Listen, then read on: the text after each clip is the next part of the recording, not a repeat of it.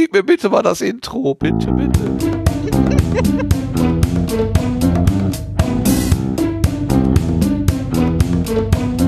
Soll ich jetzt noch runter erzählen?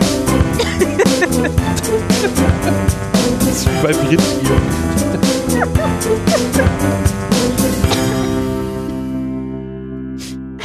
Es ist der 12. März 2020. Hier ist der Sendegarten. Ihr hört die Stimme von Martin Rützler. Der ist nicht alleine im Sendegarten, sondern mit ihm zusammen sind verschiedene andere Stimmen, die man auch schon im Hintergrund hört. Ich begrüße die Claudia. Guten Abend, Claudia. Guten Abend. Okay, ich werte das jetzt mal als Begrüßung und reiche weiter zu Lars. Guten Abend, Lars. Schönen guten Abend. Ui, wie, wie, hast du, wie hast du das gemacht? Das war, war, eine, war eine Aufzeichnung. Wow, Reine Selbstbeherrschung. Wow. Ich habe das auf Die meinem Runde- Soundboard. genau. Die Runde wird vervollkommnet durch den Sebastian. Guten Ja. Abend, Sebastian. Guten Abend zusammen. Wir haben gerade schon ganz heftig ähm, unsere Eindrücke ausgetauscht über das, was uns gerade alle bewegt hier, ähm, nämlich das Coronavirus, was durchs Land oder durch die Welt zieht eigentlich. Ähm, und es ist so ein bisschen zwischen, ja, man nimmt das Problem oder wir nehmen das Problem sehr ernst, aber gleichzeitig auch äh, mit einem Schritt zurück. Was tun wir da eigentlich? Und wie absurd ist es zum Beispiel Klopapier zu horten oder sich um die letzte Dose Ravioli im Supermarkt zu kloppen? Äh, was geht da jetzt eigentlich gerade in unserem Land los? Ähm, neben diesem ganzen medizinischen und äh, virologischen Thema ist es ja auch ein großes Sozialexperiment, wenn man so will.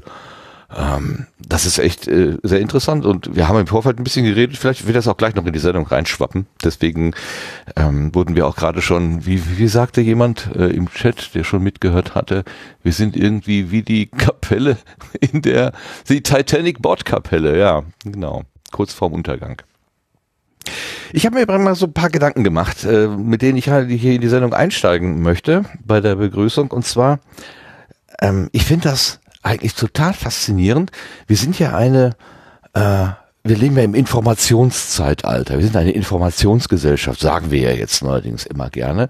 Und bis vor einiger Zeit waren so diese technischen Viren, Emotet beispielsweise, das größte Problem, was wir so hatten, so glaube ich so, ne, was wir so di- diskutiert haben. Also ich habe in den letzten Wochen über oder in in den Wochen vor Corona mehr über Emotet gelesen äh, als über richtige Viren. Ähm, und habe so ein bisschen das Gefühl, als hätte Mutter Natur gesagt, äh, ihr redet hier die ganze Zeit über technische Viren, holt mal Aminosäure, hier ist Information, wie ich sie verstehe. Ähm, denn ein, ein Virus ist ja auch nichts anderes als pure Information. Ich habe das heute nochmal versucht bei Wikipedia so ein bisschen zu studieren. Hm, Viel habe ich nicht verstanden, aber in den ersten Zeilen steht schon, ein Virus ist kein Lebewesen. Was bedroht uns denn dann da eigentlich? Ein reines Stück Information. Das ist total irre.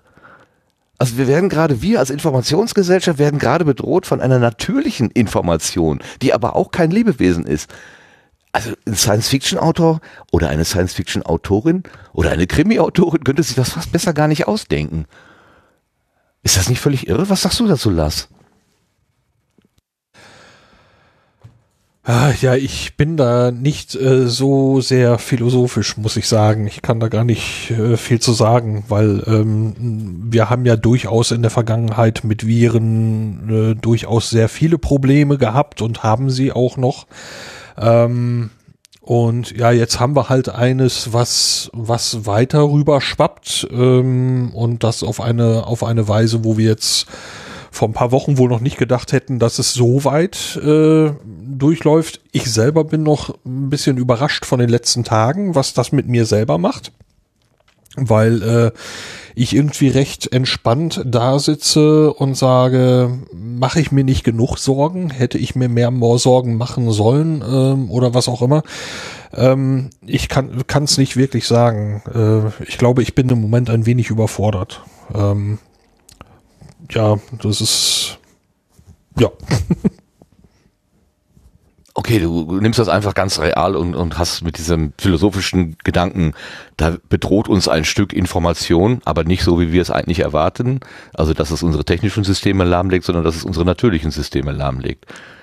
Also ich habe, ich, ich komme mit diesem Gedanken, komme ich irgendwie, also da, da, da dreht sich mir das Hirn ein bisschen, weil es so, also ich hätte nicht, also schon früher, also wir haben, ich habe ja auch mal im Nebenfach äh, Biologie gemacht, und da ging es halt um Bakterien und Viren.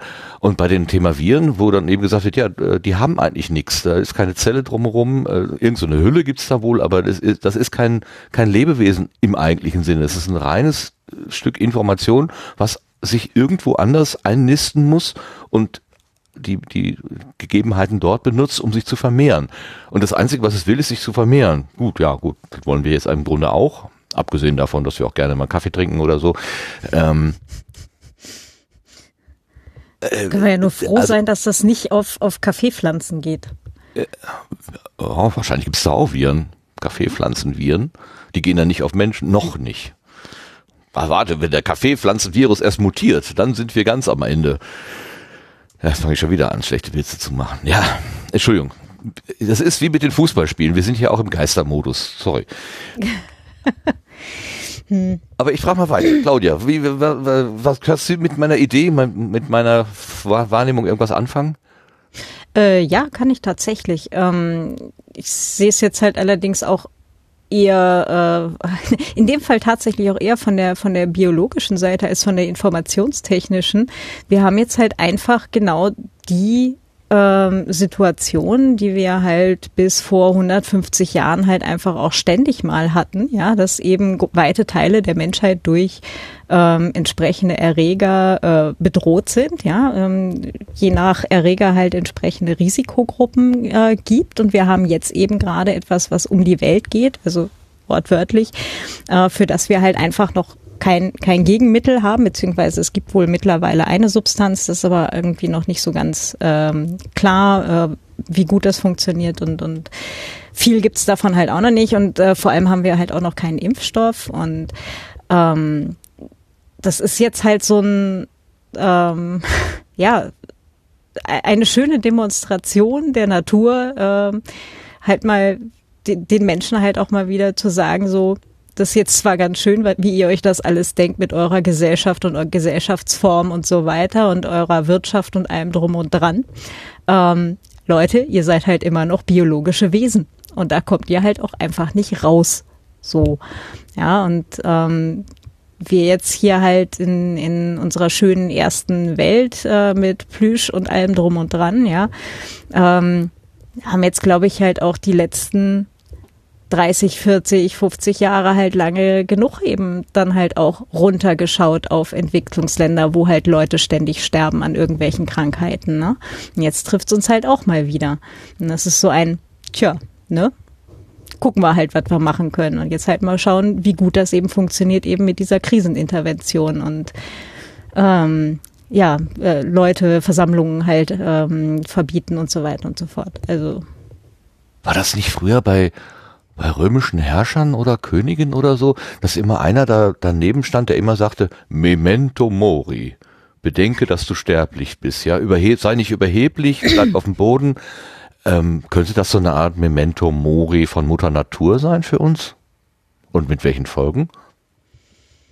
Naja, wie wir es jetzt interpretieren, ist ja immer unsere Sache. Also die Natur ist ja jetzt erstmal primär Natur, ja. Und ähm, äh, wo kamen jetzt die ganzen anderen Sachen, die wir so die letzten 10, 15, 20 Jahre hatten her? SARS war, glaube ich, aus einer Katze, ne? Und ähm, beim Ach, anderen Rest habe ich es mir nicht gemerkt, ja. Also ähm, ja, die ähm, Schweinegrippe ist bei den Schweinen entstanden, die Hühnergrippe genau, bei den Kreuz, Kreuzfeld Jakob halt äh, Rinder waren, ne? Das war auch noch ja. so eine Sache. Ja gut, ähm, da, äh, da, da, da ist ja der Verdacht, dass das da, dass man halt ähm, Tieren, die normalerweise kein Fleisch fressen, dann eben, äh, wie war das denn, Fischmehl und also dann doch ähm, mhm. äh, tierische, tierische Bestandteile Dinge. gefüttert hat und das damit im Prinzip der natürliche Kreislauf, für den so eine Kuh eigentlich vorgesehen ist, ja dann irgendwie auch kaputt gemacht worden ist. Also das ist das, was ich so äh, aus aller Entfernung gehört habe. Kann auch sein, dass ich komplett daneben liege. Abgesehen Aber, davon, ja. dass wir halt durch Massentierhaltung und so weiter ohnehin ganz weit, weit, weit entfernt davon sind, wie der natürliche Kreislauf für solche Tiere normalerweise aussehe, ja. Ja, aber hat ja bisher ganz gut funktioniert. Ich meine, hat also letzten Was haben Value of Gut, ja. Ja, ne, also äh, äh, haben wir auf Pump, auf Pump äh, quasi gelebt. Haben wir mit hohem Risiko gespielt und kriegen jetzt gerade die Quittung. Kann man das so Ja. interpretieren? Ich finde die Interpretation ja nicht völlig schlecht. Also ganz im Gegenteil. Es ist schon sehr, ähm, sehr überheblich, wie wir halt auch mit nicht nur mit mit äh, Mitmenschen, sondern halt auch mit äh, unseren Mitlebewesen und letztendlich halt auch mit der gesamten Natur umgehen. Ne? Naja. Wobei ich ja da immer das Problem habe, dass eine Pflanze ist auch ein Lebewesen. Und wenn ich jetzt mich vegetarisch ernähre, esse ich meine Lebewesen, meine Mitgeschöpfe natürlich auch. Also ähm, nur weil die keine Beine haben. Aber gut, das sind, Ja. wir, wir kommen ein bisschen weit weg, glaube ich, von, vom Da, da wird es dann aber auch irgendwann ein bisschen schwierig, ne? Ähm, wenn du jetzt halt sagst, okay, äh, so eine Katze hat halt nicht viel Auswahl. So eine Katze ist zum Beispiel einfach ein Fleisch, fleischfressendes Lebewesen, ja. Die kann gar nicht äh, natürlich andere Dinge verdauen als zum Beispiel äh, Mäuse oder sowas. Und das bisschen, was eben nicht Fleisch ist, was die Katze eben normalerweise abkriegt, ist eben das, was bei der Maus im Magen ist, ja. Ähm, Ich dachte, die, wenn hier, jetzt wofür sagst- gibt's denn dieses Katzengras? Ich dachte, die essen Gras, die Katzen. äh, Okay. Ja, okay. sie fressen schon Katzengras, aber äh, grundsätzlich sind Katzen von der jetzt als, als Tiere grundsätzlich mal Fleischfresser. Und die ähm, Hunde zum Beispiel und genauso wie Menschen, die sind halt einfach Allesfresser und können halt einfach auch andere Sachen verdauen als Fleisch, ja. Das heißt, wir können uns zumindest aussuchen, was wir essen können, ja. Und äh, wir könnten zum Beispiel zumindest darauf verzichten, ähm, irgendwie äh, Tiere zu halten unter Bedingungen, die, ähm, die wir anderen Menschen zum Beispiel niemals zumuten würden, hoffentlich. Außer Trump vielleicht an irgendwelchen Grenzen, aber ähm, Naja, die europäische Gemeinschaft macht sich jetzt auch nicht gerade. Ja. Ähm, Point, point taken. Point taken.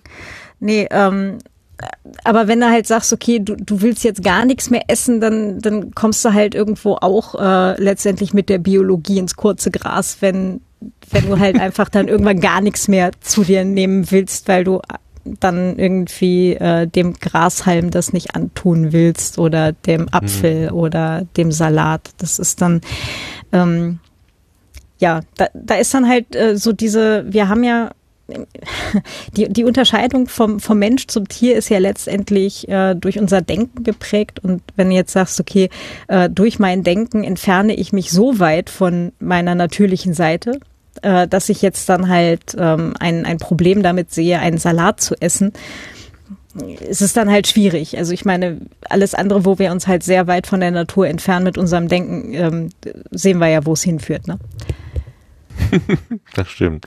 Vielleicht sollten wir das einfach mal ak akzeptieren, dass wir auch, auch Tiere sind und auch tierische Bedürfnisse haben. Dann ist vielleicht auch die Diskussion ein bisschen einfacher.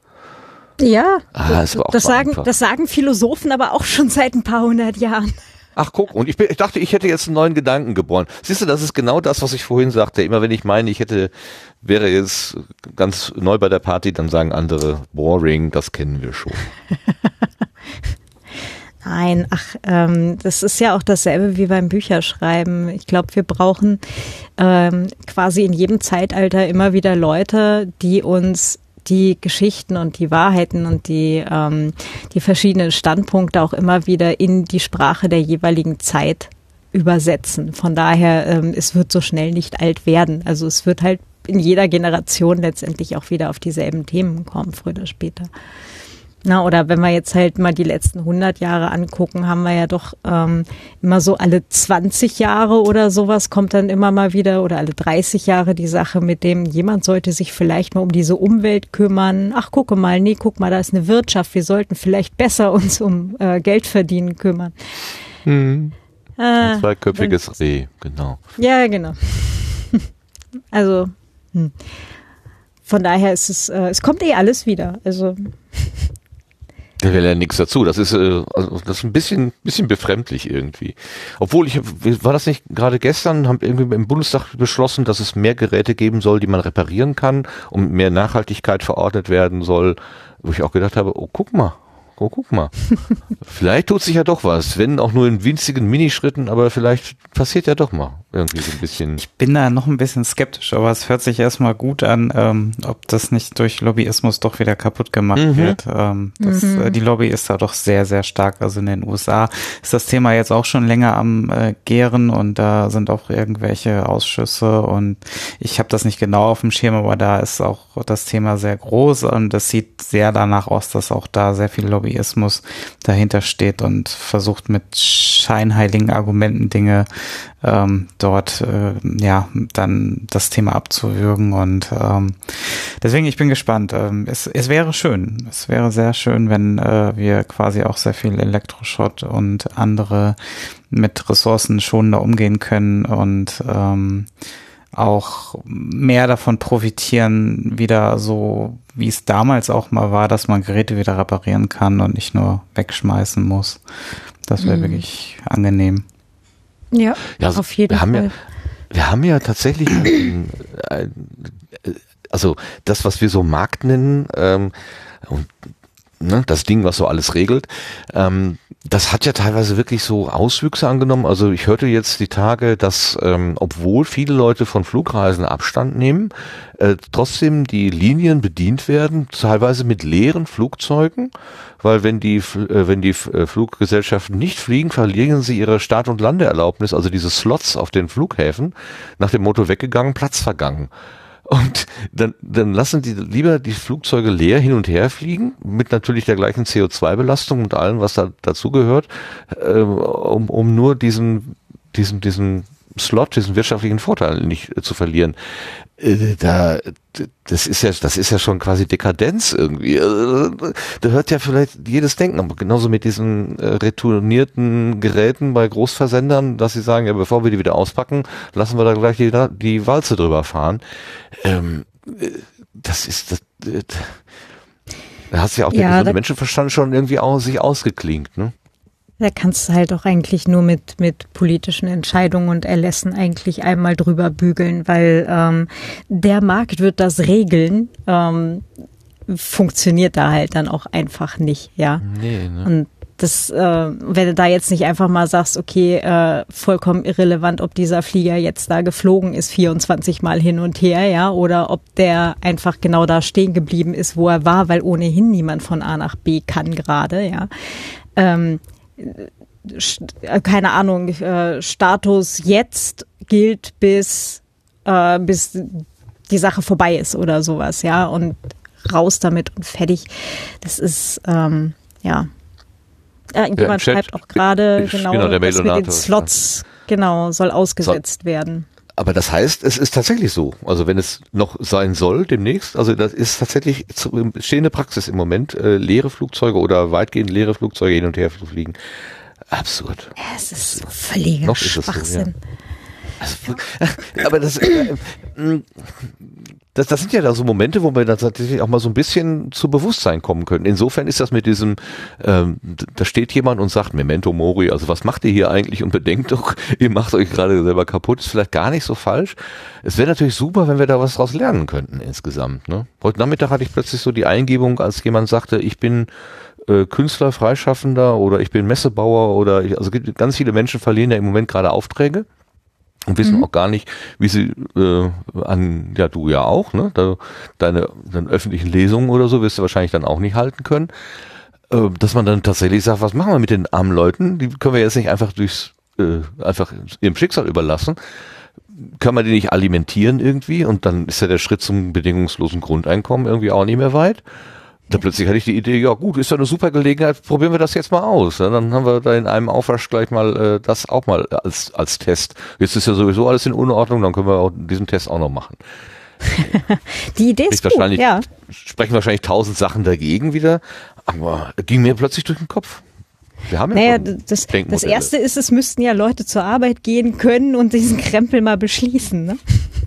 Aber plötzlich ja. klappt das ja mit dieser äh, Digitalisierung auch viel besser, wenn die Leute jetzt immer äh, nur noch Videokonferenzen machen können von zu Hause aus. Ne? Das, was der Sendegarten ja schon seit 97 Ausgaben macht. Zum Beispiel. Also Audiokonferenzen. Wir, also wir, hm. wir haben ja quasi, wir sind ja in Quarantäne, wenn man so will, immer schon. Na, außer Die, bei denen, wo wir uns bei Veranstaltungen im Arm liegen. Da dürfen wir natürlich auch nicht mehr. Genau. Die Leipziger Buchmesse ist übrigens ein ganzes Teil vom Programm tatsächlich ins Netz gewandert. Da laufen jetzt halt so, ähm, also Vortragsprogramm beziehungsweise ähm, so Inforunden, die halt an diversen Ständen und so stattgefunden hätten, laufen jetzt dann halt tatsächlich im Internet.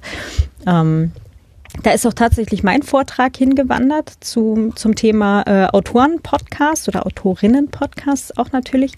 Und ähm, wurde dann halt angeschrieben von äh, von Tolino Media, bei denen ich das eigentlich am Stand gemacht hätte, ähm, ob ich das nicht irgendwie als Video aufnehmen könnte und habe dann tatsächlich halt das, den Vortrag als Video eingesprochen und ähm, halt dann rübergeschickt und das sollte ja, genau, jetzt Donnerstag und Freitag, also heute und morgen werden die veröffentlicht. Also wenn, wenn der schon dann äh, live ist, äh, wenn die Folge dann halt äh, veröffentlicht wird hier im ähm, als, als Podcast können wir ja den Link vielleicht in die Show Notes geben.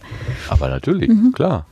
Genau, und das ist halt für, für relativ viele andere war das dann halt auch die, die Option. Was jetzt den Vorteil hat, dass es natürlich für eine viel größere oder für viel breiteres Publikum jetzt halt auch äh, zur Verfügung steht. Ja. Ähm, genau, und statt Konserve dass es halt, auch dann. Genau, und statt dass es halt nur auf der Buchmesse, also braucht man erstmal Eintritt, dass man in die Buchmesse reinkommt und da muss man am, am richtigen Stand zum richtigen Zeitpunkt dann da sein um das halt sehen zu können. Und jetzt ist es halt dann ähm, eben im Netz dann verfügbar. Das ist schon ganz cool. Was allerdings nichts dran ändert, dass das eben ähm, trotzdem eben Kosten halt auch verursacht hat, weil die Buchmesse abgesagt wurde und das Hotel hat 90 Prozent Stornogebühr genommen. Ähm, na, also da ist jetzt halt einfach Geld weg für nix letztendlich. Doof, ja. Genau. Und die Deutsche Bahn, die haben zwar so eine Sonderstorno-Seite für Corona-Absagen. Äh, ähm, die haben mir allerdings geantwortet, dass sie nicht zuständig wären, weil meine Fahrkarte angeblich nicht auf bahn.de gebucht wurde, was ich allerdings habe. Also ich habe über bahn.de gebucht und jetzt bin ich mit denen ah. noch am rumdiskutiert, ob ich ähm, eben das Geld von der Fahrkarte wieder kriege, was halt auch nochmal, also insgesamt wären es halt so 300 Euro oder so. Das ist so. Hm. Das ist ja schon was, ne? Ja. Ja, genau. Da und es sind jetzt halt noch ein ganzes Erfolg. Teil Sachen. Danke. Ja, also es sind jetzt, ähm, mal gucken halt, die Easter Hack ist ja auch abgesagt worden in Hamburg. Genau die Woche drauf ist die Kriminale. Noch heißt es, sie findet statt. Ich hoffe, wenn sie sich entscheiden, dass sie sie absagen, dass es noch innerhalb der Stornozeit vom Hotel ist. Also gucken wir mal. Puh. Ja, auch Hoteliers haben es natürlich gerade schwer. Ne? Also einerseits verstehe ich das mit dem, mit dem, dass sie sagen, ja, für uns ist das ja eine entgangene Leistung, also entgangenes Geld, was wir schon sicher verplant haben, deswegen nehmen wir trotzdem Stornogebühr. Andererseits ist es ja höhere Gewalt. Du wärst ja gefahren, wenn nicht äh, die Natur dagegen gewesen wäre. Es ist echt schwer da. Äh, Genau, und höhere Gewalt beziehungsweise Coronavirus oder sonstige Katastrophen sind übrigens kein Stornogrund, äh, weswegen ja, die Versicherung ja. auch nicht äh, ja. übernimmt. Try that. Das ist, ja, das ist tatsächlich, also ich denke mal, das ist so von, vom, vom Regelungsbedarf her äh, wirklich schwierig, weil du hast ja, also ich kann jede Seite verstehen. Ja, jeder sagt, ja, ja ich, ich, ich habe nichts bekommen für mein Geld und der andere sagt, ja, aber ich habe ja, ich hab dir die Leistung doch versprochen, wenn du nicht kommst, da kann ich ja nichts für. Ähm, mhm. Aber ich, äh, ich könnte ja einfach so beim, beim Leipziger Messegelände Urlaub machen wollen. Ja, ja Leipzig kann Solange ja eine Reise mich hier noch aus sein. dem Land lassen, ja genau. mhm. Ah, ja. Also da, da, da wird noch ein bisschen, bin mal gespannt, ob sie auch, wie, wie, viel hatten wir damals zur Bankenrettung rausgetan? 700 Milliarden? War das nicht so eine, eine mhm. absurd hohe Zahl? Ob, ob ein ähnlicher hoher Betrag jetzt auch mal für, ähm, ja, für das soziale Miteinander und Gefüge und ähm, also die notwendigen Dinge jetzt sich auch äh, bereitgestellt wird oder ob das nicht diesen Wert hat. Mhm. Na egal, warten wir es ab. Immer noch eine Frage, ähm, wie hat sich denn euer äh, Leben konkret geändert? Also ich habe ja gerade schon angedeutet, dass ich so irgendwie mich nicht wesentlich anders verhalte als bisher. Tatsächlich versuche ich, mir nicht ins Gesicht zu fassen, was überhaupt nicht funktioniert. Ich fummel mir, ich merke es zwar jetzt viel häufiger, weil ich darauf achte, aber ich kann trotzdem meine Finger nicht von der Nase oder von den Augen oder wo auch immer lassen. Es ist wirklich äh, beachtlich, wie oft ich mir ins Gesicht patsche. Ähm, und ich versuche auch irgendwie, wo es geht, also diese Armslänge Abstand oder so zu halten. Hände drücken muss auch nicht unbedingt sein. Ähm, wie gesagt, ähm, heute eine Kollegin in den Arm genommen, äh, weil es da notwendig war, ein bisschen Trost zu spenden. Äh, da war mir das dann wichtiger als äh, jeder Seuchenschutz, wobei komisches Gefühl war auch dabei. Ähm, hab, macht ihr irgendwas anders? Habt ihr konkret irgendwie was geändert an eurem Leben? Sebastian, was machst du was anderes? Machst du jetzt Homeoffice? ich mache schon immer Homeoffice. Ach, das ist ja langweilig. ja, also insofern hat sich da jetzt nicht so viel geändert. Also man, äh, klar, äh, ich meine, ich habe ja auch äh, eine An Verantwortung für meine Mutter, die gehört auch zur Risikogruppe und da mache ich mir dann natürlich schon mehr Gedanken. Also um mich selber eher weniger, eher so die Älteren und die Risikogruppen machen mir da eher Sorgen. Und da versuche ich schon natürlich zu überlegen, was kann ich da beitragen, dass es, äh, dass halt wirklich da ähm, zumindest diese Infektionen nicht in eine Zeit fallen, die vielleicht dann gerade besonders im Krankenhaus schwierig wird, ähm, weil so ganz verhindern wird es sich ja letzten Endes dann doch nicht lassen. Ähm, und ähm, es ist nur eine Frage der Zeit und wie viele in kürzester Zeit dann an Infektionen dazukommen. Und ähm, wie überlastet unser Gesundheitssystem dann sein wird damit.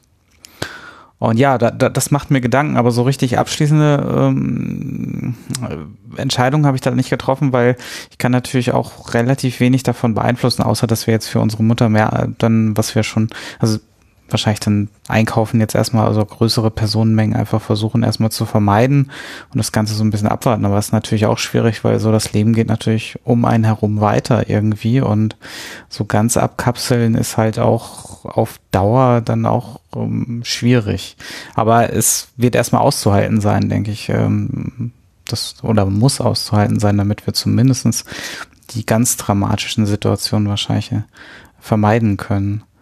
Hast du extra Nudeln gekauft? Nein, nein. Also ich meine, wir haben relativ, also dadurch, dass der Frühling jetzt so gut anfängt, könnte man tatsächlich schon anfangen, wahrscheinlich irgendwas draußen anzupflanzen.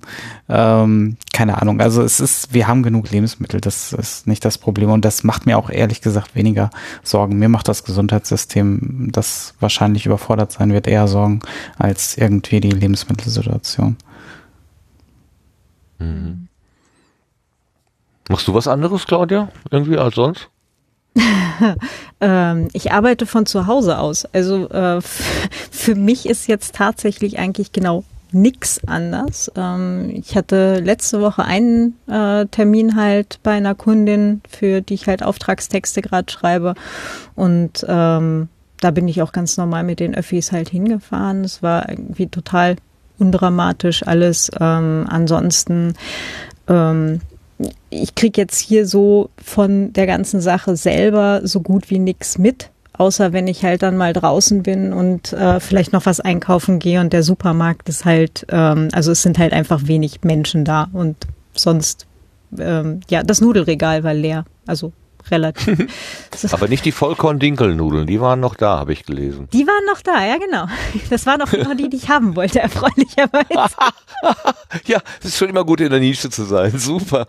genau, genau. Nee, ansonsten, ich hatte das ja vorhin in der, in der Pre-Show, glaube ich, schon, schon kurz vorgelesen, halte ich es da sehr wie die Barbara, die, die Elektro-Babe, die, die hatte ja auf Twitter so einen, so einen hübschen Thread mit, ähm, Uh, being socially awkward these days totally pays off. Handshakes, never liked them.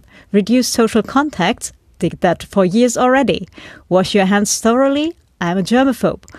Stay at home for two weeks. My home is a library where I live with, with my cats.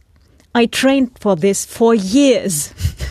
Und ähm, ich muss sagen, es ist, ich finde das jetzt äh, vom Prinzip her gar nicht völlig schlecht. Also ich habe tatsächlich ähm, äh, nicht gehamstert, aber ich habe jetzt, glaube ich, zwei Kilo mehr Mehl im Haus. Nicht, weil ich Angst habe, dass sie uns den Laden dicht machen oder keine Ahnung was, sondern eher, weil ich bisschen Befürchtungen habe, wenn äh, wenn es soweit ist, dass es vielleicht äh, so läuft wie in Italien, wo dann halt wirklich nur noch Supermärkte und, und äh, Apotheken offen haben, dass die Leute durchdrehen und die alle wie blöd hamstern und man dann vielleicht nicht mal mehr irgendwie ein Kilo Mehl kriegt, um sich äh, ein Brot backen zu können. Also das ist ja dann eher meine, meine Befürchtung da dran. Und von daher, ähm, ja, das äh, wir, wir kommen auch, glaube ich, so relativ gut durch und äh, haben drei Supermärkte hier quasi so direkt rundrum, also und zwei Apotheken. Das, ähm, ich glaube, so schlimm wird es dann für uns jetzt hier direkt nicht. Und ähm, meine Eltern sind zwar auch beide voll Risikogruppe oder halt so in diversen davon. Ähm, die sind allerdings halt eben äh, 1000 Kilometer weit weg und da hatte ich dann wahrscheinlich eher das Problem, dass wenn sie dann hier irgendwie auch noch die Grenzen dicht machen, dass ich nicht mal hinfahren könnte, um irgendwo zu helfen. Das ist eher so. Hm. Ah, klar. Na, also ja. dass du durch Kontakt was überträgst, ist bei 1000 Kilometer Entfernung ja eher unwahrscheinlich, genau. Ja, das, das schon. Nur eben, ähm, ob ich, ob ich halt hinfahren könnte, um zu helfen, wenn irgendwie was wäre, ist jetzt dann halt eher der andere Punkt. Ne? Also wenn ich, wenn ich nicht mehr aus Österreich rausgelassen werde oder nach Deutschland nicht mehr rein, ähm, ist dann halt eher blöd. Aber mal mhm. gucken, wie, wie es dann halt auch weitergeht. Also ja. Hm. Wurde das gerade von der ähm, von der äh, Barbara oder wie hieß sie mhm. äh, gesagt hat? Barbara. Ja. Äh, ich hatte die Tage ein Foto gesehen auf Twitter. Da war jemand auf, einem, auf einer Veranstaltung und als erste Folie wurde Wash Your Hands äh, dargestellt und äh, die Anleitung, wie das halt geht. Und er schrieb so ganz trocken drunter: Das ist ja wie beim Kongress hier. Ja. Fand ich auch irgendwie nett so. Ja, ist ja so. Bei einigen Sachen ist dieser CCC den Leuten tatsächlich immer noch ein Stückchen voraus. Das ist echt beeindruckend. Super. Ja. Ganz dürfte. Lars, wie ist das bei dir? Hast du dein Leben geändert? Das kann man praktisch eigentlich nicht so sagen. Was äh, durchaus in meinem Kopf herumspukte, war, dass es mir am Wochenanfang eigentlich gar nicht besonders gut ging. Ähm, und ja, nach dem, was halt da draußen so los ist, äh, macht man sich halt Gedanken. Man macht sich insbesondere eben auch Gedanken, wenn eine größere Familienfeier mit lauter Risikogruppen, insbesondere eben mein Vater, äh, anliegt. Ähm, da macht man sich einen Kopf. Zumindest ich habe mir einen Kopf gemacht und mhm. äh, ja, so ganz weg ist das eben auch nicht. Äh, und das war dann eben auch so, dass ich mit meinem Hausarzt mal eben telefoniert habe und gesagt, hier, das ist die Lage, was sagst du? Ähm, und ja, ich bin jetzt im Moment in der Homeoffice-Phase sowieso. Das äh, ist völlig unabhängig von dem, was da draußen vor sich geht. Ähm, das ist jetzt gerade nicht unpraktisch und mir geht's jetzt die letzten zwei Tage auch deutlich besser als am Wochenanfang. Aber am Wochenanfang war schon durchaus die Frage da. Ich glaub, glaubte nicht, weil ich hatte kein Fieber und so ein Gerümpel, aber äh, trotzdem stellt man sich die Frage, ja, kann man es irgendwo aufgeschnappt haben? Sollte ich mich irgendwo gerade insbesondere meine Eltern, meines Vaters irgendwie äh, anders verhalten, sollte ich zu dieser, ja, sagen wir mal, innerhalb der Familie recht bedeutsamen Feier hingehen oder sollte ich nicht gehen? Und die Entscheidung ist bei mir auch noch nicht letztendgültig gefallen. Das ist, äh, ich kann es absolut nicht sagen. Äh, ich bin, was diese ganze Geschichte angeht, mit meiner eigenen Einschätzung eher hilflos. Weil, äh, wie gesagt, ich, ja. ich schaue mir das an, habe selber kein Panikgefühl, mache mir ein paar Gedanken darüber, ähm, sitze aber ansonsten eigentlich recht sicher und warm hier in meiner Butze und sag ja, was tun? Äh, rege ich mich zu wenig auf? Sollte ich mich mehr aufregen? Oder ist das genau richtig? Ich habe null Ahnung von der ganzen Geschichte. Also ähm, ich glaube, ich bin ein klein bisschen überfordert damit und kann das jetzt im Moment einfach nur beobachten und zusehen, ob ich irgendwann eine Meinung finde. Ähm, aber so jetzt mein Verhalten hier im Alltag habe ich nicht geändert, wobei sich die Frage auch nicht groß gestellt hat, weil ich nun mal einfach hier sitze und äh, ich habe letzte Woche, ich kaufe mal für eine Woche ein, ähm, ich habe letzte Woche eingekauft, äh, wie immer, ganz normal und äh, ja, lebt da jetzt von. So, das ist im Moment stinknormaler Alltag. Ähm, Ja, Wenn ja, das jetzt so, keine so Homeoffice-Woche ja wäre, müsste ich, müsste ich überlegen. Kann ich, kann ich so gar nicht sagen. Jetzt ist äh, die, also Nordrhein-Westfalen ist ja eines der am stärksten betroffenen Bundesländer und dann auch noch das Rheinland besonders. Und äh, du bist ja, glaube ich, mit, mit äh, öffentlichen Verkehrsmitteln unterwegs und auch öfter mal im Rheinland unterwegs. Äh, da ist ja aber nicht irgendwie unwohl bei dem Gedanken, dass der Nachbar auf dem Sitz dir vielleicht irgendwas zuhusten könnte. Ja, also ich war ja letzte Woche, war das letzte Woche? Ja, letzte Woche war ich in Köln ähm, und da habe ich dann also auch eben gewisse äh, gewisse Leute gesehen, die halt in diesem Zug gehustet haben und äh, auch beobachtet, wie andere Menschen darauf reagiert haben.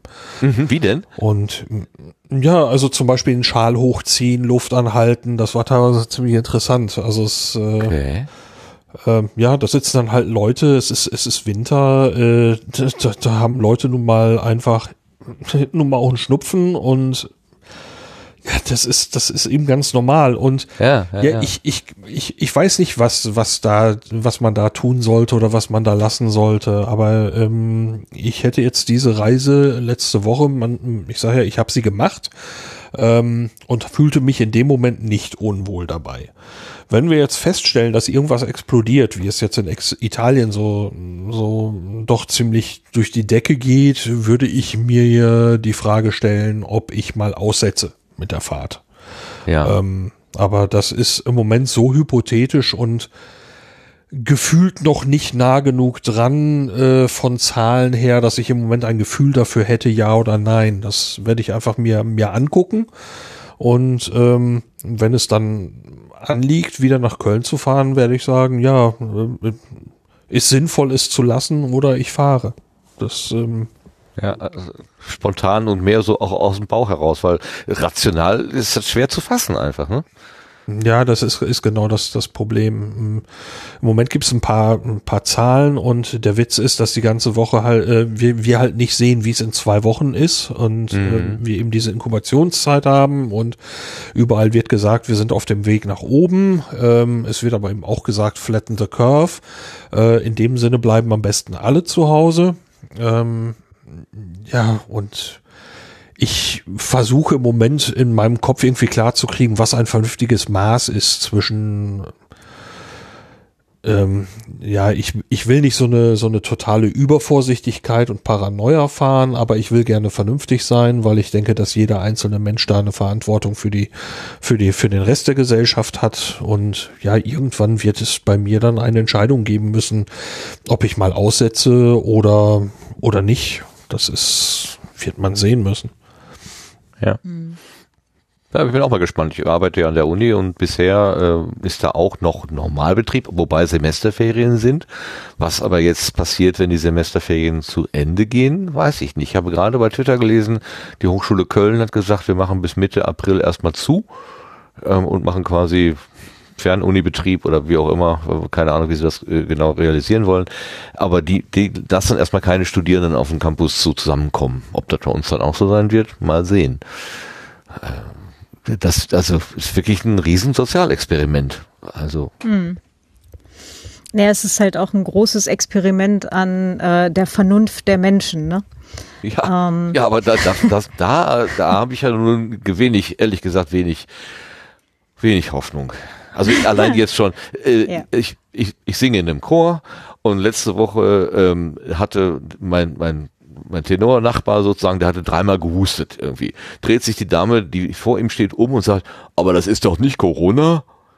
Da habe ich auch gedacht, ja, was ist das für eine Frage? Wenn, wenn mein Chorbruder wüsste, dass er infiziert ist, dann wäre er nicht zur Chorprobe gekommen.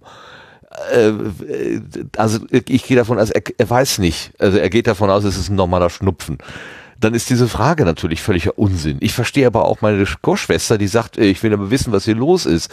Also wir, ne, es ist, wir, wir sind umzingelt von Irrationalitäten irgendwie und äh, können uns selber davon gar nicht freimachen. Also ich kann mir auch nicht ganz davon freimachen. Ja. Hm. Das ist ähm, wirklich, wirklich schon erstaunlich. Mal ja, gucken, ich, also ich kann mich da auch nicht von freisprechen. Ich fand das zum Beispiel total doof, als gestern die, die Easter Hack abgesagt wurde, aus dem, äh, aus meinem ganz persönlichen Grund, dass ich halt diesen Monat 42 werde und ich wollte doch so gerne oh. meinen 42. Oh. Geburtstag mit einer Unter Weile den Nerdinen feiern. Genau, ja, genau, mit den Nerds Super. feiern. Das war so, hm, verdammt. Und da war ich auch richtig, richtig traurig gestern. Und ähm, ja, es ist halt, es ist halt blöd, ja. Und ähm, natürlich ist es halt sinnvoller, im Zweifelsfall mit einem Tassenkuchen hier zu Hause zu sitzen, mir da selber eine Kerze drauf zu stecken und ein äh, Kassenkuchen, ja, immerhin. Ja, genau. Und, und halt einfach mal kurz abzuwarten, bis vorbeigeht, ja, und dann halt irgendwo im Sommer äh, vielleicht beim Potstock nachzufeiern oder so, ja, ist ja alles fein. Ähm, aber es ist halt trotzdem, also ich weiß, es ist irrational, es macht mich halt trotzdem traurig. Ja, das ist so, ja. hm. Grimpf. Ja, no? Grimpf. Naja. Na gut, also schließen wir das mal ab, aber ich habe was mitgebracht und zwar habe ich vor zwei Tagen in dem Podcast Der Tag einen, äh, einen schönen Satz gehört, da hat der, der Moderator Jasper Barenberg hat den Leiter des Goethe-Instituts in Rom gefragt, der heißt Joachim Bernauer, hat er gefragt, wie das denn so ist, in dieser abgeriegelten äh, Stadt zu sein. Also äh, für alle, die das jetzt irgendwie in 500 Jahren hören, äh, Italien ist erst in Norditalien ist erst äh, das, das öffentliche Leben zu, ja, wie nennt man das denn? Äh, Lockdown ist es das englische, äh, man ist das zum Erliegen gekommen. Man hat also gesagt, hier also die, die Bewegung auf öffentlichen Straßen auf das absolute Minimum reduzieren. Und dann hat man das vor, vor ein paar Tagen auf ganz Italien ausgeweitet. Und dann ist auch jetzt sind auch die Römer betroffen sozusagen. Und Jasper Barenberg hat dann den Herrn ähm, Bernauer gefragt, wie das denn so ganz persönlich für ihn ist und ich habe hier so einen kleinen Ausschnitt mitgebracht. Herr Bernau, haben Sie ganz persönlich, haben Sie für sich eine Strategie entwickelt, wie man mit dieser ständigen Anspannung, die ist ja überall, die ist bei Ihnen im Beruf, äh, im Institut, äh, mit allen Fragen, die damit zusammenhängen, in Ihrem Privatleben äh, draußen auf der Straße, eigentlich überall begleitet Sie das. Wie geht man, wie gehen Sie mit dieser Anspannung um? Ich glaube, dass die beste Form, damit umzugehen, ist sehr kollegial mit den Kolleginnen und Kollegen zu handeln und die Dinge gemeinsam zu besprechen und auch möglichst zu gemeinsamen Entscheidungen zu finden. Und das gilt zu Hause wie, wie im Berufsleben. Also wir fassen uns hier nicht mehr an, wir küssen uns nicht mehr, das machen wir schon lange nicht mehr, seit zwei Wochen nicht mehr. Das ist auch komplett unitalienisch wir schauen uns dafür umso intensiver in die Augen. Und manche haben gesagt, so ich habe schon ein, ein Notizheft, äh, mache ich eine Strichliste der Küsse und Umarmungen, die ich derzeit nicht austeile, die werden alle im April nachgeholt. Ich fand das so warm und schön, dieser Gedanke. Äh, wir schieben das einfach nur auf. Also das gute Miteinander ist nicht aufgehoben, sondern nur aufgeschoben. So schön. Hm. Gut. Ja, wobei, das dachten Menschen Dollar früher ja auch mal, ne? Also den Gedanken hatte ich jetzt vorhin gerade ähm, hier halt auch mit dem Fellow Nerd. Also ich sollte dazu sagen, ich äh, recherchiere halt gerade so 30er Jahre äh, für ein Buchprojekt und ähm, gerade, also das Buchprojekt ist jetzt zwar ein paar Jahre davor, aber halt gerade so diese auch später äh, also Vorwarnung, Triggerwarnung, das hat jetzt mit der aktuellen Situation absolut nichts zu tun. Das ist jetzt eine rein fiktive Geschichte, ja. Äh, aber wenn wir jetzt halt äh, gucken, halt so an, an früher, ne, ähm, die, äh, also gerade zur Kriegsanfangszeit, da dachten die Leute ja auch, wir sind oder das ist jetzt hier gerade nur temporär. Ne? Also wenn ich wenn ich dran denke, was meine Oma immer erzählt hat, äh, ja, äh, wir mussten dann halt aus der Stadt raus. Also es war halt äh, Konstadt bei Breslau halt, ähm, eben äh, in Schlesien halt. Und die, ähm, da hieß es dann halt auch, ja, äh, hier Rote Armee steht da draußen, die schießen halt in die Stadt rein, ihr müsst mal eben aus der Stadt raus, aber ihr könnt in zwei Wochen oder so wiederkommen. Ja, und entsprechend, mhm. äh, also die haben zwar damals schon extrem viel eingepackt, aber halt lange nicht alles, ja, und waren dann halt auch bestimmte äh, äh, kritische Sachen halt dann auch einfach nicht dabei, wo meine Oma halt wirklich äh, ihr Lebtag dann ähm, davon gesprochen hat, dass sie bestimmte Sachen halt einfach nicht mitgenommen hat, weil es eben mhm. hieß, naja, es, es war ja nur temporär. Ja, ja wie so ein Urlaub und, quasi, ja. Ja, genau, ne? Mhm. Und ähm, wir sind jetzt halt genau in derselben Situation von, naja, in, in, in vier, vier oder sechs Wochen ist das ja dann eh schon wieder, ne? Also guck mal, das jetzt nur mal eben kurz ja. Und ja, wir sehen zwar, dass eben in den anderen Ländern sich dann halt auch jetzt eben nach der, äh, mir fällt das richtige Wort nicht ein. Hilfe, nicht Kasernierung. also nachdem, nachdem Menschen halt dann irgendwie das öffentliche Leben äh, lange Wochen jetzt dann gemieden haben und jetzt, wenn das langsam wieder anläuft, natürlich gehen jetzt dann halt auch wieder die Infektionen hoch, ja, eh klar. Aber Ne? Also wir, wir haben jetzt eigentlich so in Live einmal, wie das eben damals war, so als der Krieg da war oder kam gerade oder eben als es dann ging, dass eben Leute vertrieben wurden. Ja. Ja, wir sehen, dass plötzlich andere Regeln gelten. Ne? Ja, genau. Also du kannst dich ja auch nicht mit viel Geld freikaufen. Also wenn, ja. wenn das, wenn das, ja, kannst äh, schwer reich sein und trotzdem angehustet werden oder ein berühmter Schauspieler und trotzdem äh, äh, Virenträger sein. Da in Amerika genau. Tom Hanks, glaube ich, äh, oder Bundesliga-Fußballer und was weiß ich. Also irgendwie kannst du trotzdem dran sein. Ähm, mit Glück, das, das ist ja auch so ein bisschen, äh, wir wissen oder berichtet wird, dass für gesunde äh, mittelalte, mittelalte Menschen ähm, das tatsächlich so wie eine etwas schwierigere oder wie so ein Schnupfen durchziehen kann. Es wird ja auch berichtet, dass Leute überhaupt nichts merken von der Infektion, mhm. aber eben dann trotzdem Überträger sind und äh, Menschen mit Vorerkrankung oder die sowieso immungeschwächt sind oder eben alt, äh, die wo, wo andere Probleme noch dazukommen, dann eben quasi ähm, äh, ja das, das Ende bedeuten können. Und das ist irgendwie total oh, ist so schwer zu, zu regeln. Ich möchte im Moment auch, also ich möchte nicht irgendwas entscheiden müssen. Also ich beneide niemanden, der jetzt äh, sagen muss, wir machen es so rum oder so rum oder irgendwelche Grenzwerten festlegen. Man kann eigentlich immer nur daneben liegen. Ich glaube, alle versuchen es nach besten Kräften richtig zu machen, aber so wie wir, genau, wie wir vier, wir wissen auch nicht so genau, woher sollen die anderen es wissen. Selbst die Wissenschaft kann nur bis zu einem gewissen Grad Auskunft geben, weil einfach Dinge noch gar nicht bekannt sind. Mhm. Das ist, das genau. ist, es ist super spannend eigentlich, wenn es nicht so furchtbar wäre. ich, ich, ich, ja, es ist bei mir wirklich so, dass ich, ich, ist so, ich, auf der einen Seite bin ich total fasziniert, was passiert hier und was hat das für Konsequenzen und auf der anderen Seite bin ich schockiert, was das für Auswirkungen sind. Und das, dazwischen pendelt es bei mir ständig. Das ist ganz, manchmal fühle ich mich richtig schlecht, dass ich da so, so, so Interesse habe. Eigentlich sollte ich ja sagen, nee, das darf man gar nicht angucken, aber es ist einfach auch spannend äh, wiederum. Ja, ja. Das, äh, so, so, so rein gesellschaftlich ist es unglaublich interessant, sich das anzugucken. Wobei eben, wie gesagt, Leute, die äh, Desinfektionsmittel von, von Krebsstationen oder Kinderstationen klauen, ist, äh, ne? Also allerunterster Bodensatz menschlicher Natur. Aber ähm, das ist halt trotzdem interessant zu beobachten, wie Menschen halt reagieren. Und äh, es ist halt trotzdem auch deprimierend zu sehen, dass Menschen halt sind, wie sie sind. Das ist so, ja. Ja, ja ich, ich habe also ich so ein bisschen aus vielleicht auch Geschichtskleisterung sozusagen äh, mitbekommen. In der schweren Zeit damals, da hat man zusammengestanden. Ja, man hat sich gegenseitig geholfen und so weiter. Äh, und der Egoismus hat quasi hinter angestanden. Aber wenn ich das heute sehe, äh, kann ich mir das gar nicht vorstellen. Ich meine, großartig anders werden die Menschen damals auch nicht gewesen sein. Ähm, ja, ist es wirklich nur so ein bisschen, wie man es gerne gehabt hätte in der Vergangenheit.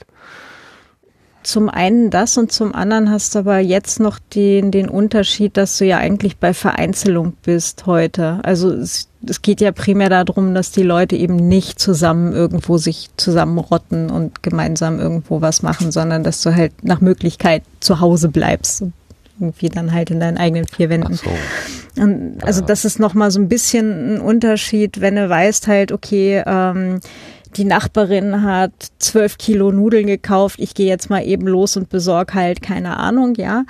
Ähm, was ich halt tragen kann an Mehl oder sowas und wir, wir können dann halt hinterher tauschen, ist das dann nochmal eine andere Sache, als wenn du weißt, okay, jetzt ähm, keine Ahnung, wann sie hier alles dicht machen und dann stehen wir im Zweifelsfall alleine und da ist vielleicht auch noch ein Unterschied auf dem Dorf, wo du halt vielleicht doch eher noch irgendwie mit den Nachbarn was zu tun hast, als in der Stadt, wo du vielleicht die Leute in deinem Haus nicht mal kennst. Ne?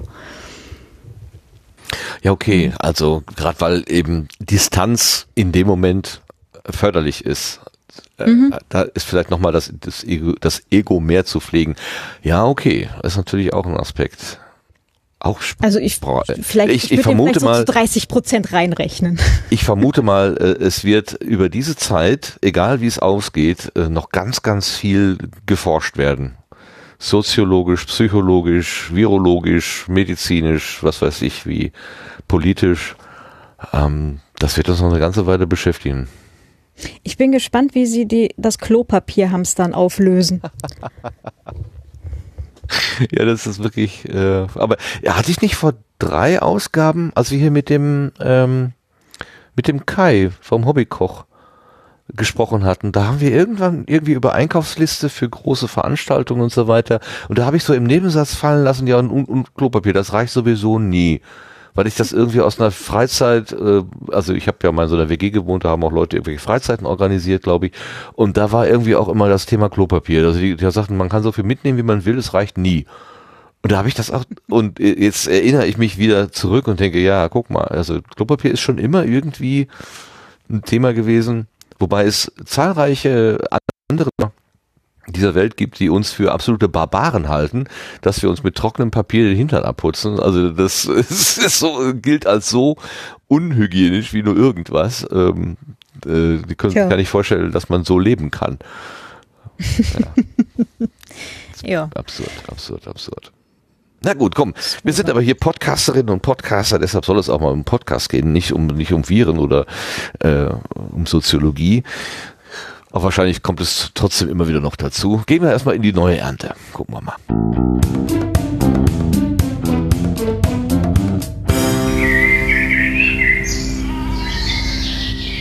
Und entweder habe ich hier meine Vorbereitung schlecht gemacht oder wir hatten keine äh, Rückmeldungen, keine nennenswerten. Jedenfalls hier steht nur ein Thema und das ist vom Sebastian. Erzähl mal. Ja, es werden ja gerade viele Veranstaltungen abgesagt oder verschoben. Ähm, beim Potsdok ist das noch nicht ganz so weit. Es sind ja noch fast fünf Monate Zeit. Ähm, wir verschieben aber erstmal den Ticketverkauf, weil wir einfach die Lage auch noch ein bisschen Zeit brauchen, um das zu bewerten. Ähm, wir gehen eigentlich davon aus, dass Potsdok stattfindet. Ähm, und ja, aber das kann sich natürlich jederzeit wenn sich die Lage ändert und wir da irgendwie einen äh, Beitrag äh, mitsetzen können, da auch weiter die ähm, Wellen oder in, in, welchen Schüben jetzt das Coronavirus stattfindet, ähm, die Infektionsraten dann äh, wird das wahrscheinlich auch eine Entscheidung sein oder dass die Auflagen so hoch sind äh, zu dem Zeitpunkt, dass, dass es auch nicht realistisch ist, das durchzuführen.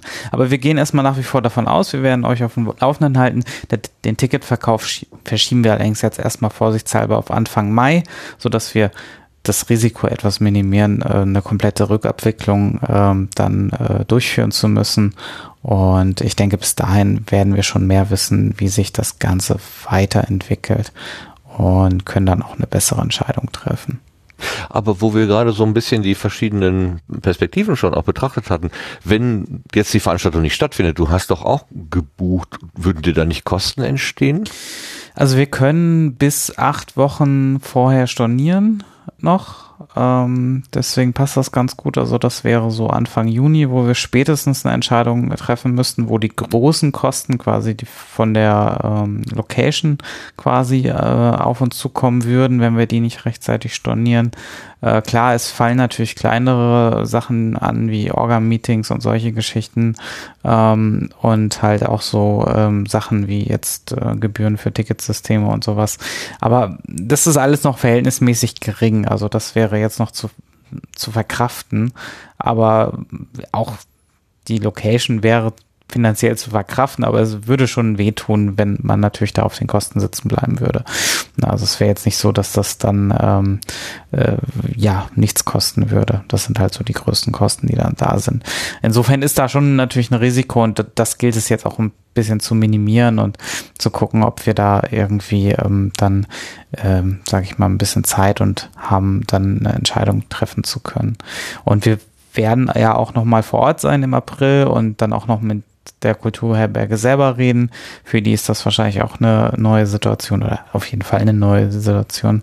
Und ähm, ja, da wird man sich dann einfach gemeinsam beraten können, ob es da vielleicht auch eine Ausnahme mal gibt oder so, dass man, wenn dann halt wirklich irgendwelche Auflagen kommen und die halt nicht äh, wirklich ähm, umsetzbar sind von uns oder der äh, Kulturherberge, dann ähm, ja, wie man sich da einigen könnte oder ob es da andere Sonderregelungen geben kann. Aber erstmal gehen wir davon aus, dass es stattfindet. Also ich, ich habe die große Hoffnung, dass bis dahin etwas mehr Klarheit ist. Ja, hoffen wir, hoffen wir, hoffen wir. Äh, kleine Randinfo gerade noch reingekommen. Die Republika wurde jetzt verschoben. Es äh, passt zwar eher so zu den Terminen, aber da es sich mit Potsdok ein wenig äh, leicht äh, in Konflikt schiebt, also es äh, fällt quasi auf den Montag und Dienstag in der Potsdok-Woche. Ähm, ähm, also es ist nicht eine äh, direkte Überschneidung, aber natürlich durchaus, wenn jemand beide Veranstaltungen besuchen will, könnte das schon ein bisschen ähm, schwierig sein, vor allem ähm, ja mit Buchungen und so weiter und so fort. Also ähm, ja, da gibt es so einen ersten Konflikt jetzt, der dadurch diese Verschiebung entstanden ist. Aber wenn zumindest die Organisatoren der Republika der gleichen Meinung sind wie du, dass man schon ähm, bei dem Zeitraum mit einem erfolgreichen, mit einer erfolgreichen Durchführung rechnen kann, ist ja auch ein gutes Signal irgendwie. Ja, das denke ich auf der einen Seite schon. Auf der anderen Seite ist natürlich auch, ich glaube, für die, für uns alle ist das neu und ob das, wie sich das Ganze jetzt weiterentwickelt. Ich meine, vor ein paar Wochen hätten wir alle wahrscheinlich noch gesagt, das verläuft sich oder ist halt dann mhm. oder war ja auch noch die einhellige Meinung, bis Studien mhm. aufgetaucht sind, dass es im Sommer sich wahrscheinlich eh abschwächen wird, ähm, wonach es wahrscheinlich ja nicht so aussieht. Und das ist halt noch so ein bisschen ungewiss und ich denke jetzt die nächsten Wochen werden da hoffentlich ein bisschen, ob, ob sie wirklich Klarheit schaffen, weiß ich nicht, aber ähm, es gibt uns einfach jetzt gerade ein bisschen Zeit und wir haben keinen Druck, eine Entscheidung zu treffen, was ganz angenehm ist und ähm, ja, da macht das am meisten Sinn, so. Genau entspannt zuwarten und gucken, was was passiert. Und dann von ja von Information zu Information neue Entscheidungen treffen und sagen, geht, geht nicht, kann man riskieren, macht keinen Sinn zu riskieren. Man will ja auch niemanden irgendwie in Gefahr bringen und schon gar nicht als Veranstalter. Du hast ja ein hohes Interesse, dass da alle wieder gesund nach Hause kommen. Ja, und eine Veranstaltung, sage ich mal, wo dann vielleicht auch der Krankheitsstatus so hoch ist, dass dann viele dann doch kurzfristig absagen, ist natürlich dann auch wieder schwierig zu Klar, handeln. Ja. Das, das hm. ist auch natürlich zu berücksichtigen und ähm, also es ist eine ungünstige Situation, mit der wir jetzt irgendwie umgehen müssen und ähm, ja, ich bin froh auf der einen Seite, dass wir halt noch so viel Zeit haben und jetzt nicht eine Veranstaltung im, äh, so wie letztes Jahr jetzt äh, irgendwie Anfang äh, Juni hätten. Das wäre natürlich jetzt schon viel ähm, schwieriger, das zu entscheiden. Ja, ja. Oh, ich stelle mir auch so, äh, Claudia sagte so äh, Leipziger Buchmesse, was da auch an, an Messeaufbauten schon schon gemacht und äh, hergestellt worden ist und was wie viel da jetzt auch einfach ähm, ja an, an wirtschaftlichen und oder Sach, Sachmittelschaden in Anführungszeichen Verlust äh, geschieht. Einfach irre. Na gut, ich bin schon wieder bei dem Thema. Ich komme da nicht richtig von los. Also, aber, äh, aber wenn, wenn Podstock nicht stattfindet, dann machen wir ein virtuelles Podstock ähm, ja. und schalten uns alle zusammen, nämlich mit Studio Link. Wir hatten in der letzten Ausgabe darüber mit äh, Sebastian Lange gesprochen, wie das überhaupt so gekommen ist zu diesem Projekt und was das die Geheimnisse der äh, der Technik so sind. Äh, was wir nicht so wirklich ähm, am Ende besprochen haben, ist, was jetzt eigentlich neu ist in aller Ausführlichkeit. Wir haben aber jetzt den Vorteil, dass es 14 Tage im Feld ist. Ähm, und äh, Sebastian wurde mit allerlei Anfragen ähm, konfrontiert und er wird uns jetzt im Folgenden, glaube ich, einen schönen Bericht abgeben, was in der letzten Zeit passiert ist. Damit kommen wir auf die Gartenbank.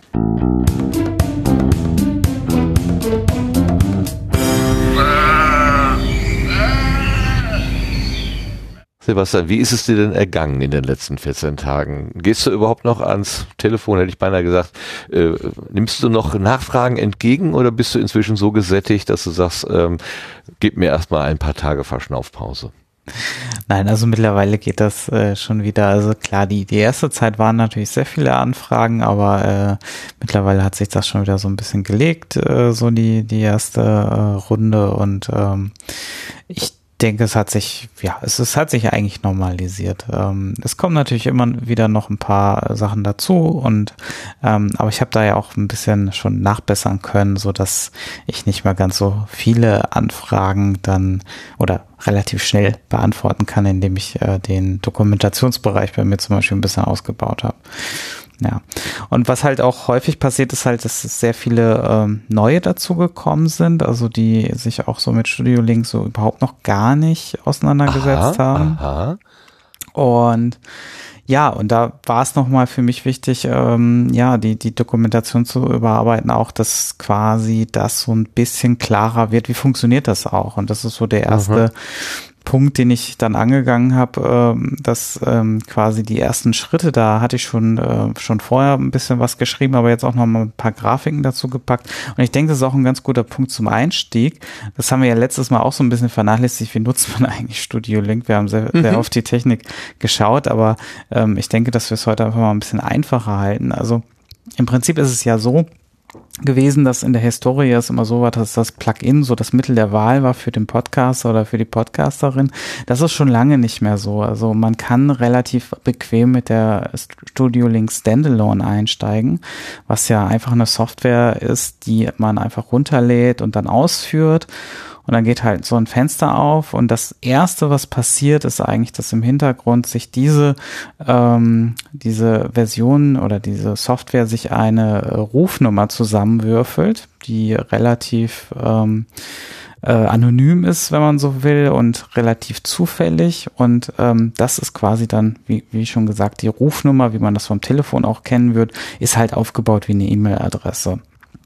Und ja, das ist dann quasi das Stück, äh, mit dem man quasi sich gegenseitig dann erreichen kann. Also die muss man einfach nur teilen und dann gibt's da ein Feld Enter Partner ID und da kann man die dann eintragen von dem anderen und sich quasi dann erreichen, wie man das auch klassisch so von anderer Software und auch vom Telefon auch kennt. Also das, äh, das war so der einfache Gedanke dahinter. Aber den muss man natürlich erstmal einmal vermitteln. Also das war so die häufigste Frage, wie funktioniert das jetzt? Jetzt habe ich das aufgemacht, da steht irgendwas und genau, das ist in der Dokumentation jetzt auch mit so einer kleinen Grafik beschrieben.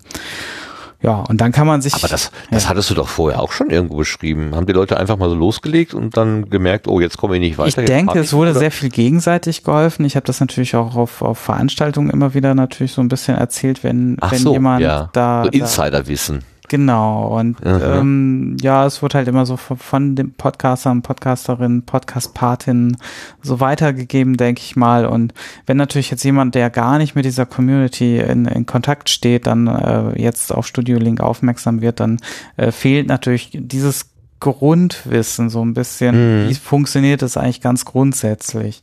Das ist zwar sehr einfach gedacht, aber es muss natürlich auch erstmal vom Konzept her äh, klar sein. No. Ja, klar. Mhm. Kannst, hast du, äh, ich, Entschuldigung, äh, Zwischenfrage. Wenn, wenn da jetzt Leute dazukommen, die noch nie was von Studien gehört haben, äh, wie haben die denn jetzt davon erfahren? Hast du, gibst du, hast du neue Wege der, äh, der Veröffentlichung gewählt? Nee, also ich denke, das ist einfach auch Twitter und natürlich auch ähm, auch ich habe das auch gar nicht mehr auf, also ich wenn ich mal so eine Websuche starte, da tauche ich tatsächlich mit Studio Link in Seiten auf, die mir überhaupt nichts sagen. Also es hat äh, letztens erst gefunden, da hat jemand die Videos von Ralf ähm, quasi sich über einen Translator so übersetzt und dann quasi die Schritte, die da sind, auf einer Webseite äh, im Englischen niedergeschrieben für so einen Podcast-Hoster.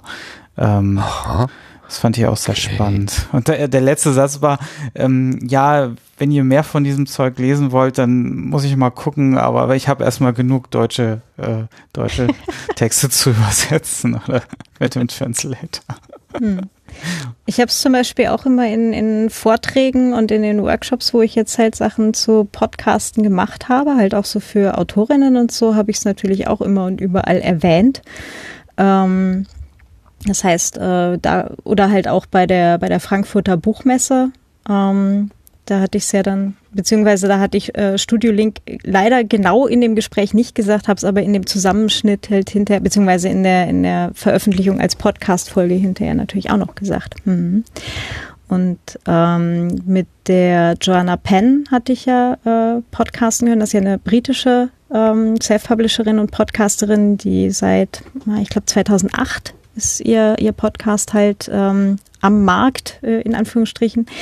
Ähm, und die war davon auch total angetan. Also sie hat halt bisher halt dann immer irgendwie mit Skype oder ähnlichem gearbeitet und ähm, halt auch mit Podcast-Gästen aus der ganzen Welt und die hat dann äh, Studio Link eben in unserem Gespräch kennengelernt und war total angetan.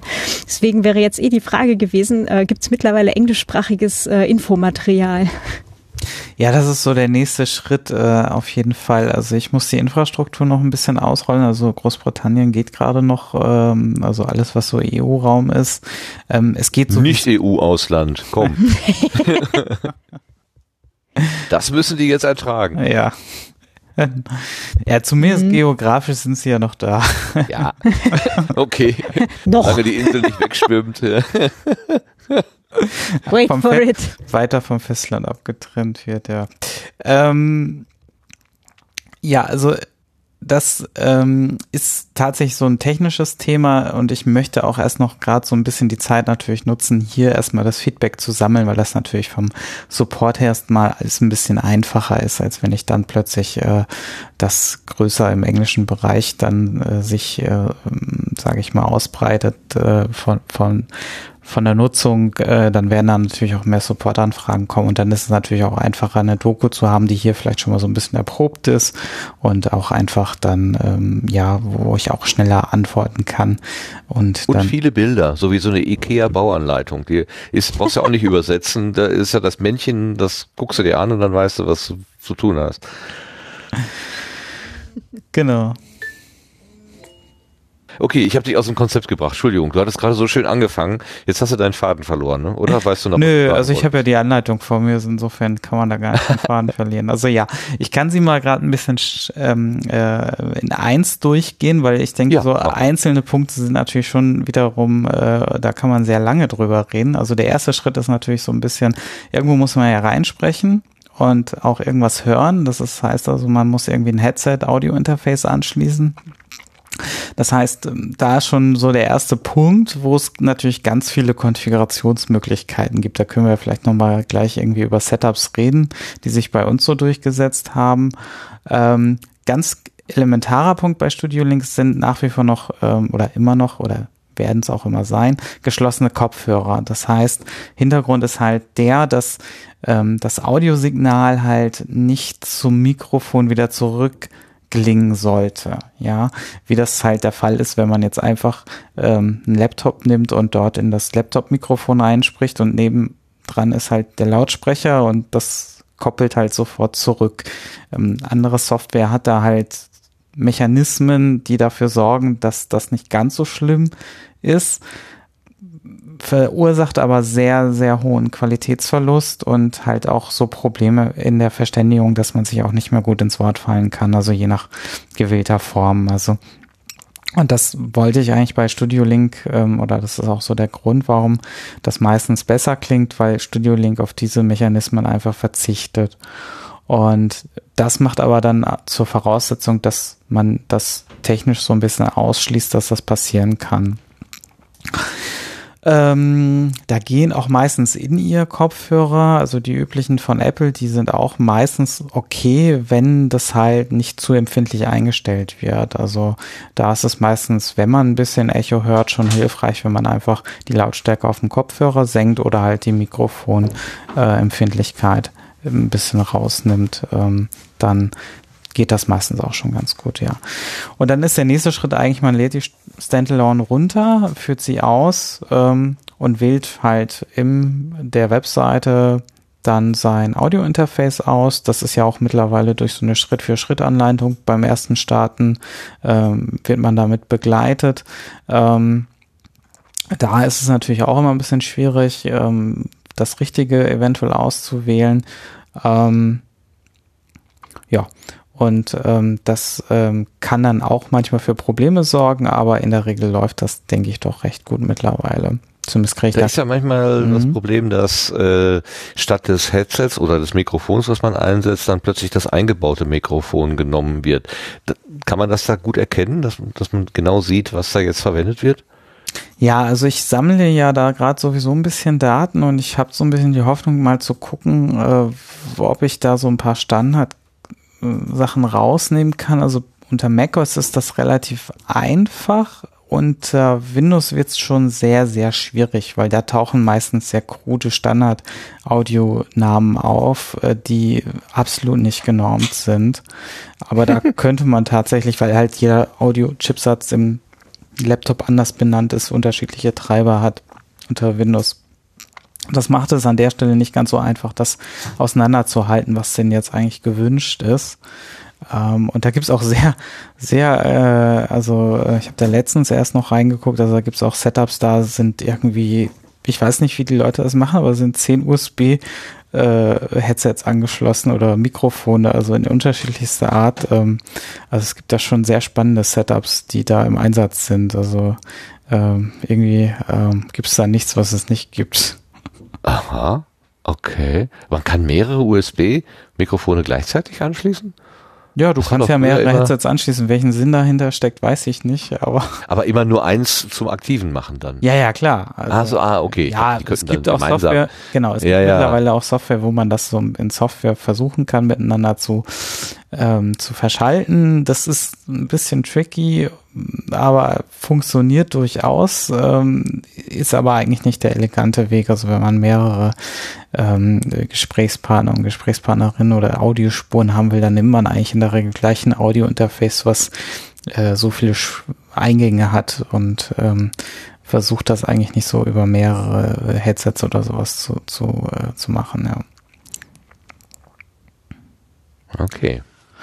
Genau, also wenn man das ausgewählt hat, da äh, erkennt man dann gleich am äh, Signallevel, ob das richtig war. Zumindest kann man schon mal so ein bisschen optisch sehen, wenn der, wenn sich dieser Balken bewegt, ähm, dann dann passt es meistens schon und das auch so einigermaßen zu dem passt, wie man da in das Mikrofon reinspricht von der Lautstärke, dann ähm, ist das schon mal ein gutes Indiz und dann kann man ja auch als nächstes so einen Test-Account-Anruf mal durchführen auf die Echo äh, Nummer, ähm, wo man dann quasi selber nochmal live hören kann. Ähm, hört sich das jetzt gut an? Ähm, Gibt es da irgendwelche Aussetzer? Ähm, oder ist da ist das einigermaßen in Ordnung und ähm, kann auch feststellen, ob man das Richtige ausgewählt hat und auch ob das richtige Headset ausgewählt ist. Da reicht es aber dann in, in Abweichung von der sonstigen Bauform der Adresse einfach nur das Wort Echo, also E-C-H-O. Genau, also das addstudio.link, das kann bei der Eingabe immer äh, weggelassen werden, der letzte Teil. Das ist nur interessant, wenn man jetzt über mehrere Server irgendwie ähm, äh, kommunizieren will, also wie das bei der E-Mail auch üblich ist. Ähm, und ähm, das, das kann man einfach weglassen, genau. Aber ich schreibe es meistens dazu, weil es jetzt natürlich auch, da können wir auch gleich nochmal drauf kommen, ähm, jetzt durch die Umstellung natürlich da auch einen Wechsel gegeben hat, der daran besonders gut erkennbar ist. Mhm, an der Adresse. Ja. Genau. Ja, und dann äh, kann es eigentlich auch schon losgehen. Also dann kann man wirklich die Rufnummer äh, des anderen eingeben und ähm, ja, und wenn dann äh, alles gut äh, läuft, dann äh, startet man über den Record-Button dann einfach die Aufzeichnung und ähm, das war's dann eigentlich auch schon. Ähm, Wo wird dann aufgenommen? Wo finde ich dann meine Audiospur wieder? Ähm, lokal wird aufgenommen, das heißt also nicht in der Cloud oder so, sondern wirklich auf dem eigenen Rechner, beziehungsweise äh, wenn auch der andere, also die andere Studio Link-Instanz ähm, äh, auf Rekord drückt, äh, dann ähm, gedrückt wird, dann ähm, dann wird dort auch lokal aufgenommen. Und zwar auch alle Spuren, das heißt also sowohl die eigene lokale als auch die des Gegenüber. Das heißt also jede Person hat in dem Gespräch dann alle Spuren. Ähm, und so hat man quasi auch auf beiden Seiten nochmal eine Backup-Aufnahme, wenn irgendwas technisch irgendwo mal schiefgelaufen sein sollte. Ähm, Yay! Genau. ja. Und das Schöne ist jetzt beim Rekord, genau, beim Rekord-Button geht ja jetzt auch dieser, dieser Timer hoch. Das heißt also, der zählt auch, ähm, das ist nicht nur so ein Fake-Timer, sondern an dem kann man wirklich erkennen, dass die Aufnahme läuft, also wie sie sich dann anhört oder was dann abgespeichert wird, ist nochmal ein anderes Thema. Aber daran kann man wirklich sehen, dass sie läuft. Also ähm, das äh, wird quasi wirklich von der ähm, äh, von diesem Audio-Speicherungsmechanismus, nenne ich es mal ganz einfach, ähm, quasi direkt zurückgemeldet in den Seku Millisekunden, die da wirklich gerade verarbeitet worden sind. Also wenn der Timer nicht mehr läuft, dann sollte man sich wirklich Sorgen machen, weil dann stimmt irgendwas nicht. Spätestens. ja, dann, dann wartet der Rechner auf ein Update wahrscheinlich. Irgendwie sowas. Gut, das war jetzt die Verwendung mit dem, äh, mit dem, mit der Standalone-Variante. Ist das die, die du quasi empfehlen, empfiehlst, so für jemand, der neu anfängt damit? Ja, würde ich auf jeden Fall erstmal machen. Also, ähm, also wenn sich jemand da schon von Anfang an sagt, er möchte oder sie möchte sich da wirklich intensiver mit beschäftigen mit dem ganzen Thema und auch vielleicht mit dem Schnitt und so weiter, dann könnte man natürlich schon gleich sagen, okay, da gibt's noch Ultraschall das kannst du dir vielleicht auch dann direkt angucken, aber gerade so für die Aufnahme, ähm, das, ich würde das erstmal trennen, glaube ich, am Anfang.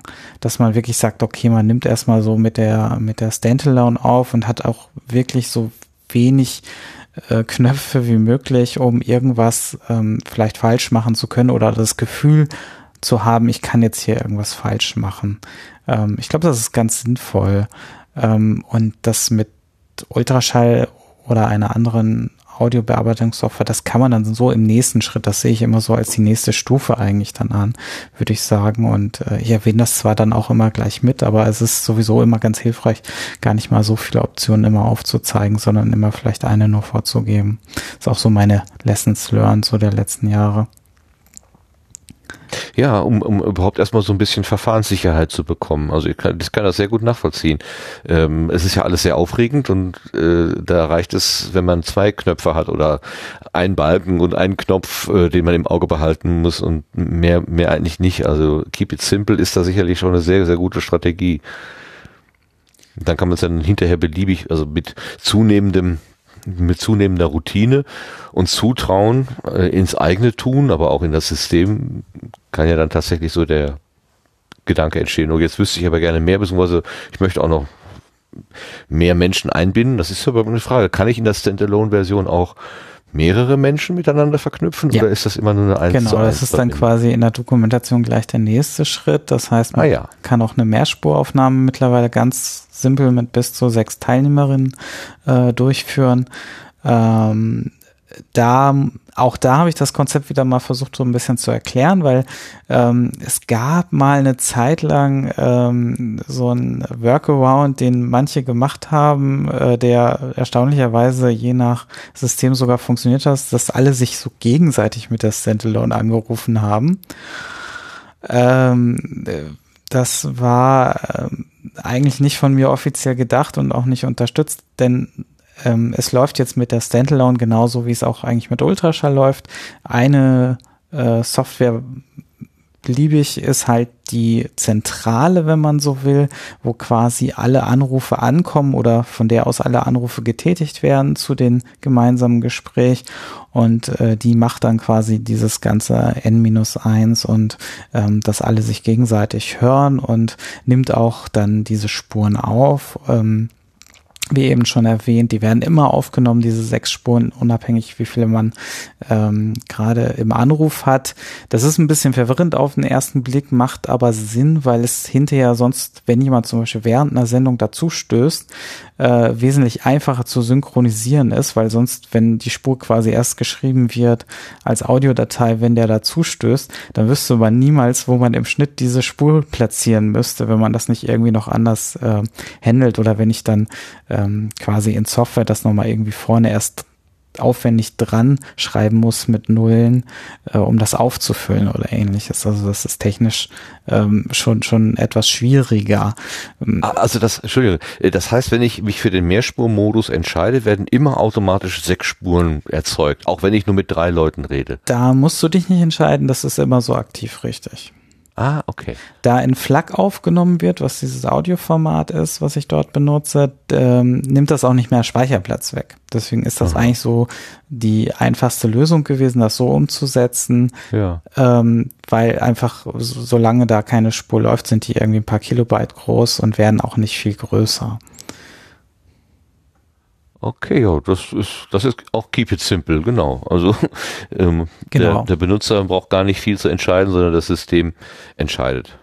Und also jedes Mal, immer werden sechs Spuren aufgezeichnet, egal was ich mache. Richtig. Ah, okay. Plus deine also, eigene, also sieben dann letzten Endes also wenn, wenn ich das jetzt zum ersten Mal einsetze und würde jetzt erwarten, da ist jetzt quasi eine Spur bzw. zwei Spuren von, von mir und meinem Gast oder meinem Gegenüber, guck dann da rein und sehe dann plötzlich sieben Spuren, dann ist aber alles richtig. So soll es auch sein. Genau, richtig. Also die Spuren sind mittlerweile auch äh, durchnummeriert und so wie sie quasi während der Aufnahme äh, angezeigt werden von der Nummerierung, landet es dann auch in diesen Dateien ja, das heißt also, die erste Spur mit eins gekennzeichnet ist auch immer dann jetzt die erste, die, ähm, die jetzt zu, für das erste Gespräch war. Siehst du, und ich habe schon wieder was gelernt. Ich habe mich ja, ne? gefragt, warum da so viele Spuren drin sind oder so viele, so viele Files halt hinterher in dem Ort. Genau, weil der, der Trick hinterher, wenn man das dann veröffentlichen will, also man könnte das natürlich direkt so auf Phonic oder direkt irgendwie verarbeiten ähm, und hochladen als Mehrspuraufnahme oder so.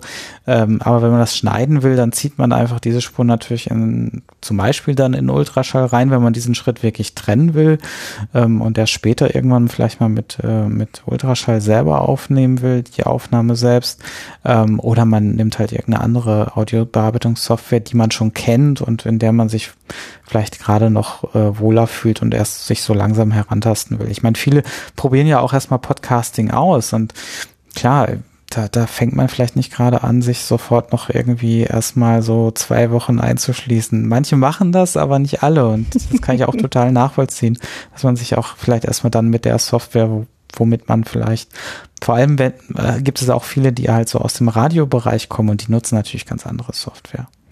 Hm. Aber auch nicht bessere. Nur andere. Nur andere, ja, genau. nee, also Ultraschall ist natürlich für den Schnitt schon, schon ziemlich cool, aber da können wir ja nachher nochmal ein bisschen drauf eingehen. Da ist ja auch die neue Version rausgekommen, die nochmal alles wesentlich vereinfacht, vor allem das, ähm, die Routing-Matrix nicht mehr ein wenig bändigt für einen, ohne dass man selber da dran rumschrauben muss. Ja, mir, mir fällt gerade auf, dass wir, ohne dass wir es abgesprochen haben, jetzt tatsächlich ein ziemliches äh, Potpourri an Verbindungsvarianten haben. Also äh, Claudia ist mit der Standalone-Variante unterwegs. Ich habe hier ein Reaper Ultraschall in 3.1, dem ich das neue Studio Link irgendwie untergejubelt habe. Dank deiner Anleitung ist das auch problemlos, äh, hat das problemlos funktioniert. Und ich glaube, bei Lars ist auch schon Ultraschall 4 im Einsatz mit dem eingebauten Plugin, oder? Bin ich da jetzt fa falsch unterwegs, Lars? Ne, ist richtig. Die, das neue Ultraschall-Release mit dem neuen Studio Link Plugin, ja. Genau, und das läuft bei mir auch ähm, gerade, genau. Ja, aber ist doch super, was wir hier schon für, für einen Zoo haben. ist irre. Können wir alles schon mal auf Herz und Nieren prüfen. Wie ist, äh, wie war denn das, Claudia, äh, als du zum ersten Mal drauf geguckt hast? War das, äh, äh, war das einfach oder hast du ein bisschen dich orientieren müssen, suchen müssen oder so? Mm, nee, also da war tatsächlich äh, der Studio-Link-Teil der übersichtlichste. Ähm, mit dem Ultraschall habe ich mir damals äh, ein bisschen schwer getan, halt so für, für, für den ersten Versuch. Ähm, das war dann halt tatsächlich ein bisschen frickeliger und ähm, da arbeite ich auch immer noch äh, anders, äh, als sich ähm, der, der Udo und, und, äh, und so sich das halt eigentlich denken, wie man damit arbeiten sollte.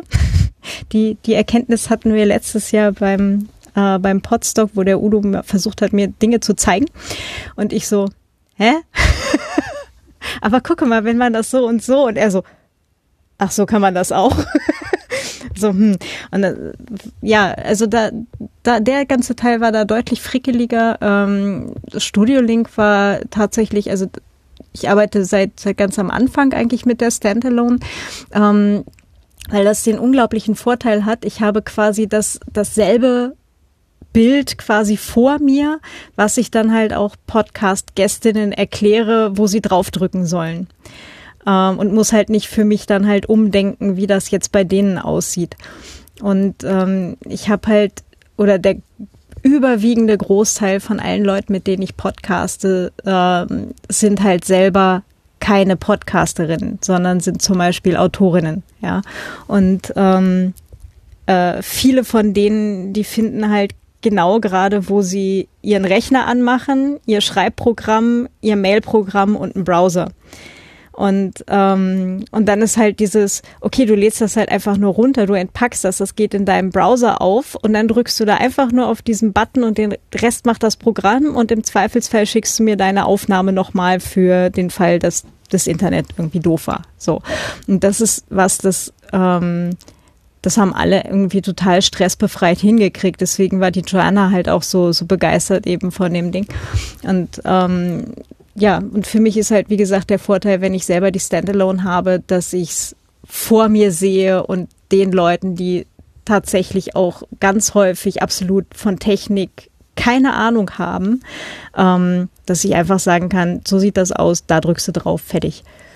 Und ja. Was nehmen deine Gesprächspartner und Gesprächspartnerinnen so für, für Headsets und Aufnahmegeräte ähm, dann? Weißt du das überhaupt? Oder ähm teilweise wirklich nur das vom Telefon, also welches Telefon auch immer Sie haben, dieses mitgel äh, mitgelieferte. Ah, okay. hm, diese Apple-Headsets wahrscheinlich. Hm. Zum Beispiel hm. oder ähm, hm. was Sie halt gerade noch irgendwo in der Schublade haben von irgendeinem Versuch mal äh, Ihnen ein Buch zu diktieren. Ah, okay. Oder ähm, ja, also das ist total bunt gemischt. Und äh, wir hatten na, das, das war aber, glaube ich, nicht über Studio Link die Aufnahme. Da haben wir dann halt äh, sehr kreativ dann hinterher zusammengemischt mit ähm, drei Leute über Skype ähm, gesprochen, alle mit Headsets und alle eine lokale Aufnahme über ein Telefon, das sie halt noch da hatten, über den, das normale Mikrofon dann halt. Ähm, das war, glaube ich, so ziemlich das Kreativste, was ich mal an, an Sachen hatte, wo dann halt ähm, Autorinnen ähm, auch mit, mit Studio Link dann irgendwie überfordert waren oder nicht keinen Zugang zu ihrem eigenen Rechner hatten oder wie auch immer. Also da waren, aber Studio Link macht das alles natürlich viel, viel entspannter. Hm. Genau, und ja, so soll es dann auch sein letzten Endes. Und wenn mal irgendwas schief geht, dann einfach melden. Ähm, sofern ich es noch irgendwie retten kann oder so, dann versuche ich das natürlich auch. ich glaube, unrettbar habe ich zweimal geschafft jetzt in vier Jahren. ja, aber jetzt mit dem neuen Rekordbutton sollte das auch schneller auffallen, wenn da wirklich mal irgendwas nicht wirklich aufgezeichnet wird. Also ich habe da bisher, bist du auch die Einzige, die mir das gemeldet hat. Ähm, deswegen bin ich noch total unschlüssig, woran das liegt, aber das hilft dir jetzt uns dann auch weiter. Wenn das wieder passiert, dann siehst du es hoffentlich und dann kann mhm. ich auch mal gezielter gucken. Also ähm, ja, ich versuche natürlich immer so, so gut es geht, da das auch einfach, deswegen halte ich es auch einfach mit dieser, mit, deswegen werden auch so viele Dateien erzeugt, weil das ist schon ein relativ komplexer Mechanismus. Wenn man da natürlich mehr Magie treibt, dann kann da auch mehr schief gehen und ähm, da möchte ich es einfach ganz gerne einfach halten. Deswegen ist das ein bisschen schade, wenn es da wirklich irgendwie schief geht und verwundert mich dann auch ein bisschen. Ähm, aber das kann natürlich so wie es halt immer ist, natürlich auch irgendwie ein Softwareproblem sein, dass ich gar nicht in der Hand habe. Und äh, da wird's dann natürlich immer schwierig. Also wenn jetzt irgendwas beim Schreiben auf die Festplatte oder sowas schief geht, ähm, tja, da steckt man da meistens nicht so ganz drin. Aber mir ist jetzt zum Beispiel mit der Version halt auch wichtig gewesen, dass es dann zumindest sichtbar ist und man sich so ein bisschen besser darauf verlassen kann, okay, da läuft was okay, ich kann beruhigt sein, da, da passiert zumindestens irgendwas. Ob das gut ist, ist natürlich immer noch auf einem anderen Blatt, aber ähm, das kann natürlich nach wie vor irgendwie schief laufen, aber das ähm, ist eigentlich mittlerweile auch schon ein bisschen abgehangen. Naja, das ist ja schon ein paar Versionen her, äh, glaube ich, wo das letzte Mal das passiert ist bei dir. Mm, das war auch genau das eine Mal, wo es dann halt auch wirklich unrettbar hinüber genau. war. Und ich habe auch äh, wahrscheinlich, äh, also das war auch tatsächlich ein, ein eines der ganz wenigen Male, wo ich nicht vorm Podcasten einmal den Rechner vorher neu gestartet habe, weil keine Ahnung, was gerade noch auf was zugreift. Also kann gut sein, dass da noch was anderes irgendwo zwischengefuchtelt hat.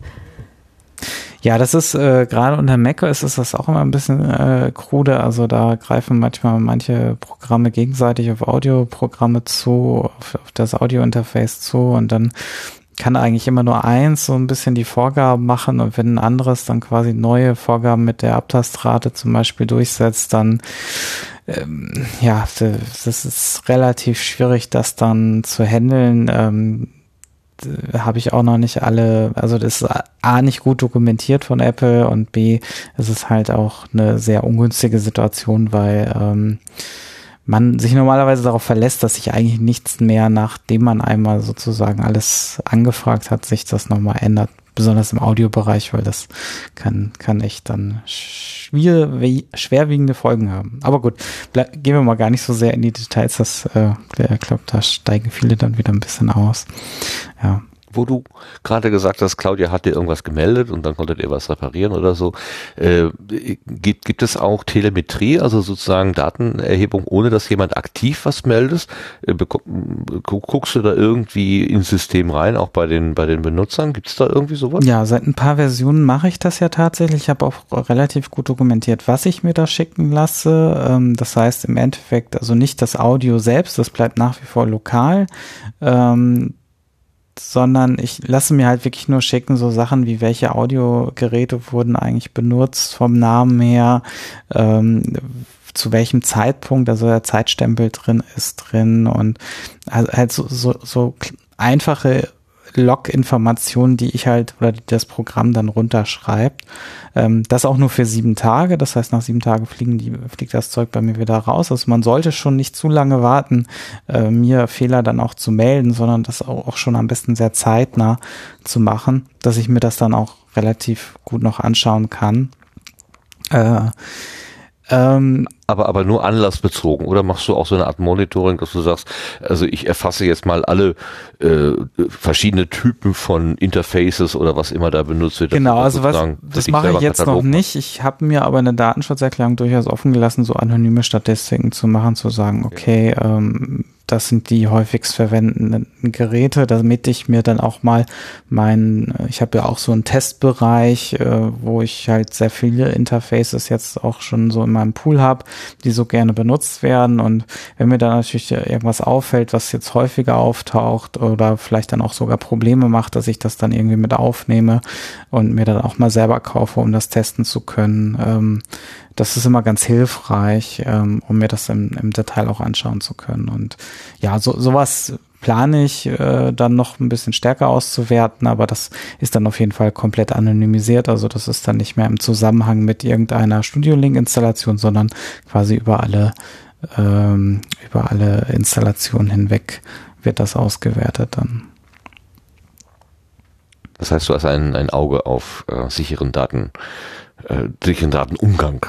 Genau, das war, das war halt auch ein Punkt, wo ich lange drüber überlegt habe, wie ich das mache und ob ich das überhaupt mache. Ähm, es ist halt schon sehr hilfreich. Also es hat, also es hat sich schon sehr bewährt in den letzten äh, Wochen, wo ich das jetzt äh, auch nachschauen kann, weil ich jetzt jemanden wirklich nur sagen muss, schick mir mal die ID, muss auch noch nicht mal die vom Gegenüber sein, kann sogar deine eigene sein, dann brauche ich nur einen Zeitpunkt, damit ich das bei mir nachvollziehen kann, wer wen du da in dem Moment angerufen hast. Und dann kann ich mir das in meinen Logs schon so ein bisschen zusammensuchen. Ist natürlich einfacher, wenn ich die richtige ID gleich habe.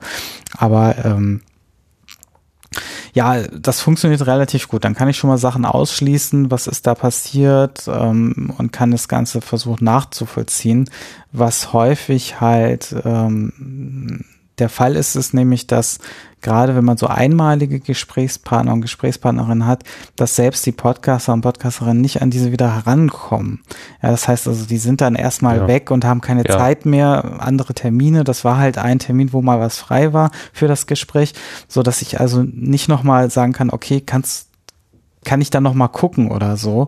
Und dann habe ich natürlich überhaupt keine Pro Möglichkeit, das, das irgendwie noch irgendwie nachzuvollziehen, was da eigentlich passiert ist. Und dann ist das natürlich sehr unbefriedigend für mich auch, weil ich natürlich weiß, okay, da gab es jetzt einen Fehler, aber ich kann dem nicht weiter nachgehen und kann halt auch nicht so Sachen ausschließen oder mir überlegen, wie kann ich das nachstellen, was ist da eigentlich passiert. Das, das ist eigentlich das, worum es mir eigentlich am meisten geht, damit ich es nachstellen kann und vielleicht auch sehen kann, welche Softwareversion war überhaupt im Einsatz. Na, es gibt ja auch nichts Schlimmeres nach Software-Bugs zu suchen, die eigentlich schon längst behoben sind, aber aus Versehen vielleicht noch eine falsche Version benutzt wurde, eine mhm. ältere. Das mhm. ähm, kann natürlich auch schnell passieren und äh, ist meistens nicht der Fall bisher gewesen, aber ähm, ja, kann durchaus dabei sein. Aber um es nochmal klar zu sagen, vom Inhalt der Kommunikation nimmst du keine Kenntnis. Richtig, die ist sogar seit der neuesten Version wirklich relativ state of the art Ende zu Ende verschlüsselt. Also selbst wenn man jetzt nicht mit dem Gedanken äh, Studio Link benutzt, dass man sowieso irgendwann mal publizieren will und der Öffentlichkeit zur Verfügung stellt, sondern tatsächlich mal wie ein Telefonat einsetzt und will ein vertrautes Wort miteinander reden zwischen zwei oder drei Leuten oder eine Familienkonferenz, wo vielleicht über den Geburtstag des Opas oder was auch immer gesprochen wird. Ähm, es bleibt unter den Teilnehmern, geht nicht in deine Ohren. Richtig, genau. Also ich ja. kann damit nichts, nichts anfangen. Ähm, das ist für mich quasi nur so eine Datenwurst, die da durchgeschoben wird und äh, was, äh, was da genau gesprochen wird, das kann ich nicht sehen. Ja, das war am Anfang, war das ähm, tatsächlich nicht so ein Fokus, weil ich da natürlich auch mal die Technik irgendwie zusammenkriegen musste und gucken musste, wie läuft's überhaupt. Und das war auch noch, äh, ich glaube, das war auf jeden Fall noch vor Snowden. Man rechnet ja eigentlich immer das Zeitalter so ein bisschen vor und nach Snowden. So, ja. Und ähm, Sicherheit hat natürlich einen ganz anderen Stellenwert. Und da muss man auch noch dazu sagen, da liegen jetzt auch irgendwie sechs Jahre CPU-Generationen dazwischen. Das heißt, wir können heutzutage Krypto, also Verschlüsselung machen, die ähm, von der CPU Last total zu vernachlässigen ist. Ne? Also ob da jetzt irgendwie äh, sechs verschlüsselte Spuren äh, von Audiomaterial laufen, das ist heute auf einer modernen oder einigermaßen modernen CPU, also mein Testequipment ist teilweise auch acht Jahre alt, das habe ich bewusst so gewählt. Ähm, das, ähm, da, da teste ich selber drauf. Das heißt also, es muss jetzt wirklich kein moderner Rechner sein für Studio Link.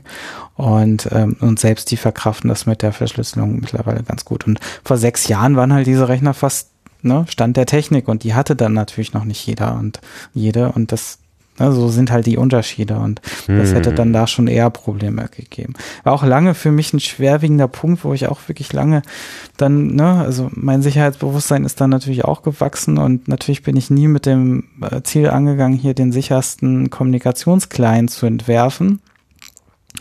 Aber es war für mich schon so eine offene Wunde, wo, nie jemand drin rumgewühlt hat, aber das mich selber hat es eigentlich schon immer sehr gestört. Und ja, das ist auch so der Grund, warum jetzt die Studio Link-Versionen oder der Hauptgrund, warum sie inkompatibel miteinander geworden sind, plötzlich zum ersten Mal, weil ich da einfach diesen Bruch einfach machen musste, ähm, um das umsetzen zu können.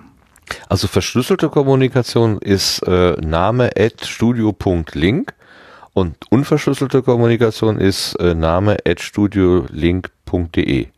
Minuslink.de. Ah, minuslink.de ist da. Mhm. Genau. Ah, okay. Das sind die alten Clients, richtig. Die sind die auch. verschwinden aber irgendwann mit der Zeit.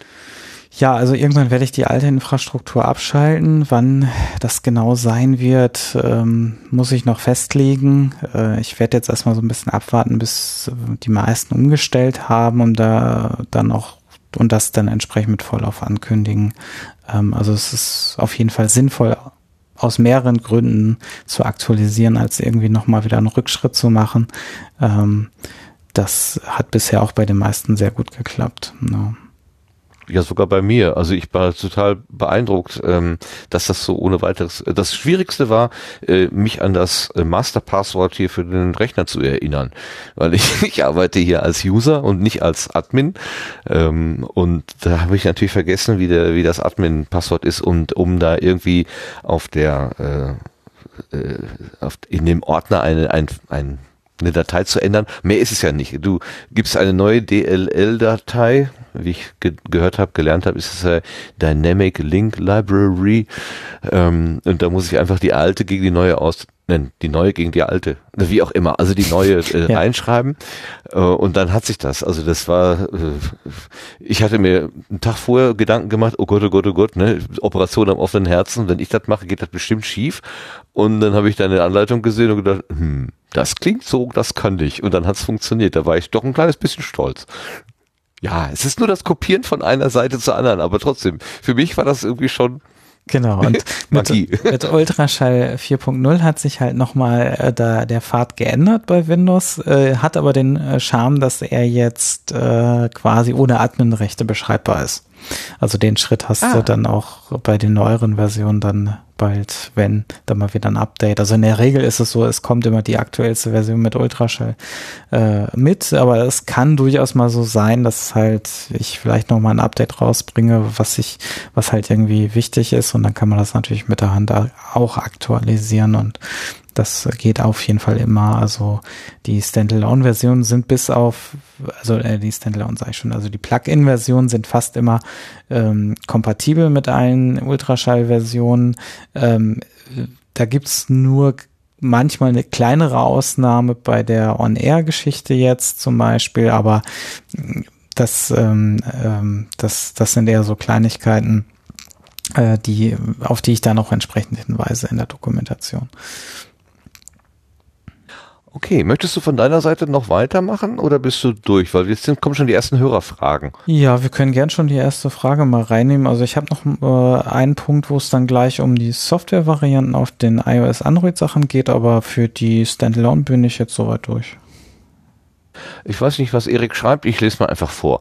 Wenn man sich für eine Aufnahme einpegelt und das nach danach rausrechnet, wird das Ganze ja meist erst dann auf die richtige Lautstärke gelevelt, ob mit Bordmittel in Reaper oder auf Phonik oder wie auch immer, weil der Aufnahmepegel zum Hören zu leise ist. Wenn man aber dieses Signal von Ultraschall live auf den Stream gibt, ist ja das Problem, dass da das leise Signal rausgeht. Äh, ja, also jetzt nicht so hundertprozentig nachvollziehen. Genau. Wenn du weißt, was gemeint ist wenn ähm, ähm, ja, also was gemeint ist, ist der Fall, wenn man äh, quasi ähm, einen Livestream hat, äh, dann ist der quasi nicht ähm, nicht äh, ähm, äh, quasi bearbeitet, bearbeitet also in, ähm, gelevelt, also normalisiert. Ja, genau. Sprich, das heißt also die Lautstärke, die Lautstärkeunterschiede untereinander sind nicht ausgeglichen oder ähm, angeglichen, so dass man quasi sagen kann, okay, in, in schwierigen Hörsituationen hört man vielleicht nicht so viel oder muss halt selber äh, die Lautstärke etwas nachregeln, wo man quasi durch Auphonic oder durch Ultraschall Dynamics gewöhnt ist, da wenn man das als äh, Podcast verteilt, äh, dass man quasi immer eigentlich ganz gut eingepegelten Podcast hat und gar nicht so stark seine Lautstärke ähm, am Smartphone äh, entsprechend oder Hörgerät ähm, entsprechend hochdrehen muss. Ähm, ja, das ist ein Problem. Ähm, dass man theoretisch durch so ein Live Dynamics bei Ultraschall versuchen kann, auf der Masterspur dazuzuordnen. Das kann aber sehr schnell böse Effekte geben. Also es ist nicht ganz trivial, das mit ins Routing zu kriegen. Ähm, insbesondere wenn man kein Local Monitoring hat. Ähm, ähm, Local Monitoring heißt, wenn das eigene Audio-Interface ähm, ähm, quasi nicht selber das Monitoring macht, was man auf den Kopfhörern von seiner eigenen Stimme hört, sondern das im Rechner passiert, also über Ultraschall oder beziehungsweise die Routing Matrix. Damit habe ich mir schon mal ganz schön, ähm, als ich nicht dran gedacht habe, äh, den Personen am äh, Podcasttisch äh, auf einem Kongress so ein bisschen äh, die äh, äh, ja, äh, die Kopfhörer vom, vom Kopf gefegt fast. Ähm, Äh, weil ich da auch dann den War's Dynamics, laut? genau, also da war es halt ein bisschen leise der Stream und da dachte ich auch, okay, dann nehme ich halt jetzt gerade mal schnell den Dynamics-Effekt dafür, äh, aber da habe total vergessen, dass äh, da Ralfs Setup im Einsatz war, wo halt quasi äh, dann das Monitoring über Reaper läuft und dann wird das quasi als Feedback zurückgegeben und es schaukelt sich natürlich super schnell auf und ähm, äh, das ist eine sehr ungünstige Situation. Das war mir sehr unangenehm, da allen sozusagen das Trommelfell ein wenig gereizt zu haben. Ja, also es ist mit Vorsicht zu genießen, technisch nicht ganz einfach. Ich versuche vielleicht auch serverseitig demnächst vielleicht da nochmal Ansätze zu machen, dass ähm, das dort äh, vielleicht mit so einem Live-Einpegeln zu machen, dass man das gar nicht in der Software lokal machen muss. Ähm, gab da auch schon mal Ideen, dass wir das in Ultraschall vielleicht irgendwie als Feature einbauen. Ähm, sind wir aber nicht weiter zugekommen, das bisher zu testen. Ja. Okay, hier hustet noch jemand Linux in den Chat. Äh, äh, wobei nicht ganz klar ist, was die Frage eigentlich ist. Da steht nur Hust, Linux, Hust. also quasi gibt es eine Linux-Versorgung? Es gibt ähm, äh, ja, also Linux ähm, ist äh, Ultraschall mit gemeint. Ähm, und ja, da gibt's äh, mittlerweile Bestrebungen, dass wir das äh, machen. Ähm, meine äh, Version habe ich, also ich habe auch schon so erste Versionen für Studio Link Plugins, dass die da laufen können. Ich glaube, darauf äh, geht die Frage gerade ein. Ähm, das kriegen wir, denke ich, in nächster Zeit auch hin. Es hängt ja noch ein bisschen davon ab. Aktuell ist ja diese experimentelle Version von Reaper noch draußen. Ähm, ich denke, wenn sich die so einigermaßen gesetzt hat und bei mir funktioniert die persönlich schon ganz gut ähm, unter Linux, dann ähm, könnte es da wirklich in Zukunft relativ bald auch eine Linux-Version geben, die, und, die mit Ultraschall läuft und wo dann auch die Plugins drin sind von mir. Okay, demnächst in Ihrem Theater. Okay, okay. Schon vorher war die Frage vom Melonator eingegangen, das Streaming. Wie und wann mit Studio Link? Also Streaming läuft ja noch nach wie vor. Was ich halt bisher noch nicht ähm, äh, beheben konnte, war, dass das mit der Standalone geht. Also die Standalone kann normalerweise auch streamen. Das wird jetzt noch hoffentlich an diesem Wochenende von mir behoben dass man mit der auch wieder streamen kann. Ähm, ist so ein bisschen Opfer geworden dieser ähm, neuen Wunschnamen, da ich die Authentifizierung halt auch immer so ein bisschen an den IDs gebunden habe und das, ähm, das hat dann zu Konflikten geführt, die ich jetzt erstmal auflösen musste ähm, und größere Umbauten vornehmen musste. Ähm, das wird damit gelöst sein. Ähm, worauf äh, er äh, natürlich anspricht, ist wahrscheinlich der Fall, dass das Streaming ja kostenpflichtig wird. Also das ist ja die einzige Funktion, die ich jetzt aus der Beta-Phase quasi entnommen habe, die dann in ein kostenpflichtiges Modell überführt wird. Ähm, das werde ich mit einigermaßen Vorlaufzeit dann auf jeden Fall nochmal ankündigen. Und wenn ich es ankündige und es umgestellt wird, dann fallen sowieso alle erstmal in eine 30-tägige Testphase rein. Also es wird nicht von heute auf morgen dann ähm, in eine kostenpflichtige Variante umgestellt, sondern man wird Zeit haben, seinen Stream so gesehen, ähm, seinen sogenannten My Studio Link Account zuzuordnen und den dort einzupflegen. Und ähm, die Streams werden auch nicht sofort gelöscht nach den 30 Tagen, sondern das geht erstmal so in der Pausenfunktion, dass wenn man dann den Stream wieder startet, zum Beispiel, dass dann erstmal angezeigt wird, okay, ähm, du musst deinen Stream jetzt erstmal zuordnen, ähm, mach das mal in Ruhe und dann ähm, kannst du auch wieder weitermachen. Mhm. Der Erik fragt gerade noch, ähm, ob es vielleicht irgendwann mal auch eine Chat-Funktion da drin gibt. Zurzeit ist es so, äh, der Ton kommt über die eine Software, der Text vom Chat über eine andere. Äh, und er meint, man könnte das doch vielleicht irgendwie bündeln und das in eins packen. Ist das denkbar? Ja, es gab ja damals schon mal ganz am Anfang einen Chat, der dann leider wegen der DSGVO wieder rausgeflogen ist, ähm, beziehungsweise weil der Betreiber oder die Betreiber das eigentlich sehr viel betre ähm, äh, privat machen und da jetzt auch nicht so viel mit DSGVO-Anforderungen, also von denen konnte ich jetzt nicht irgendwie äh, was Greifbares bekommen, damit ich das datenschutzrechtlich einigermaßen sauber implementieren kann weiterhin. Ähm, deswegen werde ich da jetzt was eigenes implementieren und das wird eigentlich so ein paar, ein bisschen dauern. Also es ist auf meiner Liste drauf, das Feature, dass man einen integrierten Chat hat. Ähm, und das wird hoffentlich dann mit der Überarbeitung der Streaming dann irgendwann mit dabei sein. Ähm, aber jetzt nicht zum Start. Das, das dauert noch ein bisschen dann. Steht auf der großen Wunschliste für irgendwann mal. Hm. Genau. ja. Lars, was hast du für Erfahrungen gemacht bei der, mit der Implementierung? Ähm, mit der Implementierung, wie meinst du? Naja, du hast ja jetzt auch mit Studio Link, nein, also mit der neuen Version von Studio Link zu tun. Ähm, hat sich irgendwas geändert für dich? Äh, hat das sofort funktioniert? Gab es Probleme? Wie war das bei dir? Ähm, also ich hatte nicht wirklich ein Problem, sondern bin an ein kleines Limit gestoßen. Da bin ich auch nicht alleine und ich habe gerade heute gesehen, dass der Sebastian da schon dran arbeitet. Das kann er wahrscheinlich viel besser erklären als ich. Ähm, also ich wollte gerne bei meinem Notebook, mit dem ich sehr, sehr viel mache und bei meinem Desktop, äh, an dem ich jetzt gerade sitze, äh, gerne den gleichen Wunschnamen haben und wegen der IDs ging das also nur, wenn man ein bisschen getrickst hat. Und äh, ja, Sebastian, du kannst wahrscheinlich gleich noch mehr zu sagen. Das war das einzige einzige. Ansonsten war ja jetzt auch die Umstellung ähm, mit Ultraschall 4. Allerdings habe ich auch die Standalone vorher ein bisschen ausprobiert und das war alles völlig problemlos. Ähm, völlig unspektakulär. Deswegen äh, wusste ich gar nicht genau, was du meinst, weil es war hier so so ja, lief einfach und alles wunderbar. Ja. Ich ähm, erinnerte mich an diese Wunschnamengeschichte, aber ich wusste, ich konnte mich nicht mehr an Details erinnern. Also ich glaube, das wollte ich ja. sagen eigentlich. Hm.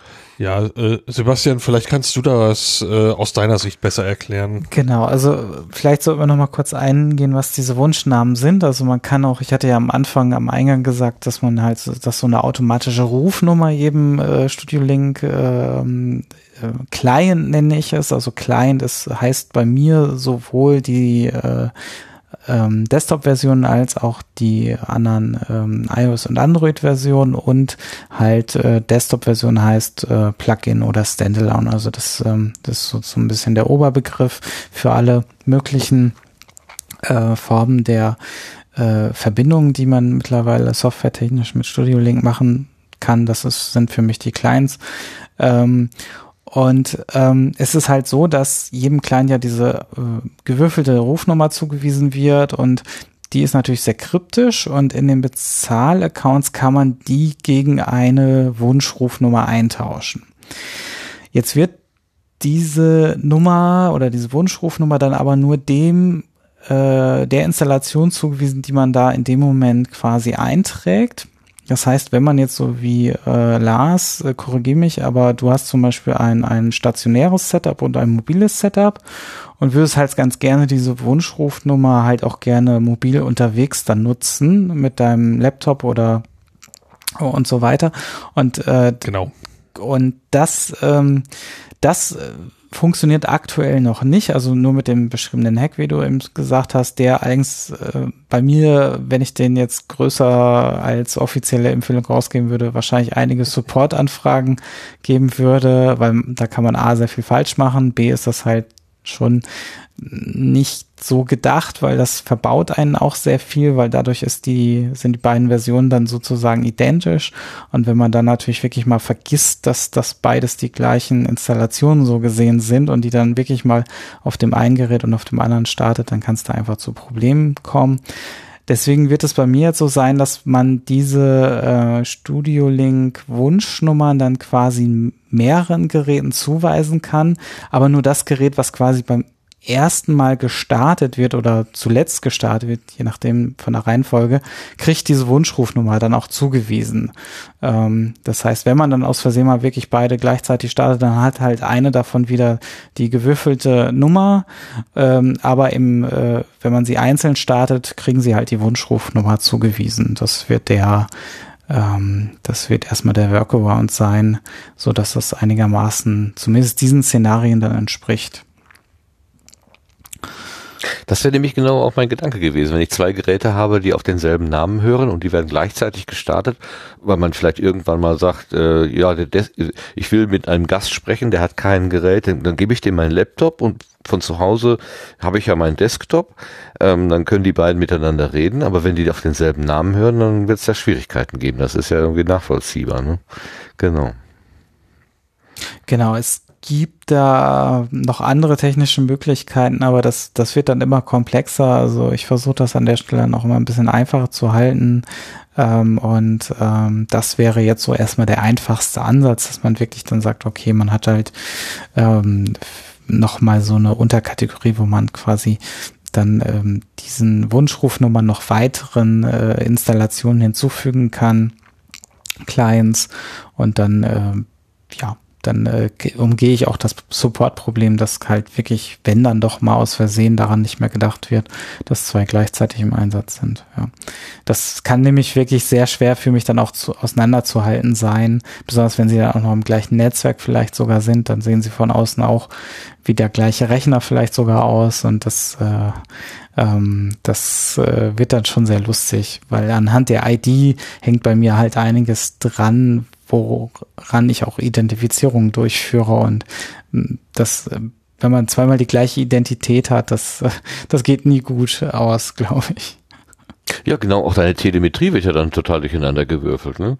Dann hast du einmal unter dem Namen ein Linux, eine Linux-Umgebung oder was weiß ich, eine iOS-Umgebung und einmal unter demselben Namen eine Windows-Umgebung.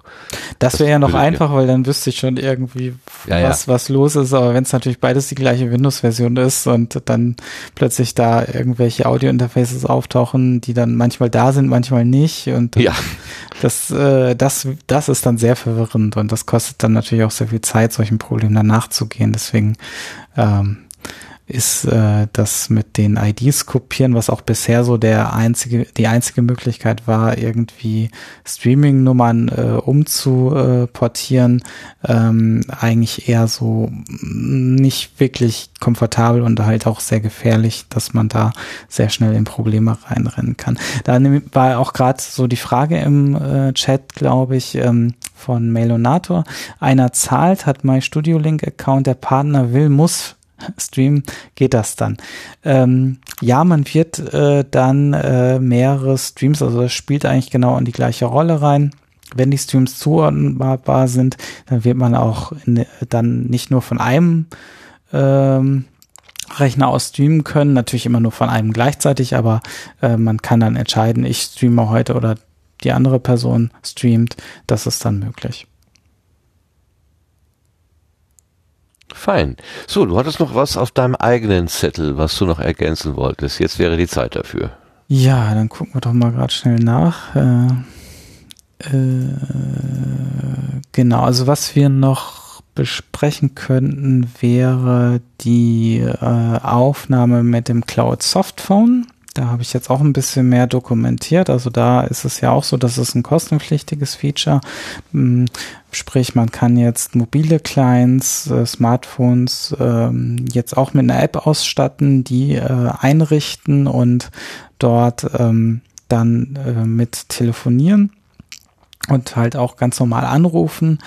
Ähm, die bekommen quasi dann gleich, weil sie halt kostenpflichtig sind, kann man den gleichen Wunschrufnamen äh, zuweisen, um das auch ein bisschen einfacher zu machen auf dem mobilen Gerät. Da wäre das Handling natürlich mit solchen recht kryptischen IDs natürlich noch ein bisschen schwieriger, nicht unmöglich, aber durchaus äh, ist es ein bisschen komfortabler, denke ich, wenn man da jetzt einfach auch einfach definierte Rufnamen hat.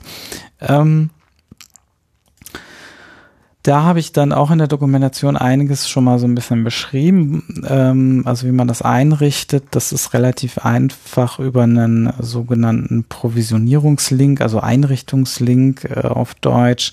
Ähm, den schickt man quasi der Person zu, die quasi diese Einrichtung durchführen soll. Also man legt das unter MyStudio Link an und dann kriegt man diesen Link angezeigt und den kann man dann verschicken, ähm, wenn man das jetzt nicht selber einrichten will auf seinem eigenen Gerät. Und äh, da steht dann in zwei Schritten beschrieben, also was man für je nach Plattform dann tun muss ähm, und wie das Ganze dann eingerichtet wird. Ähm, worauf ich mal hinweisen will, ist, ähm, es gibt da so ein bisschen noch Probleme oder was heißt Probleme? Also ich hatte ja am Eingang mal erzählt, dass halt Studio Link selbst diese ganze Echo-Unterdrückungsgeschichte, das heißt, man, man hat irgendwo Echo, weil, und deswegen sind äh, geschlossene Kopfhörer notwendig ähm, ausschaltet. Das ist allerdings bei den mobilen Varianten eingeschaltet. Deswegen klingen die schon mal im Standard, wenn man die so installiert lässt, wie sie sind, nicht ganz so äh, gut wie jetzt, sage ich mal, eine Studio Link zu Studio Link Verbindung. Ähm, das kann man aber auch ausschalten. Das führt auch manchmal, also gerade diese ähm, Echo-Unterdrückung oder diese Geräuschunterdrückung, die dort eingerichtet ist, die kann auch manchmal zu Audioaussetzern führen. Konnte ich selber noch nicht so ganz nachvollziehen, wann das passiert, ähm, aber wurde mir auch schon berichtet. Und mein Hinweis ist eigentlich, dann zu versuchen, wirklich auch mit ganz normalen Kopfhörern dann äh, zu arbeiten an der Stelle und nicht so ins äh, Telefon reinzusprechen, was natürlich auch sehr anstrengend ist, wenn man das die ganze Zeit in der Hand halten muss. Und insbesondere, wenn man dann wirklich auf Lautsprechen geht, dann wäre so ein Echo-Effekt natürlich enorm da. Deswegen ist der natürlich erstmal aus, äh, ist, ist das durchaus aktiviert aber dass man das dann deaktiviert. Ich bin mir noch nicht ganz schlüssig, ob man das noch ein bisschen einfacher lösen kann und was so die Standardeinstellungen sind, aber das ähm, so als kleiner Tipp, das mal ausprobieren, dann wären die Verbindungen auch wesentlich besser. Obwohl so freihändig in der S-Bahn oder U-Bahn äh, telefonieren, selbst mit äh, Freisprecheinrichtung, ist ja tatsächlich, was man beobachten kann, äh, was mich sehr, sehr wundert, äh, dass Menschen auch so Ja, gut, aber die so wird dann halt wirklich nicht besser. Und wenn man halt Echo-Unterdrückung ausschaltet, dann wird man sich komplett selber hören. Das wird ein irre machen. Äh, deswegen ist sie auch an, weil das natürlich durchaus der erste Fall ist. Man geht ans Telefon und hat dann das direkt am, am Ohr und da hört man schon ein leichtes Echo, wenn die ausgeschaltet ist. Also es ist sogar erträglich einigermaßen, kommt natürlich auch immer auf das Modell drauf an äh, und auf die Lautstärke, aber spätestens im Freisprechmodus ist es dann wirklich komplett verloren, ja. Die Softphones ist sozusagen das modernste. Was ist denn mit etwas älteren Geräten? Ich habe ja auf der Stichwortliste Windows 32-Bit Support stehen. Ja, äh, ich hatte schon seit einigen Monaten keinen Windows 32-Bit Support mehr drin. Ähm und äh, ja, jetzt ist quasi noch äh, tatsächlich heute ein Client aufgetreten, wo das benötigt wird. Ähm ich hatte eigentlich schon die Hoffnung, dass es, dass ich, dass, ja, genau. dass sie Hat nicht mehr überlebt haben. Also spätestens mit dem Windows 7 äh, Support Ende äh, dachte ich eigentlich, okay, das müssten doch jetzt eigentlich die letzten Windows 32 Bit Systeme gewesen sein, die da vielleicht jetzt hoffentlich nicht mehr verwendet werden. Ähm, ja, aber es gibt anscheinend, also ich werde jetzt wahrscheinlich noch eine letzte Version machen, aber ist, also mein Ratschlag wäre auch in Hinblick auf Sicherheit macht da mal was neu. Also das wäre, das wäre schon. Das ist schön. Der Experte sagt, mach da mal was neu. Sehr gut. Ja, es ist also, ähm, also 64-Bit gibt's einfach schon so ewig lange jetzt und ähm, äh, es ist äh, schade, dass sich diese Übergangszeit anscheinend so lange gehalten hat mit 32-Bit-Installation, dass die nach wie vor jetzt auch noch in dieses Jahr mit reingekommen sind. Ähm, es ist halt schwer zu supporten. Ich habe nirgendwo ein Windows 32-Bit. Das heißt, ich kann diese Version auch noch nicht mal testen, wenn ich sie denn jetzt baue. Und das ist halt für mich eigentlich so der Hauptgrund, was ich nicht testen kann. Da kann ich dann natürlich auch schlecht irgendwie Support für leisten und das ist dann eher so Trial and Error und Fingers crossed, das funktioniert oder nicht. Und ähm, das finde ich irgendwie keine befriedigende Option und da wäre es irgendwie schon besser, ähm, ja, ich, ich denke, ich werde jetzt nochmal, weil ich jetzt noch nicht so viel Code entfernt habe, dafür ähm, das nochmal bauen, weil es geht hier ja darum, dass quasi ähm, ja die Person jetzt gerade gar keinen Anschluss an die neuen Versionen hat und das möchte ich jetzt eigentlich auch jetzt nicht im Weg stehen. Da gibt es zumindest für eine Übergangszeit noch eine neue 32-Bit-Version und ähm, das wird dann aber auch definitiv die letzte sein. Also da sollte man dann schon gucken, dass man, also Studio Link ist da sicherlich die, nicht die einzige Software, die dann irgendwann nicht mehr funktionieren wird. Ähm, und äh, Sicherheitslücken und so weiter dürften da auch relativ bald auftreten, die dann gefährlich werden können. ja, kann ich sehr gut verstehen. Vorhin schon mal kurz erwähnt ist die Möglichkeit oder die Notwendigkeit, sich einen Account bei dir einzurichten, My Studio Link, wo man eben zum Beispiel diesen Wunschnamen eintragen kann und so weiter. Und ich möchte dir Zurückmeldung geben, dieses äh, diese Ansicht von My Studio Link, diese, diese Formularansicht, die man da hat, ist sehr schön aufgeräumt und sehr leicht zu verstehen. Also das ist wirklich klasse. Hat mir sehr, sehr gut gefallen, was ich da gesehen habe. Ich weiß nicht, wie, wie hast du es gesehen, Claudia? Hast du schon einen MyStudio-Link eingerichtet? Nee, wahrscheinlich nicht, ne? Nee, tatsächlich noch nicht. Also nee. äh, ich bin da noch ein bisschen hinterher. macht ja nichts, macht ja nichts. Lars, hast du eins eingerichtet? Ein, ein Studio-Link-Konto? Ein MyStudio-Link, ja, genau. Ja, selbstverständlich. Das muss ja wegen der Wunschnamen, genau. Genau. genau. Und, und wie, hast, wie hat dir das Design gefallen? Wunderbar. Es war eben alles ja, gerade wie, wie ich schon so gesagt hatte, irgendwie so, so, so unspektakulär. Es war eben schlicht einfach, äh, sofort selbsterklärend, intuitiv. Ähm, ja, für mich wunderbar. Genau mein Ding. Genau, so will man es eigentlich hören. Ähm, mit My Studio Link ist ja und dem Preismodell ist ja jetzt auch sozusagen Geld geflossen zum ersten Mal. Hat das gut funktioniert oder ist irgendwo von dem Reichtum irgendwas auf der Strecke geblieben. Wie war das denn so bei dir? Ich, ho ich hoffe natürlich nicht. Ich sehe natürlich nicht die Überweisung. Also dort natürlich sehe ich schon die Überweisungen, die nicht angekommen sind. Aber nein, das hat bisher alles gut funktioniert. Ähm, ich bin auch sehr zufrieden mit dem Start. Also jetzt wird sich natürlich erstmal zeigen müssen, wie sich das in den nächsten Monaten dann äh, äh, entwickelt. Also es ist ja so, dass hier quasi das Guthaben ja im Voraus aufgeladen wird und dann monatlich davon so ein bisschen die Beträge dann runtergerechnet werden äh, je nach Nutzung. Ähm, und äh, also Nutzung heißt in dem Sinne quasi, ähm, es gibt ja eigentlich diese drei Pakete, aber eigentlich im engen Sinne sind es ja keine Pakete, sondern man kann ja eigentlich quasi von äh, wirklich 0 Euro bis, äh, ja, ich glaube 50 Euro oder so habe ich als Maximumbetrag äh, drin, ähm, das monatlich ähm, äh, einstellen und je nach Stufe gibt's halt verschiedene Funktionen, die halt dann dazukommen oder nicht. Also ab 10 Euro sind dann zum Beispiel diese äh, Softphone-Geschichten für iOS, Android mit dabei.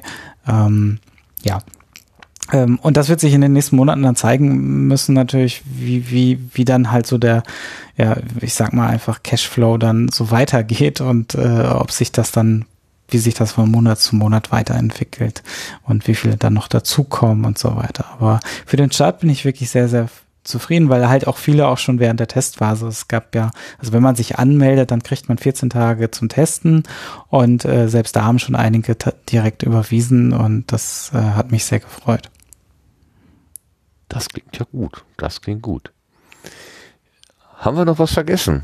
Wolltest du noch was ergänzen? Äh, ich guck mal gerade noch mal rein. Ähm, genau, Ende zu Ende Verschlüsselung habe ich noch mal erwähnt. Vielleicht können wir noch mal, wenn wir schon bei Datenschutz waren, auch noch mal zu den Softphones was sagen. Ähm, mhm. Die Apps sind ja nicht von mir selber äh, sondern von der Firma Acrobits, beziehungsweise äh, teilweise wird sie im Store als Alien Licensing äh, GmbH, das sind wahrscheinlich irgendwelche steuerlichen Gründe und Acrobits ist mittlerweile auch von einer anderen Firmenkonsortium aufgekauft, wenn ich das richtig auf der Webseite gelesen habe. So ganz habe ich es auch noch nicht verstanden. Aber das macht auch nicht so wirklich viel, weil, ähm, also wenn ihr die App installiert, dann wird ja auch die Privacy Policy von der Firma angezeigt. Ähm, und die gilt dann natürlich, also weil die App natürlich nicht von mir ist, sie ist ja von denen in den Store gebracht worden. Und im Prinzip passiert da aber nicht so super viel. Also das Einzige, was privacy-technisch läuft, ist halt wirklich nur, dass ein, ähm, ein Gespräch ankommt und akzeptiert wird. Also das ist das, was eigentlich letzten Endes äh, die sehen. Natürlich können sie auch in ihrer eigenen App Sachen loggen. Ähm, da habe ich jetzt aber nichts Schlimmes entdeckt. Ähm, und die eigentlichen Audiodaten sind auch nach wie vor Ende zu Ende verschlüsselt. Das sieht man auch an dem Schlosssymbol. Also da wird das sogar nochmal als Schlosssymbol angezeigt in der App. Ähm, und wenn das da ist, dann kann man äh, auch davon ausgehen, dass diese Verbindung verschlüsselt ist. Und ähm, insofern ähm, ja, also der eigentliche Audioanteil ist dementsprechend oder der sensible Anteil ist ähm, da erstmal geschützt.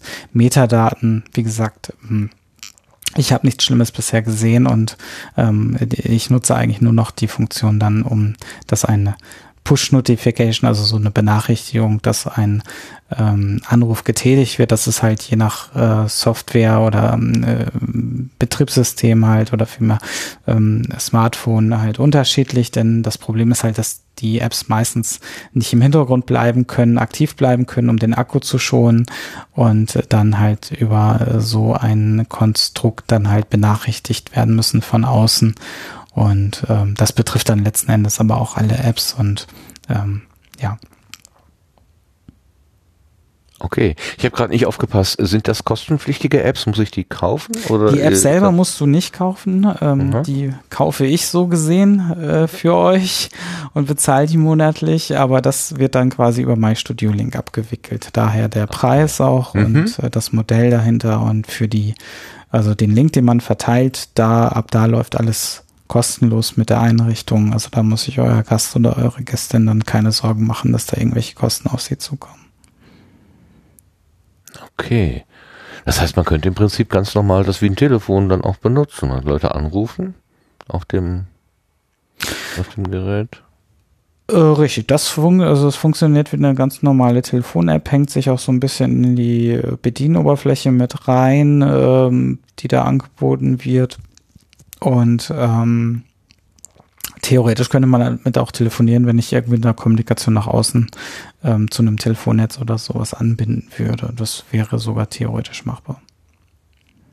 Hm, dann bist du am Ende Telekommunikationsanbieter, ne? Es Willst ist nicht, nicht so wirklich vorteilhaft, weil vor allem mm. spätestens da muss man sich natürlich auch mit Dingen rumschlagen. Was ist, wenn Zugangsdaten mhm. mal missbraucht werden? Wer übernimmt die Kosten und Vorratsdatenspeicherung? Ja, und auch, also es, es geht, da fallen viele Sachen an, da muss man auch bei der Benutz Bundesnetzagentur sein Abrechnungsmodell darlegen und anmelden und also es, es wird nicht einfacher. Nein. ja, vor allem da musst du ja nach, weil, weil dann nach Minuten ja abgerechnet wird und ähm, oder du rechnest meistens nach Minuten ab, zumindestens wenn es jetzt keine, wenn es irgendwie mobile Verbindungen oder Auslandsverbindungen sind und ähm, gut, die könnte man noch einschränken, aber dann wird es natürlich auch wieder, also es ist relativ relativ komplex, das Feld, das möchte ich nicht wirklich aufnehmen. Was ich mir mal irgendwann vielleicht tatsächlich als Funktion vorstellen könnte, wäre eine Rufnummer, auf der man nur angerufen werden kann. Das dürfte wesentlich einfacher zu implementieren sein mhm. und dürfte auch nicht so viele Fallstrecke bieten. Aber da bin ich mir auch noch nicht so ganz sicher, weil das auch nicht so super günstig ist und mh, mm, dann, also vor allem, wenn jeder so wirklich seine eigene Rufnummer haben möchte, da hängen dann ja auch immer ganz bürokratische Dinge da dran, dass man ähm, ja, dass man darüber dann auch, äh, sage ich mal, wirklich in dem Postleitzahlengebiet sein muss, wobei das eigentlich auch wieder nur ausgehende Gespräche betrifft, weil das halt mit Notrufnummern halt zu tun hat. Das heißt, die Zuweisung einer Telefonnummer ähm, zu einem Notruf äh, Gebiet äh, muss ja immer festgelegt sein, dass wenn ja, man dann einen Notruf ja. absetzt, dass der auch richtig in der richtigen Leitstelle ankommt. Äh, darum geht's meistens und das muss man auch irgendwie, wenn man mal irgendwo eine Telefonnummer online klickt, auch meistens irgendwie bestätigen, dass man dann auch wirklich in diesem Ort wohnt und dass das auch richtig zugeordnet ist, weil das kann natürlich im Zweifel relativ schnell äh, auch juristische Auswirkungen haben, wenn da mal was nicht funktioniert. Oh ja, oh ja. Will man nicht, will man lieber nicht. Nee. Okay. Ich glaube, wir können das Kapitel Studio Link 2.0, also zweite Mal im Sendegarten, zuklappen. Es kommen bestimmt noch Fragen und äh, falls euch als Zuhörende hier jetzt im Laufe der Zeit noch Fragen gekommen sind, stellt sie ruhig auch einfach. Wir haben ja im Querbeet immer eine kleine Technikecke. Also selbst wenn das Studio Link nicht das Thema auf der Gartenbank ist, ist es kein Problem, da auch nochmal in den folgenden Ausgaben drauf zuzugreifen. Also äh, Sebastian ist hier, er erklärt gerne, wie wir jetzt ja zweimal schon erleben durften. Und er erklärt vor allen Dingen gut, wie wir auch zweimal schon erleben durften. Ähm, und er programmiert auch gut. Und er hat tolle Ideen und es macht Spaß, mit seiner Software zu arbeiten. Und naja, dann fragt auch einfach. Also keine Scheu. Ähm, es gibt keine dummen Fragen. Auch wenn ich manchmal sage, wie hältst du es aus, wenn jemand sagt, ich habe das jetzt installiert und was muss ich jetzt tun? Ich habe da so Sachen im Sendegate gelesen, wo ich denke, ähm, da kann der Fragesteller ja noch nicht mal seine Situation beschreiben. Und wie soll Sebastian da wissen, worum es geht? Aber selbst das machst du irgendwie immer mit äh, großartiger Geduld. Ich beneide dich da. Ich möchte, ich hätte da gerne davon ein bisschen. Ich weiß nicht, wo du die hernimmst. Ich, äh, bei mir wäre schon viel früher Schluss und sag, äh, bitte lies doch erstmal die Dokumentation und dann sag mir, auf, bei welcher Zeile der Dokumentation kommst du nicht mehr klar? Dann helfe ich dir auch weiter. Das gab es bei uns im, im, Betrieb mal so, dass wir eine Anleitung hatten und die hat keiner gelesen und dann hat irgendjemand gesagt, so, ich beantworte nur noch die Fragen, wenn Sie mir die Seitenzahl sagen, wo das Problem beschrieben ist. ja, genau, ich hoffe. Vielleicht für, hm? für Ach so, sorry, nein, äh, ich meinte nur für alle, die es äh, schon in Verwendung haben, äh, sag doch auch anderen Leuten, dass sie es verwenden können. Das ist ähm, dann halt auch mehr Leute noch tun und äh, zum einen mehr Feedback kommt und zum anderen natürlich vielleicht auch mehr Geld reinkommt. Achso, äh, tatsächlich haben wir da noch vielleicht einen Punkt. Ähm, also wer muss jetzt eigentlich was bezahlen? Also diese ganzen Standalone-Versionen und Plugin-Versionen sind ja nach wie vor kostenlos. Ähm, und ähm, das kam auch öfters so ein bisschen als Rückfrage nochmal. Ähm, im Prinzip muss man halt nur dann zahlen, wenn man wirklich von diesen Zusatzfunktionen irgendwas nutzen will. In der Dokumentation weise ich auch sofort darauf hin, wenn irgendwo eine Funktion dabei ist, die ich gerade beschreibe, die halt kostenpflichtig ist, wie zum Beispiel die Wunschrufnummern.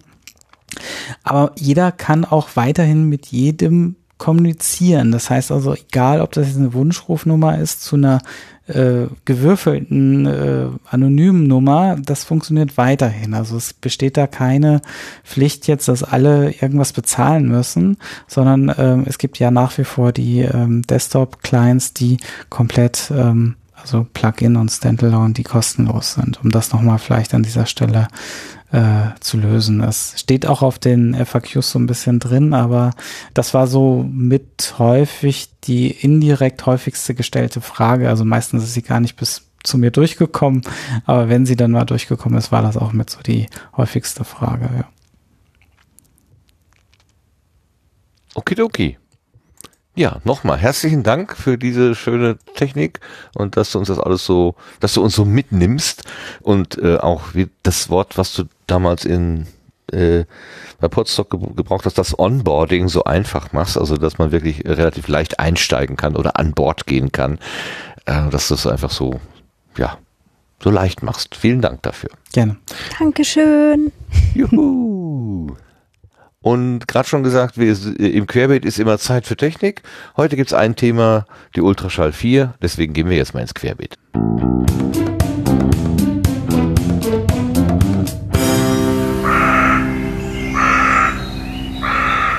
Ich habe mich noch nicht rangetraut, das ist mir alles noch viel zu frisch. Äh, Claudia ist auch noch nicht dran, äh, aber Lars und Sebastian sind schon ganz vorne an der blutigen Spitze. Was habt ihr denn für Erfahrungen gemacht? Äh, ja, ähm, Sebastian, soll ich einfach mal anfangen? Fang du doch mal an, genau. Ja, also ähm, ich habe mal eben ein bisschen eine Kleinigkeit zusammengeschrieben an dem, was äh, was Neues an Ultraschall 4 und dann können wir mal gucken, wo wir dann gesprächlich landen. Also erstmal, ähm, Ultraschall setzt ja immer auf eine sehr spezifische äh, Version von Reaper auf. Das war bislang die 5.7.0, wenn ich das richtig in Erinnerung habe. Die neue Ultraschall-Version bringt ähm, als Voraussetzung jetzt Reaper 6.05 mit. Das heißt also ein neuer Reaper-Unterbau und Ultraschall kommt dann eben oben drauf. Die äh, Installation zumindest unter Windows, äh, bei Mac kann ich jetzt selber nicht sagen. Äh, unter Windows ist sie quasi gleich geblieben wie zuvor der Installationsablauf.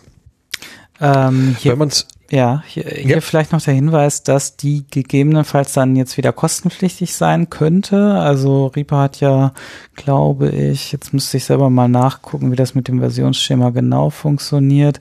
Also schaut mal nach. Also Reaper-Lizenzen sind halt immer, wenn man eine gebucht hat, äh, für einen bestimmten Versionsnummernkreis gültig. Das hängt dann davon ab, wann, also wenn ihr jetzt eine Vierer schon mal die Lizenz gebucht habt, werdet ihr wahrscheinlich jetzt eine neue Lizenz buchen müssen. Ähm, das hat jetzt aber auch, ich glaube, mehrere Jahre gedauert, bis das jetzt mal wieder erforderlich war. Also wenn ihr da mit der offiziellen Lizenz arbeiten wollt, könnte es sein, dass ihr jetzt mit Reaper 6 äh, zum ersten Mal wieder eine Lizenz benötigt, um die einmal neu zu kaufen. Wie, was kostet die jetzt aktuell? Äh, immer noch um die 60 Euro, oder? Dollar. Ja, ja, die ist irgendwo da geblieben. Okay, also kein unlösbares Problem. Man muss jetzt Nee. nicht Haus und Hof verkaufen, um sich die Genau, äh, 60, 60 Dollar, Dollar. sind es, ja. Mhm. Ja.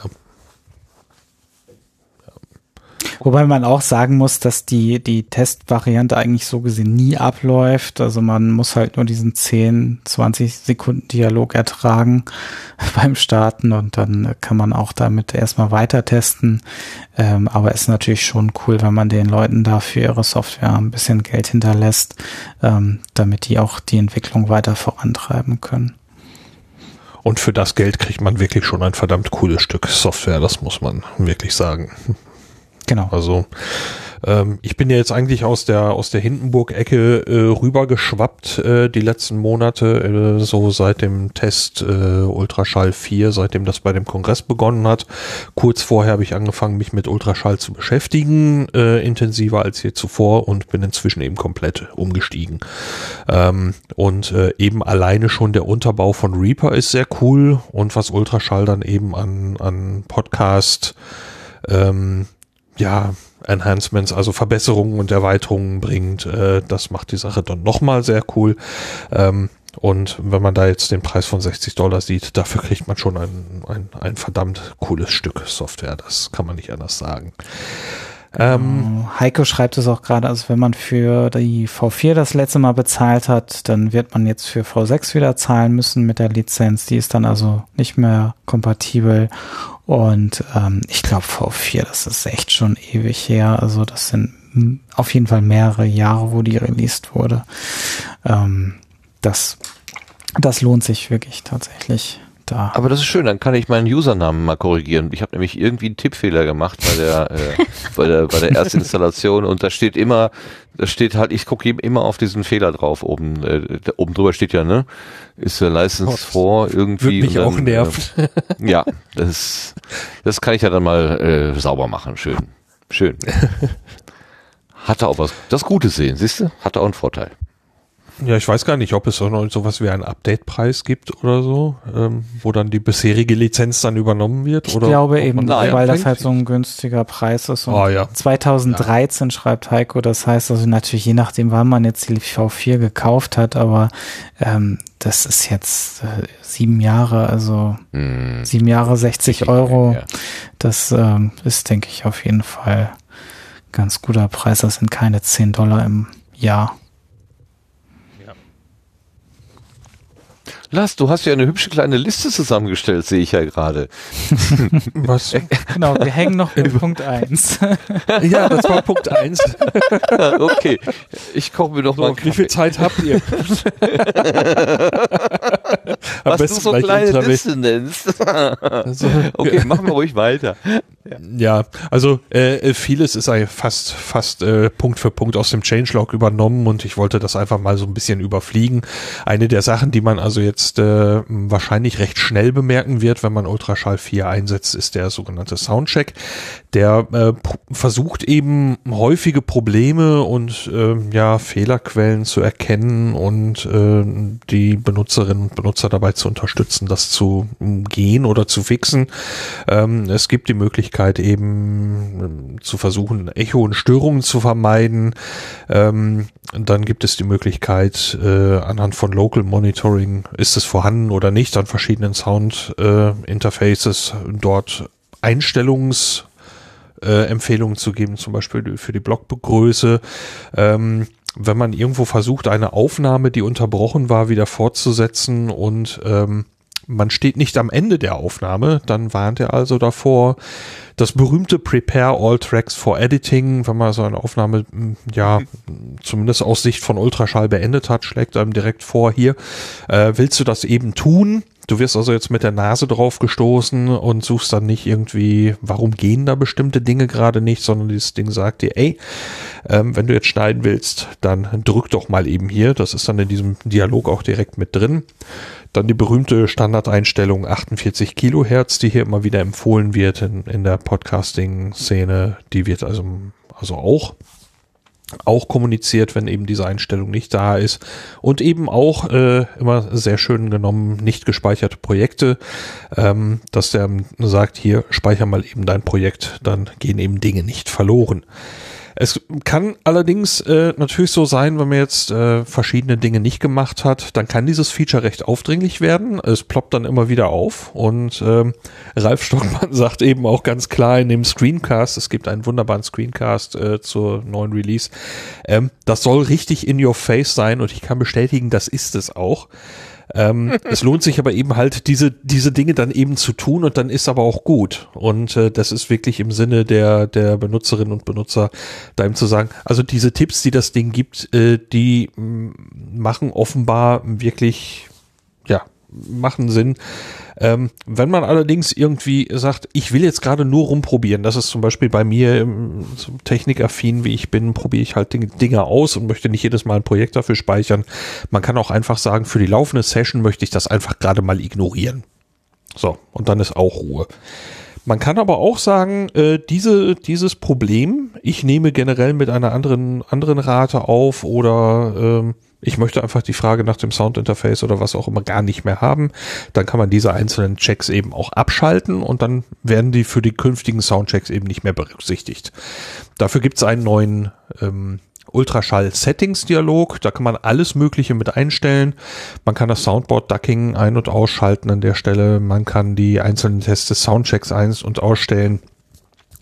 Dann gibt es jetzt auch Töne bei Kapitel- und Editmarken. Das heißt, wenn ich also zum Beispiel irgendwie einen Podcast, den ich geschnitten habe, im Hintergrund jetzt laufen habe und mache im Vordergrund irgendwelches, irgendwelche anderen Dinge, zum Beispiel, so war das Beispiel eben genannt, ich möchte Shownotes bearbeiten, und der stößt dann auf eine ja nicht benannte Kapitelmarke oder eine Editmarke, dann äh, spielt Ultraschall eben einen Signalton ein und da gibt es für die unterschiedlichen Typen von Marken auch unterschiedliche Töne und kann dann eben sich entscheiden, ob man da noch irgendwie reagieren möchte oder nicht. Zum Beispiel nicht benannte Kapitelmarke ist wahrscheinlich eher keine Absicht.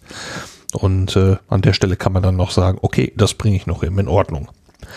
Dann eine der ganz großen äh, Dinge, die immer wieder auftauchten, wo sich Menschen darüber gefreut haben, dass das kommen sollte. Das war ja auch schon eine Weile angekündigt.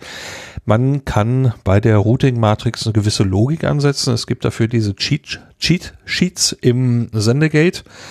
Ähm, diese Logik, was es, äh, haben, haben sich also die Ultraschallmacherinnen und Macher mal angeguckt und haben gesagt, Mensch, das äh, folgt einem Schema das können wir dann vielleicht auch automatisieren und das haben sie getan. Es nennt sich Magic Routing, das ist jetzt standardmäßig eingeschaltet und richtet automatisch, wenn man Spuren hinzufügt und Soundboard hinzufügt oder eine Studio Link Spur hinzufügt, wird die Routing Matrix automatisch zusammengepuzzelt. Das ist soweit schon mal sehr, sehr cool. Ähm, jetzt habe ich mir äh, selber hier sowas zusammengepuzzelt mit eben meinem Mischpult, das tatsächlich bei mir gerade so die Routing-Matrix nicht ganz passen würde. Sie würde funktionieren, würde aber eine, äh, einen Aspekt meines Mischpults nicht berücksichtigen. Deswegen war eine der, der ersten Fragen, als ich dann umgestiegen bin und was Magic Routing, äh, von dem Magic Routing hörte, was ist denn mit der Routing-Matrix? Ich brauche die nämlich, die ist noch da, man kann sie weiterhin benutzen. Man kann sagen, ich möchte sie standardmäßig einfach immer aushaben und ich bin dann happy. Man kann aber auch sagen, ich richte mir erstmal die Spuren so ein, sehe mir diesen Vorschlag an und mache dann eben kleine Anpassungen. Das ist kein Problem. Da kann man die Automatik dann einfach abknipsen. Äh, dann hoffe ich, dass ich in meinem müden Zustand jetzt noch diese Notizen hier verstehe. Man kann also auch eine Pre-Show machen und kann sich darüber unterhalten. Ähm, und in dem Moment kann das Soundboard auf den Stream geroutet werden, zum Beispiel um schon mal so eine ja, Dudelmusik oder irgendwas nach außen zu schicken. Und dieses, was das Soundboard in dem Moment abspielt, hören die Menschen äh, auch in dem Moment in ihren Headsets, während sie sich schon in der Pre-Show unterhalten. Und die Lautstärke, wie das zugemischt wird, kann man eben dann ähm, kann man eben auch wieder konfigurieren. Und wenn man dann auf die Live-Sendung umschaltet, wird automatisch das Routing so umgeändert, ähm, dass alles wieder in dem Moment zur Live-Situation passt. Äh, Soundboard, Stichwort, äh, das kann man jetzt mit einem einzelnen Tastendruck sehr schnell erreichen, nämlich das per Tab Äh, das macht nun das Soundboard auf. Das Soundboard ist ab jetzt MIDI-fähig und wenn man, wer möchte, kann es eben auch noch über den Nummernblock steuern. Wenn man keinen hat, kann man einen externen anklemmen und eben das benutzen. Ähm, vielleicht noch eine Sache dazu. Ähm, mhm. Die äh, Gestaltung wurde ein bisschen geändert, so dass jetzt auch der ähm, äh, Ordner-Button, also worüber man quasi oh, ja. Ordner bestimmt, quasi nicht mehr verschwinden kann. Das war immer so ein äh, beliebtes Problem, wenn das mal auf einem sehr kleinen Monitor geöffnet wurde, dann, dann hat man ihn nicht mehr gefunden und dann hat man auch unten rechts das, äh, den, äh, den Griff quasi, wo man das Fenster minimieren und auch größer ziehen kann, auch nicht mehr so gut gesehen. Das ist jetzt alles ein bisschen äh, besser äh, geworden und äh, der Ordner-Button ist auf jeden Fall immer zu sehen und ich habe jetzt auch heute zum Beispiel beim Testen gar keine Situation mehr gefunden, wo das irgendwie sich komplett verschieben ließ. Also das äh, ist schon sehr robust geworden an der Stelle. Also das war so ein beliebter ähm, Anfangsfrage, wenn, wenn man das auf so einem kleineren Monitor mal gestartet hat. Ja, das war auch so eine so eine Situation mit einem scrollfähigen Bereich innerhalb eines scrollfähigen Bereichs. Also ich habe dann selbst beim Scrollen innerhalb des äußeren Bereichs dann irgendwie Probleme gehabt, äh, diesen Button zu finden auf einem kleineren Bildschirm, äh, weil ich drin nochmal scrollen musste oder so. Ich weiß nicht mehr ganz genau. Ähm, die neue Position ist auf jeden Fall deutlich besser. Sie ist oben links und damit beim Öffnen direkt im Zugriff. Das sollte dieses diese häufig gestellte Frage sicherlich beheben. Ähm, dann hatten wir schon, und jetzt geht's glaube ich, recht zügig weiter mit meiner langen Liste. Ähm, das aktuelle Studio-Link ist enthalten als Plugin, das haben wir ja schon besprochen, ist hier jetzt gerade auch im Einsatz und tut einfach seinen Job. Ähm, dann gibt's ein, ein Feature, das ein echter Hingucker ist, wenn man dabei zuschaut. Das ist äh, Dynamic Split. Ähm, da kann man also sagen, hier bitte Ultraschall, ähm, entferne alles, was du als Stille erkennst. Äh, und dann rauscht er da einmal durch und alle Bereiche werden aus allen Items und allen Takes so rausgeschnitten, dass man plötzlich nur noch Einzelteile drin hat, wo, ähm, wo er eben erkannt hat, das soll Signal sein. Da muss man ein bisschen vorsichtig mit sein. Äh, ganz leise Dinge können eben, obwohl sie vielleicht ein Nutzsignal enthalten, mit entfernt werden. Ähm, das heißt, man kann vielleicht vorher einmal am besten eben normalisieren und es dann drüber jagen lassen. Ähm, Ralf sagt in dem, in dem Release, äh, Screencast allerdings ganz klar, ähm, man hat eben gewisse Gefahr, dass man hm, zusätzliche Fehlerquellen schafft, weil man es plötzlich mit einer riesen Menge von Takes möglicherweise zu tun hat und vielleicht wäre es besser, einfach zum Beispiel die Mute-Spur zu benutzen oder eben den äh, dieses Dynamics 2, äh, den Dynamic 2 Effekt als Stille zu benutzen.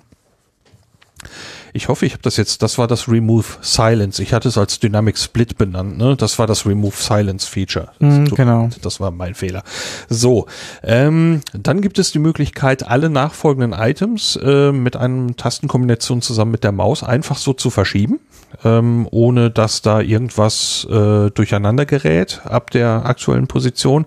Das finde ich persönlich sehr schick. Das ist tatsächlich eine Sache, die einem sehr schnell passieren kann.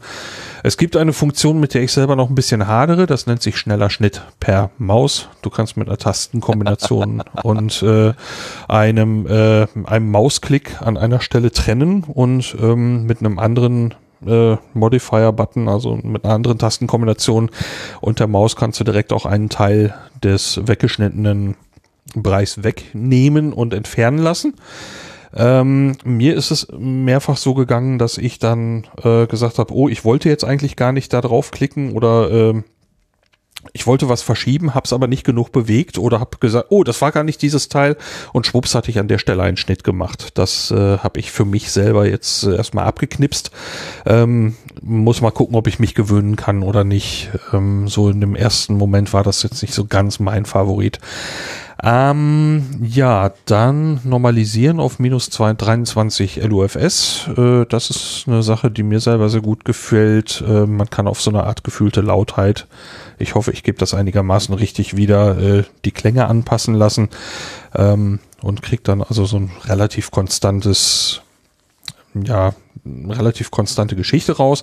Man kann allerdings eben auch sehr schön, das ist eine Sache, die wurde mir empfohlen, die habe ich aber noch nicht ausprobiert, mit dem Dynamics 2 Effekt von Ultraschall arbeiten. Der wird auch als mögliche Alternative zur Mute-Spur oder zu diesem Remove Silence genannt, weil man kann damit eben auch ganz ruhige Bereiche automatisch einfach stumm schalten. Dann gibt es das JKL-Shuttle. Darüber kann man per Tastenkombinationen einfach schnelle Wiedergabe vor- und zurückfahren äh, und kann dann über wiederholend, wiederholte Tastendrücke eben die Wiedergabegeschwindigkeit in der gewünschten Richtung auch noch mit bestimmen. Man kann sehr schnell Takes benennen jetzt, was äh, mir auch sehr gut gefällt. Dann ein Feature, das glaube ich schon eine ganze Weile gewünscht war. Ähm, man kann eben nicht nur Kapitel anlegen in Ultraschall, sondern jetzt diesen Kapiteln auch Bilder zuordnen. Das äh, wer also an der Stelle dann im Podcatcher an der richtigen Stelle die richtigen Bilder anzeigen möchte, das kann man dort jetzt auch direkt hinterlegen. Und dann habe ich mir noch so, es gibt noch viel mehr, äh, ein paar Stichworte draufgeschmissen. Äh, es gibt eine eigene Ultraschall-API mit jeder Menge Punkten, wo man äh, ein, sich einklinken kann. Ultraschall hat neue Items beko Icons bekommen und hat einen Retina-Modus. Das Ganze ist also auf den entsprechend passenden Bildschirmen äh, sehr, sehr scharf. Es gibt natürlich auch eine ganze, ganze Reihe äh, von Bugfixes. Der Exportdialog wurde erweitert und es gibt noch viel, viel mehr. Das heißt, man sollte sich auf jeden Fall mal das Changelog angucken und es ausprobieren, weil äh, Ultraschall wird immer, immer, immer zugänglicher und ähm, mir gefällt es inzwischen sehr, sehr, sehr gut. Wow. Das war's. Großartig. Also, ähm, ich kenne ja deine Neigung zu Hindenburg und deine Verbundenheit zu Hindenburg ähm, und deine, deine, deine Zurückhaltung, dich mit Reaper Ultraschall einzulassen. Und ich habe das Gefühl, inzwischen hat sich das Projekt so richtig auf seine Seite gezogen. Also das ist schon sehr interessant, wie das, äh, wie da ähm, was passiert ist. Kurze Ergänzung ja, es noch. Ist, es ist, äh, hm, ja. Sorry. Äh, nee, mach ruhig erst. Hm? Nee, nee, nee, du. Äh, ich wollte nur zu den Kapitelbildern sagen, dass da auch URLs noch hinterlegt werden können ähm, zu den. Ah. Genau. Das geht auch, also die beiden Funktionen. Weil Heiko schreibt das auch gerade. Das ist äh, ja. Okay, cool. Ich sehe schon, ja, dass ich äh, dann also die Tage vor mir habe, weil bis zu, ich bin genau bis zum Download gekommen, bin dann zu der ähm, zu der Anleitung gekommen mit, das muss man auf jeden Fall alles beachten und ich dachte mir, okay, das gucke ich mir dann in Ruhe an. Aber es wichtig, klingt so, als würde sich's echt lohnen. Früher war immer wichtig die Reihenfolge der Schritte, bloß nicht den dritten vor dem zweiten machen oder so. Ich weiß nicht, ob das diesmal auch so ist. Ja, das hat sich eigentlich nicht verändert. Ja.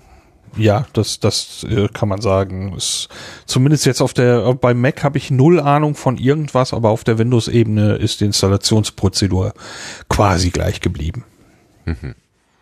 Da sollte man sich nur dran ähm, halten, weil ich glaube, da, da, da waren viele äh, Nachfragen, weil man, weil Leute sich einfach nicht an die Reihenfolge gehalten hatten. Und hm. äh, das hatte Ralf dann ja mit der neuen Webseite und dem Installations äh, der Ach so, war das noch davor? Ah, okay, genau, das, das war noch da, davor. Okay, der alte Mann ja, hat sich falsch erinnert, ja. Na, es gab aber auch noch mal so einen, so einen leichten Rant, wo es eben darum ging, dass es eben äh, Support-Anfragen sozusagen gab oder ja Hilferufe. Ja. Einfach trotzdem auch der einfachen Anleitung nicht gefolgt war und hätte man diese drei oder vier Schritte, das ist ja nun wirklich Popelkram ähm, mit Verlaub, aber äh, wenn man diese Schritte einfach befolgt und sie sind wirklich leicht zugänglich, dann äh, kann man allen Beteiligten doch deutlich Ärger ersparen. das ähm, hatten wir schon, also, genau, richtig. ja, da, da war mal hier. was und äh, ja. da äh, konnte ich also die, die beteiligten äh, Ultraschallmenschen äh, äh, das konnte ich sehr nachfühlen, dass so etwas sehr frustrierend ist, wenn, wenn du es also so weit dokumentiert hast und so weit vereinfacht hast und äh, ja, Leute dann einfach sagen, so, ich kriege an der Stelle eine Fehlermeldung. Es steht sogar in der Anleitung, dass an der Stelle ja. eine Fehlermeldung kommt. Mach dann einfach dies und das. Na, aber es ist schmerzend im Moment. Und äh, das, sowas, sowas kann natürlich echt nerven. Das, äh, da bin ich, bin ich voll, voll bei den Beteiligten. Aber du äh, sprachst gerade an Affinität Hindenburg, ja. Ähm, äh, die ist auch eigentlich immer noch irgendwie da, weil äh, mir das, das Produkt echt super gefällt. Aber äh, Ultraschall hat sich eben in den letzten Jahren ja auch entwickelt und es gab eben eine Sache, das habe ich ja immer gesagt, dass ich ein Mensch bin mit wahnsinnig tiefen Gewohnheiten und äh, schwer mit denen brechen kann. Ähm, ich habe dann ja letzten Spätherbst oder so, also im Dezember, glaube ich, habe ich ja angefangen, dann mich mit Ultraschall 3.1 und dann mit der 4 intensiver zu befassen. Und ich habe dann eben nicht versucht, was ich früher mal versucht hatte, aus Ultraschall so eine Art Pseudo-Hindenburg zu machen, indem ich mir die ganzen Tastenkombinationen umkonfiguriere und versuche, das Verhalten anzupassen, sondern ich habe mir dann angeguckt, ähm, wie arbeitet Ultraschall denn eigentlich? Und das hat dann doch eine ganze Weile auch gedauert. Ich habe dafür eine große Tabelle gemacht, habe dann gesagt, okay, wenn ich dieses das dieses hier in Hindenburg gemacht habe, was muss ich tun, um das gleiche in Ultraschall zu erreichen. Und dabei habe ich dann eben Dinge auch kennengelernt, die ich vorher gar nicht kannte, habe auch die Stellen gesehen, wo Ultraschall es einfach besser macht. Da gibt's nämlich durchaus was. Und äh, von ganz früher, ich habe früher mit einem Produkt namens äh, Masterport gearbeitet, da gab's auch einen, einen größeren Bruder von namens ähm, Cutmaster. Äh, da gab es eben auch schon sowas wie ein Volume Envelope, also so, wo man die, die Lautstärke der Kurve unabhängig von den Items anpassen kann. Das äh, ist eine Sache, die ich in Hindenburg immer vermisst habe und die ich jetzt wieder habe. Und dazu diese Mute-Spur. Und das ist einfach Deluxe. Wenn man sich daran gewöhnt hat, möchte man das nicht mehr missen. Ähm, dass ich das also wieder zurück habe, wie ganz früher, äh, da kommen noch ganz alte Gewohnheiten wieder zurück. Naja, und mit, mit diesem, mit dieser Tabelle, die ich da gemacht habe, äh, wo ich dann also regelmäßig spicken konnte und so weiter, äh, habe ich dann also die ersten Podcast-Episoden damit geschnitten. Ähm, ja, und inzwischen ist der Umstieg also komplett vollzogen und ich lerne immer noch, noch Dinge dazu und das gefällt mir einfach sehr, sehr gut. Äh, das muss man nämlich auch sagen, der Unterbau von Reaper ist auch sehr viel weiter konfigurierbar und anpassbar, als das Hindenburg ist. Also, dass ich zum Beispiel sage, ich möchte dies und das dann ein kleines bisschen, bisschen verändern, ohne nicht jetzt gerade Tastenkombinationen oder so, sondern wie das Programm aussieht. Äh, ich habe hier die an den Views unheimlich rumgeschraubt, habe das Ganze auf den zwei Monitorbetrieb umgestellt und so weiter, dass ich möglichst viel Platz zum zum reinen Schneiden habe. Das ist alles schon sehr, sehr, sehr, sehr schön. Das geht allerdings in Hindenburg auch, das muss man eben dabei sagen. Aber so, äh, es kann viel mehr, als es auf den ersten Anschein auch, äh, ähm, als man dem, dem das ansehen kann. Und inzwischen bin ich total überzeugt. Langes Gerede, Ende. Langes Gerede gerne zugehört. Super. Also jetzt geht's wieder los bei mir hier. Muss mir etwas freihusten. Ähm, Dankeschön für die kleine Übersicht in Ultraschall 4. Also Claudia, wir haben noch was vor der Brust. Mhm, das wird ich sehe das schon. Ja. Never touch a running system. Aber wenn es so toll Aha. beschrieben wird, dann will ich da auch hin. Mal sehen, wann ich das in Angriff nehme. Noch funktioniert's ja. Wer weiß, wie lange noch. Okay, wir kommen weiter zu unserer berühmten Kategorie Blühkalender, wo normalerweise der Lars Termine ansagt. Und ich vermute aber, der gegenwärtigen Situation geschuldet, wird er diesmal ein paar Termine auch absagen. Hören wir doch mal rein, was im Blühkalender gesagt wird.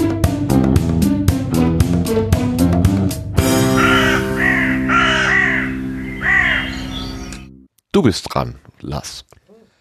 Ja, ähm, und der Kalender, du hast es schon, schon, schon gut gesagt, Martin, äh, fällt heute ein bisschen anders aus, weil tatsächlich Absagen dabei sind. Ähm, und zwar äh, Absagen von Terminen, die wir in den letzten Sendegärten genannt haben, habe ich hier mit drin, ähm, damit man weiß, oh, verflixt habe ich im Sendegarten gehört, äh, will ich hin. Jetzt äh, kann man sagen, habe ich im Sendegarten gehört, hat sich erledigt. Ähm, also ich, ich fange einfach mal an, die Podcast-Termine und Nicht-Termine der nächsten drei Monate. Quelle ist das Termin-Wiki im Sendegate. Wohl jetzt nur noch für die Live-Hörer rechtzeitig ist der Termin für das Podcast Meetup in München. Das findet statt am 17. März ab 19 Uhr beim CCC München. Dann soll am 19. März der Deutsche Podcastpreis verliehen werden, und zwar im Festsaal Kreuzberg in Berlin. Das ist eine geschlossene Veranstaltung. Da hat jemand bei Twitter nachgefragt, äh, ob die Preisverleihung trotz Covid-19-Pandemie stattfinden soll. Ähm, die Antwort war, dass man die Situation beobachtet. Das war am 3. März. Am 10. März, glaube ich, war es. Da kam dann nochmal die Wir freuen uns auf die Preisverleihung-Tweet. Ähm, ja, wenn die es weiter beobachten, am besten eben die Augen offen halten. Weitere Informationen zur Veranstaltung gibt es auf jeden Fall im Web unter www.deutscherpodcastpreis.de, also deutscher-podcastpreis.de. Am 23. März geht's dann nach Hannover. Da gibt es im Goldmarie das Hannover PodcasterInnen Meetup. Beginn ist hier um 19 Uhr. Dann geht's nach Bremen. Da gibt es das zweite Potland Meetup. Das findet statt am 26. März ab 19 Uhr. Veranstaltungsort ist hier der Club 27 im Bremer Presseclub. Weitere Infos gibt's hier unter www.potland-bremen.de. Am gleichen Tag, also auch am 26. März, gibt es das Berlin Podcast Meetup. Treffpunkt ist hier dieses Mal das St. Oberholz. Beginn ist um 18.30 Uhr. Jetzt kommen wir zu einer Absage. Am 28. März sollte das Funheim in Weinheim stattfinden. Das wird jetzt in dieser Form nicht stattfinden. Wer aber möchte, kann sich einem virtuellen Treffen anschließen. Das soll auf einem Teamspeak-Server stattfinden. Auf dem Twitter-Account Funheim kann man sich da weiterhin aktuell halten. Dann geht's aus Großbritannien. Am 28. und 29. März gibt es dort das Podcast Podfest Birmingham und das findet statt in Birmingham. Große Überraschung. Das Podfest fasst eine Reihe von Einzelveranstaltungen zusammen. Veranstaltungsorte sind die Town Hall und die Symphony Hall. Hier wird auf der Homepage ausdrücklich darauf hingewiesen, dass die Veranstaltung trotz der aktuellen Pandemie stattfinden soll. Ähm, aber in den letzten Ausgaben des Sendegarten habe ich die Radio Days Europe genannt. Die wurden aufgrund der Pandemie auf später im Jahr 2020 verschoben. Ein neuer Termin wird hier noch nicht genannt. Am 2. April geht's nach Düsseldorf. Da gibt es das Podcast Meetup Düsseldorf Nummer 5. Das findet statt im Super 7000. Beginn ist um 19 Uhr. Am 3. April gibt es dann ein Podruhr. Das beginnt um 19 Uhr in Raum 158 des Unperfekthaus in Essen. Infos gibt's dafür immer unter podruhr.de. Ähm, und hier bin ich quasi Organisator äh, und schaue mir im Moment diese ganze Pandemie-Geschichte weiter an. Äh, ich will nicht ausschließen, dass es hier eine Absage geben wird. Äh, das ist aber noch nicht entschieden. Also wird äh, im Sendegate-Wiki und auf potro.de kann man das immer aktuell sehen. Dann äh, kann man sich noch nach Rennen in Frankreich aufmachen, wenn sie einen noch reinlassen. Da gibt es wieder das Podrennen. Das findet statt am 11. und 12. April. Dann, Sebastian hat es heute schon gesagt, die Republika sollte eigentlich stattfinden vom 6. bis zum 8. März. Die ist aber wegen der Pandemie auf August verschoben worden. Äh, oder zumindest planen sie die Verschiebung dorthin. Dann ist aber für den 23. Mai das nächste Funheim angedacht. Das soll dann in Wiesbaden stattfinden und ein geplant ist dort ein Besuch des Hessen Slams. Infos gibt's unter funheim.unterhaltungszimmer.de. Im Terminwiki des Sendegates gibt's Links, die ich nicht genannt habe, weil sie vielleicht ein bisschen unhandlich sind oder so und weitere Infos zu den Veranstaltungen und Adressen und so weiter. Und weil es ein Wiki ist, kann man dort eigene Ergänzungen vornehmen und eigene Korrekturen vornehmen. Die fließen dann hier auch in die nächste Ausgabe des Sendegarten mit ein. So viel von mir. Ganz, ganz herzlichen Dank. Vielen Dank für diese schöne Terminübersicht. Du wirst auch im Chat gelobt, deine Zusammenfassung vom Ultraschall 4 war cool, wie heißt es hier. Das freut mich sehr, ah. dass das gut angekommen ist. Super. Das Danke. freut mich auch. Dankeschön. So, wir kommen zum, äh, zum Abschnitt Setzlinge. Da gibt es heute nur einen, aber ich denke einen ziemlich besonderen.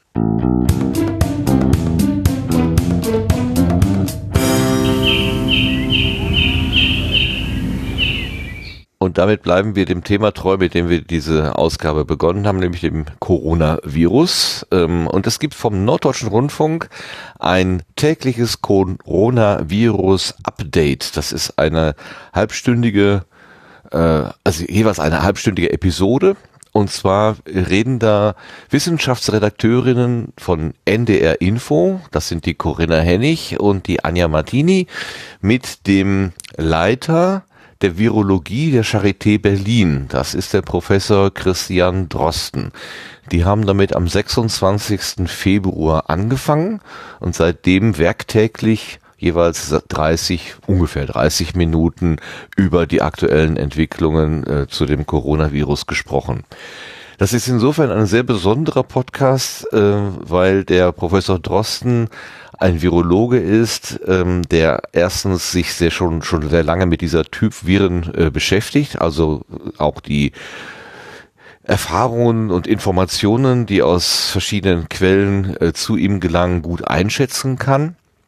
Und er ist ein sehr guter Erklärer.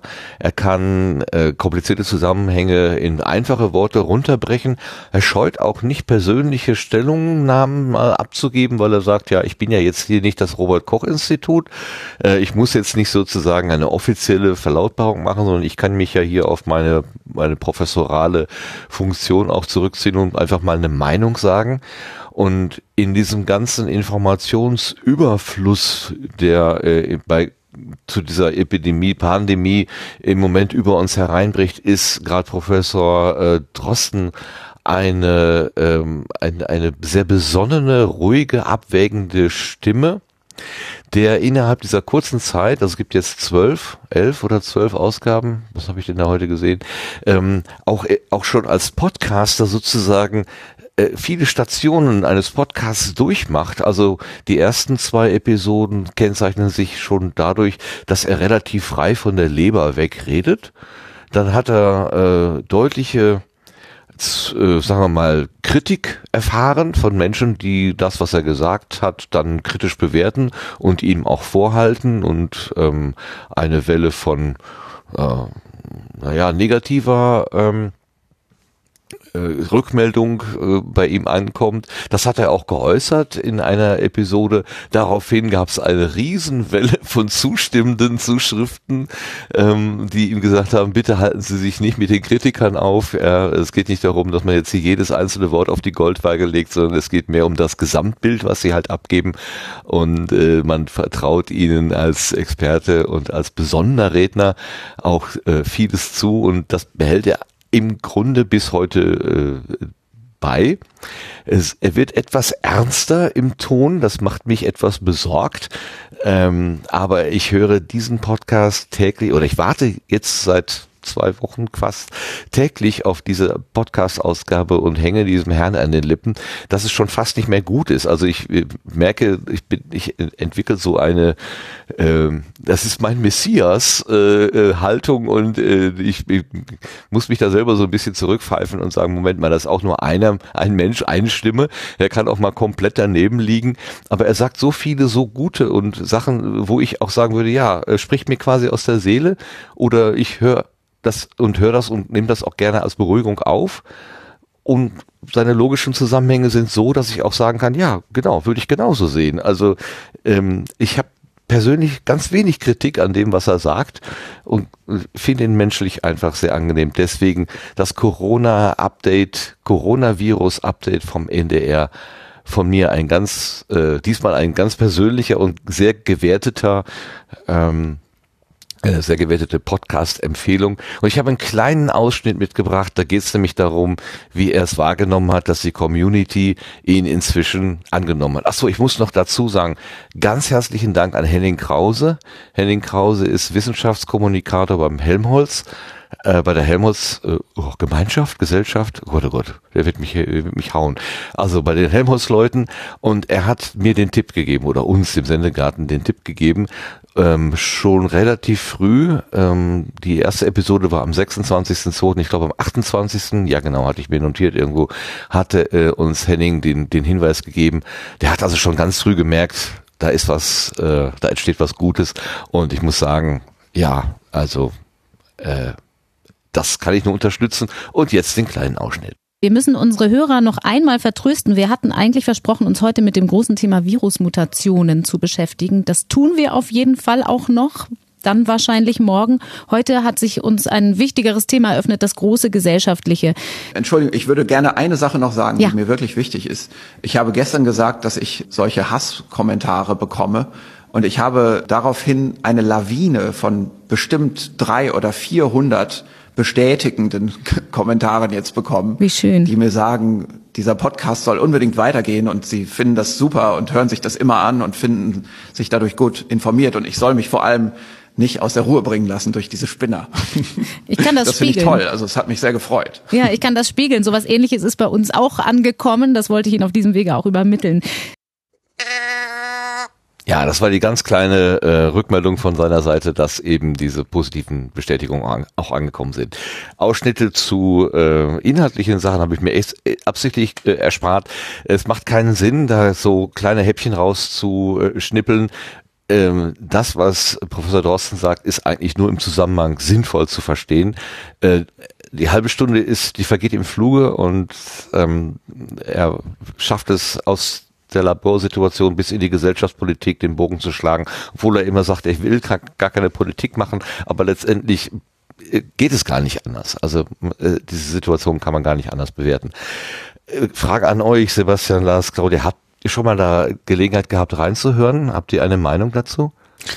Also ich höre den auch täglich und ich glaube, ähm, der ähm, mir geht's ja auch so, also ich finde das auch total angenehm und ich glaube, man merkt auch vor allem, dass er mal ein bisschen ausholen kann, dass er ähm, mal nicht nur fünf oder drei Minuten hat, wo er alles zusammenfassen muss und ein Statement oder sowas nur noch platzieren kann, sondern halt auch wirklich mal so ein bisschen ähm, ja einfach ausholen kann und die Zeit hat so ein bisschen, da geht natürlich auch nicht alles in 30 Minuten, aber es geht schon wesentlich mehr und sie nehmen sich ja auch doch dadurch, dass es auch täglich erscheint, dann doch immer vielleicht auch mal so ein Themenschwerpunkt vor und dann kann er das auch nochmal ein bisschen äh, erweitern. Und was auch heute zum Beispiel passiert ist, dass er selbst sehr selbstreflektiv ist, das heißt also, das hat mir auch sehr gut gefallen, er hatte bisher so seine These dargelegt, wie er so zu äh, Schulschließungen steht und ähm, dass er den Effekt eigentlich nicht so für relevant hält. Und heute hat er dann auch zum Beispiel durch neue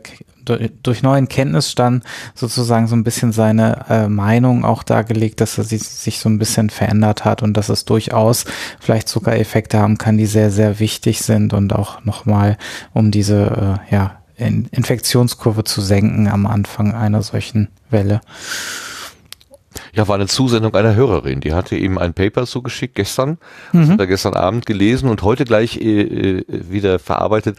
Also äh, das ist so aktuell und man, also ich habe vorhin einmal getwittert, seit äh, äh auf Distanz groß Baikonur habe ich noch habe ich habe ich nie wieder auf eine Episode, die täglich erscheint, so hinge, hingefiebert, weil man äh, ich einfach wissen will, wie geht's jetzt weiter? Also was weiß er jetzt vielleicht Neues oder gibt's irgendwie äh, eine neue Erkenntnis? Gestern hat er auf ein mögliches äh, Medikament hingewiesen, ähm, aber was Claudia auch schon sagte, entweder in der Pre-Show oder jetzt vorhin, ich weiß nicht mehr genau, dass das noch sehr umstritten ist und man weiß nicht so genau, ob es wirkt, aber vielleicht dann doch. Und ähm, also da ist wirklich äh, äh, man, man schaut dem Wissenschaftler in dem Moment, wo er versucht, irgendwie Klarheit in dieser Wissenschaftsgebiet, in sein Wissensgebiet zu bekommen, über die Schulter.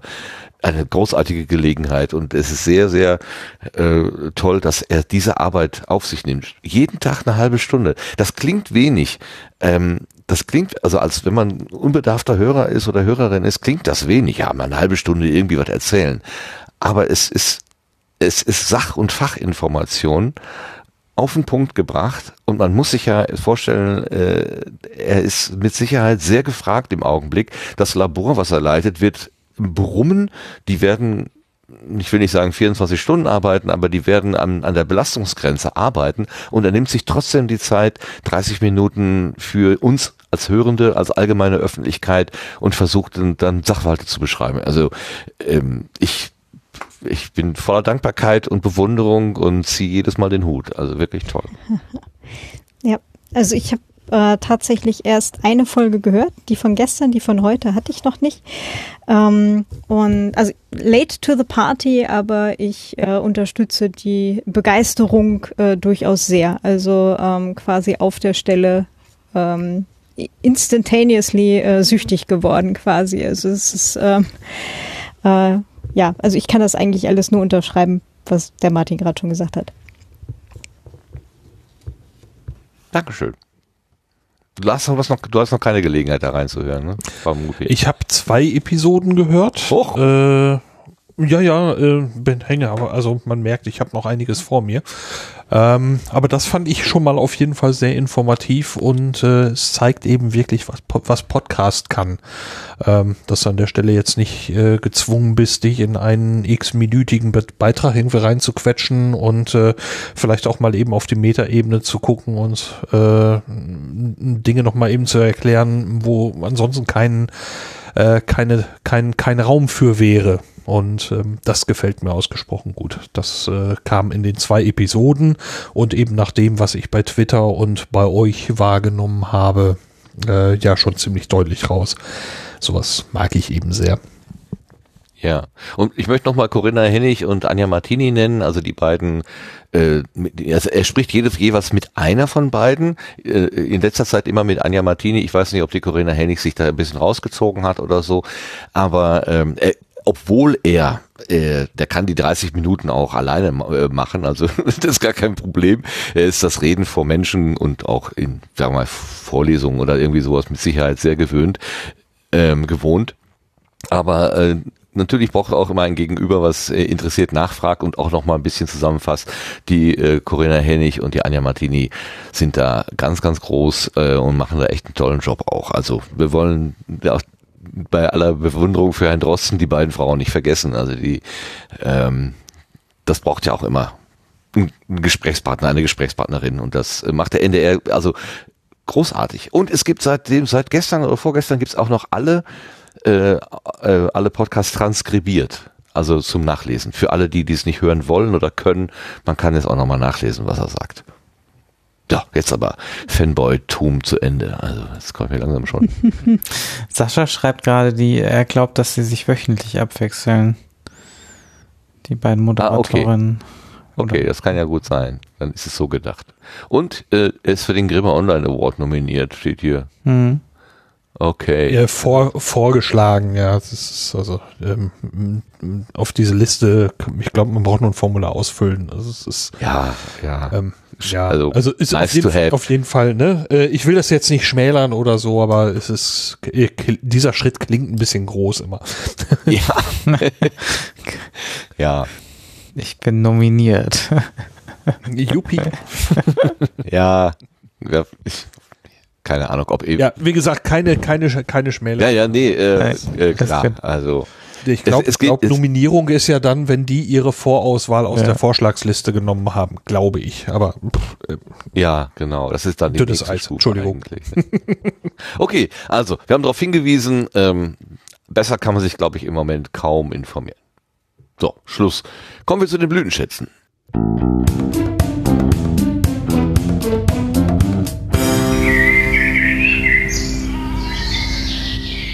So, da gibt es diesmal einen Hörerinnenblütenschatz, äh, eingereicht worden vom Zugfunk-Podcast. Ich vermute, da steckt der Markus dahinter, äh, aber äh, der, es, es wurde also über den allgemeinen Zugfunk-Podcast äh, hereingereicht. Und zwar schreibt er, Hallo, falls ihr auf der Suche nach einem Blütenschatz seid, Folge 5 von Bei mir zu Hause mit Hauke Gerdes zum Thema Entscheidungen treffen. Wirklich sehr hörenswert, vor allem wenn man auch etwas mit den Rocket Beans anfangen kann. Ähm, ich habe weder vom Podcast bei mir zu Hause noch von dem Herrn Hauke Gerdes äh, je, je irgendwas gehört. Und wenn methodisch inkorrekt nicht mal bei äh, Rocket Beans auf der äh, Bank gesessen hätten, wüsste ich überhaupt nicht, dass es diese gibt. Also ich bin so ungefähr der allerungünstigste Mensch, äh, äh, den das nun irgendwie treffen kann. Aber ich habe mir heute Nachmittag mal diese Episode angehört ähm, hatte ein bisschen Probleme, so dieses Tempo, diesen Drive, den da so drin ist, äh, da so mit warm zu werden eigentlich. Und die ersten mh, hm, halbe Stunde war auch so eher so, dass jemand erzählt, wie, wie, wie toll erfolgreich er geworden ist und ob er Sidekick in irgendeiner Sendung ist oder nicht und ob man sich an ihn erinnert, wenn jemand, jemand sich je an diese Sendung erinnert oder an doch nur an den Hauptmoderator und da habe ich so gedacht, na ja, okay, äh, was man so mit als 30-Jährige so für Sorgen hat, kommt man so als Mitte 50-Jähriger noch nicht mal so richtig hinterher. Dann nahm das Ganze aber eine sehr interessante Wendung, glaube ich, oder ja, inhaltlich. Dann hat nämlich der Hauke Gerdes äh, angefangen, über Entscheidungsfindung zu sprechen und wie er so einen Versuch, das Wichtige vom Unwichtigen in seinem Leben zu trennen ähm, er orientiert sich oder hat sich orientiert an der Stiftung Warentest. Wie Stiftung Warentest Staubsauger prüft, so hat er sozusagen sein Leben äh, irgendwie abgekaspert. Ähm, das ist sehr schräg irgendwie, aber er haut da in kürzester Zeit Lebensweisheiten raus, wo ich dann wirklich damit quasi offenem Mund gesessen habe gedacht habe, wow, das ist aber jetzt mal präzise auf den Punkt gebracht und sehr klug beobachtet und sehr gut formuliert. Ähm, da war ich dann gar nicht mehr so abgeneigt, wo ich dachte, äh, lass das junge Volk mal reden. Da muss ich wirklich sagen, ganz herzlichen Dank für diesen Tipp, äh, Markus.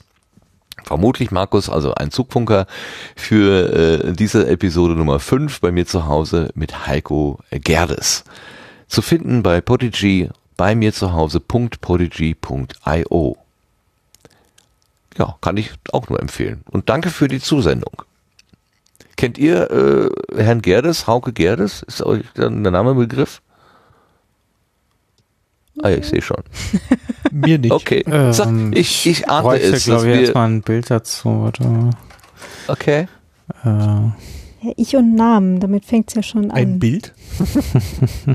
Ein Bild von einem Mann. Ja, ah, okay. doch, äh, Hauke kenne ich, ja. Der war äh, Klimansland. Äh, ja, ich Genau, schon mal das, gesehen. das Wort fiel auch immer. Mhm. Ähm, auch das sagt mir nichts. Also ich bin wirklich nicht Zielgruppe, aber er hat mich trotzdem gekriegt. Also toll, hat mir gefallen.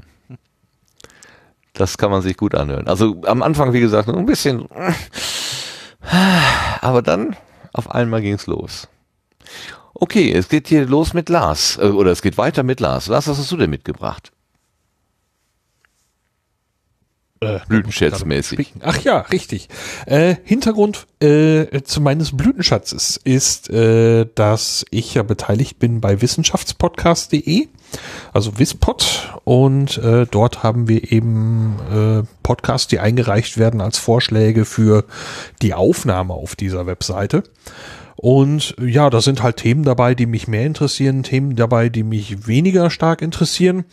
Und ähm, der, den ich jetzt vorschlage, hat mich also wirklich sehr überrascht, weil ich bin jetzt so, äh, ich höre normalerweise nicht viel zum Thema Medizin oder so, aber der Podcast, den ich gehört habe, dafür war gesünder mit praktischer Medizin, was ein etwas sperriger Titel ist, finde ich, aber ähm, ich habe dort eben mehrere Episoden für die Kuration gehört und habe den abonniert, weil den will ich weiterhören. Das ist also ein, ein ja, Medizinprofessor, der sehr sachlich, wissenschaftlich äh, basiert ähm, darüber spricht, über Medikamente, über, über Krankheiten und so weiter, eben wo, wo Irrwege sind und so weiter. Und das Ganze gibt's manchmal mit einem hauchdünnen Scheibchen Ironie. Äh, die fällt kaum auf, die ist auch nie gehässig oder so, aber ähm, er hat manchmal so eine, so eine leichte Art, noch so einen Nebensatz anzufügen. Ähm, und an der Stelle manchen, manchen Dingen vielleicht auch ein klein bisschen die Schärfe zu nehmen, wenn er denn eben auch mal irgendwas kritisiert. Zum Beispiel Kombimittel bei Erkältung, wo dann eben verschiedene Wirkstoffe in einem, in einer Tablette zusammengebacken werden, ähm, und das wird dann groß beworben als das Allheilmittel bei Erkältung und das ist Quatsch. Und warum ist es Quatsch? Das wird eben zum Beispiel in einer eigenen Episode erklärt. Es gibt eine Episode, die sich nur mit Halsschmerzen beschäftigt und wann man sich Sorgen machen sollte und wann nicht. Und ähm, dieser Mensch erzählt das auf eine so entspannte und zugängliche Weise, dass äh, ich tatsächlich sagen muss, ist ein Medizin-Podcast, den ich mir gerne anhören mag. Und das klingt ähm, ein, ein bisschen schräg, aber ähm, der gefällt mir und darum ist das mein Blütenschatz. Dankeschön. Das ist interessant. Neugierig geworden bin ich. Ja, ich spreche wie Yoda. Super. ähm, Sebastian, dich frage ich fast gar nicht. Ich vermute, dein Blütenschatz ist Studio Link oder My Studio Link. Ähm, Oder hast du noch was anderes? Mitbekommen? Ja, könnte, also mitbekommen habe ich nichts. Also die Arbeit mit äh, in den letzten Wochen hat mich da schon ganz gut beschäftigt und ähm, es hat auch sehr viel Spaß gemacht und auch das äh, schöne Feedback. Also das würde ich eher in den Vordergrund stellen an der Thematik und das ganze Miteinander. Das hat mich sehr gefreut. Ach, schön. Schön, schön, schön. Das freut mich zu hören. Claudia, hast du irgendwas in letzter Zeit gehört, wahrgenommen, wo, du sagst, das, das, möchte ich gerne hier so mal mitteilen?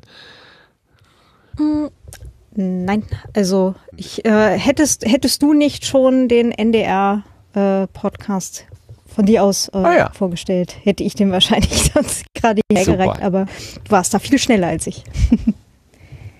Okay, ja, also muss ja auch nicht schlecht, wenn du das hier nochmal so unterbringst.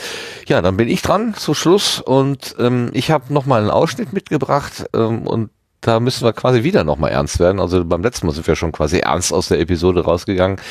Ähm, das ist ein Ausschnitt aus Lage der Nation. Das ist der Politik-Podcast aus Berlin mit Philipp Banse und Ulf Burmeier. Und in der Ausgabe 179 macht der Ulf Burmeier ein Plädoyer für Ehrlichkeit an der EU-Grenze. Also äh, die besprechen darin, also in dieser Lage der Nation, das, was unsere Nation in der Woche irgendwie so ein bisschen betrifft. Und der Blick geht durchaus auch mal ein bisschen weiter, zum Beispiel jetzt an die EU-Außengrenze. Es geht natürlich um äh, die Problematik an der griechisch-türkischen Grenze, wo Menschen eben aufgehalten werden, nicht weitergelassen werden und unter menschenunwürdigen Bedingungen ähm, behandelt werden. Und der Ulf hat dazu mehrmals in der Episode ausführlich Stellung genommen. Ich habe hier mal so zweieinhalb Minuten mitgebracht, wo er das Problem sehr gut auf den Punkt bringt. Und ich glaube, äh, die EU muss sich tatsächlich an dieser Stelle entscheiden, was sie eigentlich sein will.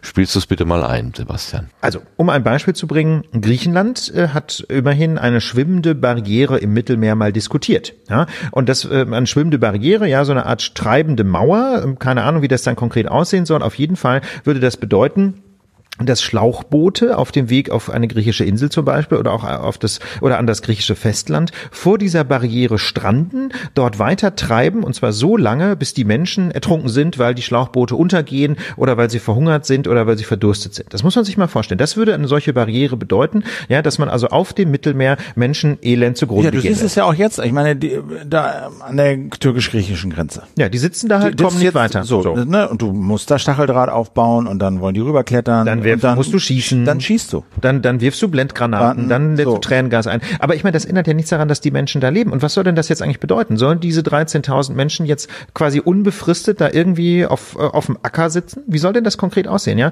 Wie lange sollen sie denn da sitzen? Bis sie verhungert oder erfroren sind oder bis das Coronavirus kommt? Ja, ich frage mich dann immer, was soll denn das eigentlich konkret bedeuten? Und ich denke, ähm, was ist, was ist zum Beispiel auch mit den Menschen, die im Mittelmeer gerettet werden von irgendwelchen Schiffen, ja? Also von, von, von Schiffen, die dezidiert zur Rettung eingesetzt werden oder auch zum Beispiel von Frachtschiffen. Was soll es denn mit den Menschen, die von Schiffen gerettet werden? Die müssen ja nun irgendwo an Land, ja? Was soll man denn mit diesen ganzen Menschen machen? Also ganz ehrlich, ich glaube, dieses Grenzen zu Argument, das, das klingt immer so scheinbar einfach, aber in Wirklichkeit ist es unfassbar unmenschlich, weil das einfach nur bedeutet, dass man Menschen dem sicheren Tod oder elenden humanitären Bedingungen ausliefert, weil man sie nicht weiterziehen lässt. Und ähm, wie gesagt, ich bin nun wahrlich kein Migrationsexperte, aber meine persönliche Wahrnehmung ist, das eigentliche Problem besteht darin, dass sich Migration nun mal nicht stoppen lässt. Wenn sich Menschen auf den Weg machen, wenn Menschen erstmal irgendwo unterwegs sind, wenn Menschen alles aufgeben, um in der Ferne ihr Glück zu suchen oder auch nur ähm, auch nur Sicherheit und Schutz vor Fassbomben zu suchen, ja, dann lässt sich diese Migration einfach nicht schützen, jedenfalls nicht, und da kommt die spannende Frage,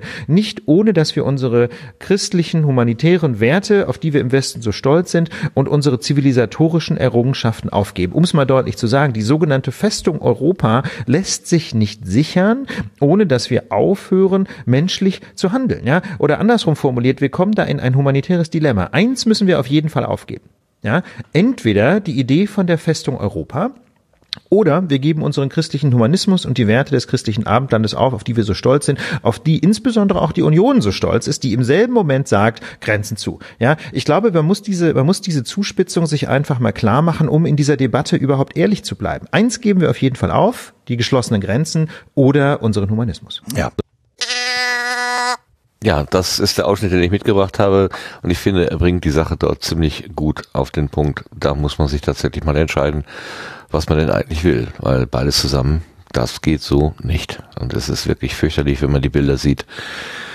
Ähm, das geht unter dem ganzen Corona, der ganzen Corona-Berichterstattung natürlich unter, äh, so wie eben auch die sonstigen äh, Veränderungen oder hier, wir hatten ja letztes Mal Hanau und äh, den Rechtsruck, die Rechtsveränderung und im Moment ist halt nur noch, nur noch Corona, Corona, Corona, aber da tut sich eben auch was und das ist nicht gut und ja, ich würde mir so wünschen, die Menschen müssten da nicht elend rumlungern und würden menschenwürdig behandelt. Es ist schlimm. Das ist wirklich schlimm.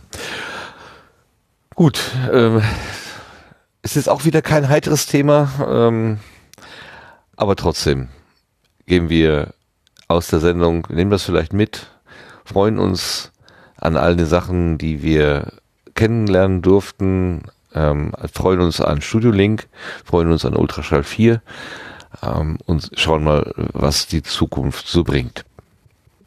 Vielleicht auch an guten Sachen. Vielleicht wird ja auch unsere Freiheit noch weiter eingeschränkt, wenn ähm, die Epidemie, die Pandemie nicht durch andere Mittel eingefangen werden kann. Wir leben echt in spannenden Zeiten, das muss man einfach sagen. Hm. Also, ich könnte mir auch was schöner, spannenderes vorstellen. Mögest du in interessanten Zeiten, ach halt die Klappe. genau. Schnauze. Mhm. nicht schon wieder. ja. Dann habe ich doch schon mal gehört, war auch letztes Mal schon nicht toll. So. Mhm. Aber es gibt, äh, gibt da tatsächlich noch eben hier die Hammer-Nachricht, die gerade hier durch Twitter durchblubbert. Die goldene Podcast-Blase wurde offenbar verliehen. Dieser Podcast-Preis und wenn ich das richtig sehe, wurde der Sendegarten mehrfach dort ausgezeichnet. Was? Hm. Wo? Wie was? ja, in der goldenen Podcast-Blase 2020. Ähm, was immer das wenn ist. ich das richtig sehe, es gibt eine Aufzeichnung davon, wenn ich das richtig sehe, in den Shownotes dazu, äh, ist dort der Sendegarten mehrfach ja, genannt worden und ausgezeichnet worden. Okay. Nächstes Mal mehr dazu. Ja, wir konnten es nicht verhindern. Hätte ich das gewusst, hätte ich Maßnahmen unternommen. Das sage ich euch. Das sage ich euch. Na gut, okay. Beim nächsten Mal. Wir haben zwei Minuten vor Freitag, den 13. Bevor das passiert, verschwinden wir lieber vom Sender hier. Ich danke euch ganz herzlich, ähm, ihr drei, die hier mitgemacht habt, aber vor allen Dingen danke ich auch an den, an die Live, an danke ich auch den Live-Hörenden und den Live-Chattenden hier für die Begleitung und für die Fragen, die eingereicht worden sind. Die haben die Diskussion und das Erzählen vom über ähm, Studiolink nochmal schön angefeuert. Vielen Dank für eure Begleitung hier. Danke an alle Konservenhörer, äh, die sich das hier in der Konserve anhören, so wie Podcast ja eigentlich gedacht ist, als Begleitmedium wo immer ihr seid, was immer ihr tut. Ähm, wir sind einfach dabei, kleben euch in den Ohren, auf den Ohren. Und äh, das geht nur, weil dieser Kreis hier, diese Sendegärtnerinnen und Sendegärtner so toll mitmachen. Deswegen danke ich ganz herzlich der Claudia an dieser Stelle. Dankeschön. Danke auch. Und ich danke dem Lars. Herzlichen Dank, Lars. Ja, war wie immer eine Freude. Danke euch allen. Und natürlich der große Dank auch an Sebastian, der nicht nur Studio Link erfunden hat, entwickelt hat, sondern der auch immer unsere Zentrale ist, der das nämlich auch immer quasi selbst einsetzt. Also er ist jemand, der etwas geschaffen hat, was mit, mit deren Folgen, mit dessen Folgen er auch immer selber konfrontiert ist. Und es funktioniert hervorragend. Ganz herzlichen Dank, Sebastian. Ja, sehr gerne. Gut. Und mit dieser jetzt dann doch fröhlichen Runde gehen wir einfach in die Nacht und sagen Tschüss, bis zum nächsten Mal. Tschüss. Tschüss. Tschüss.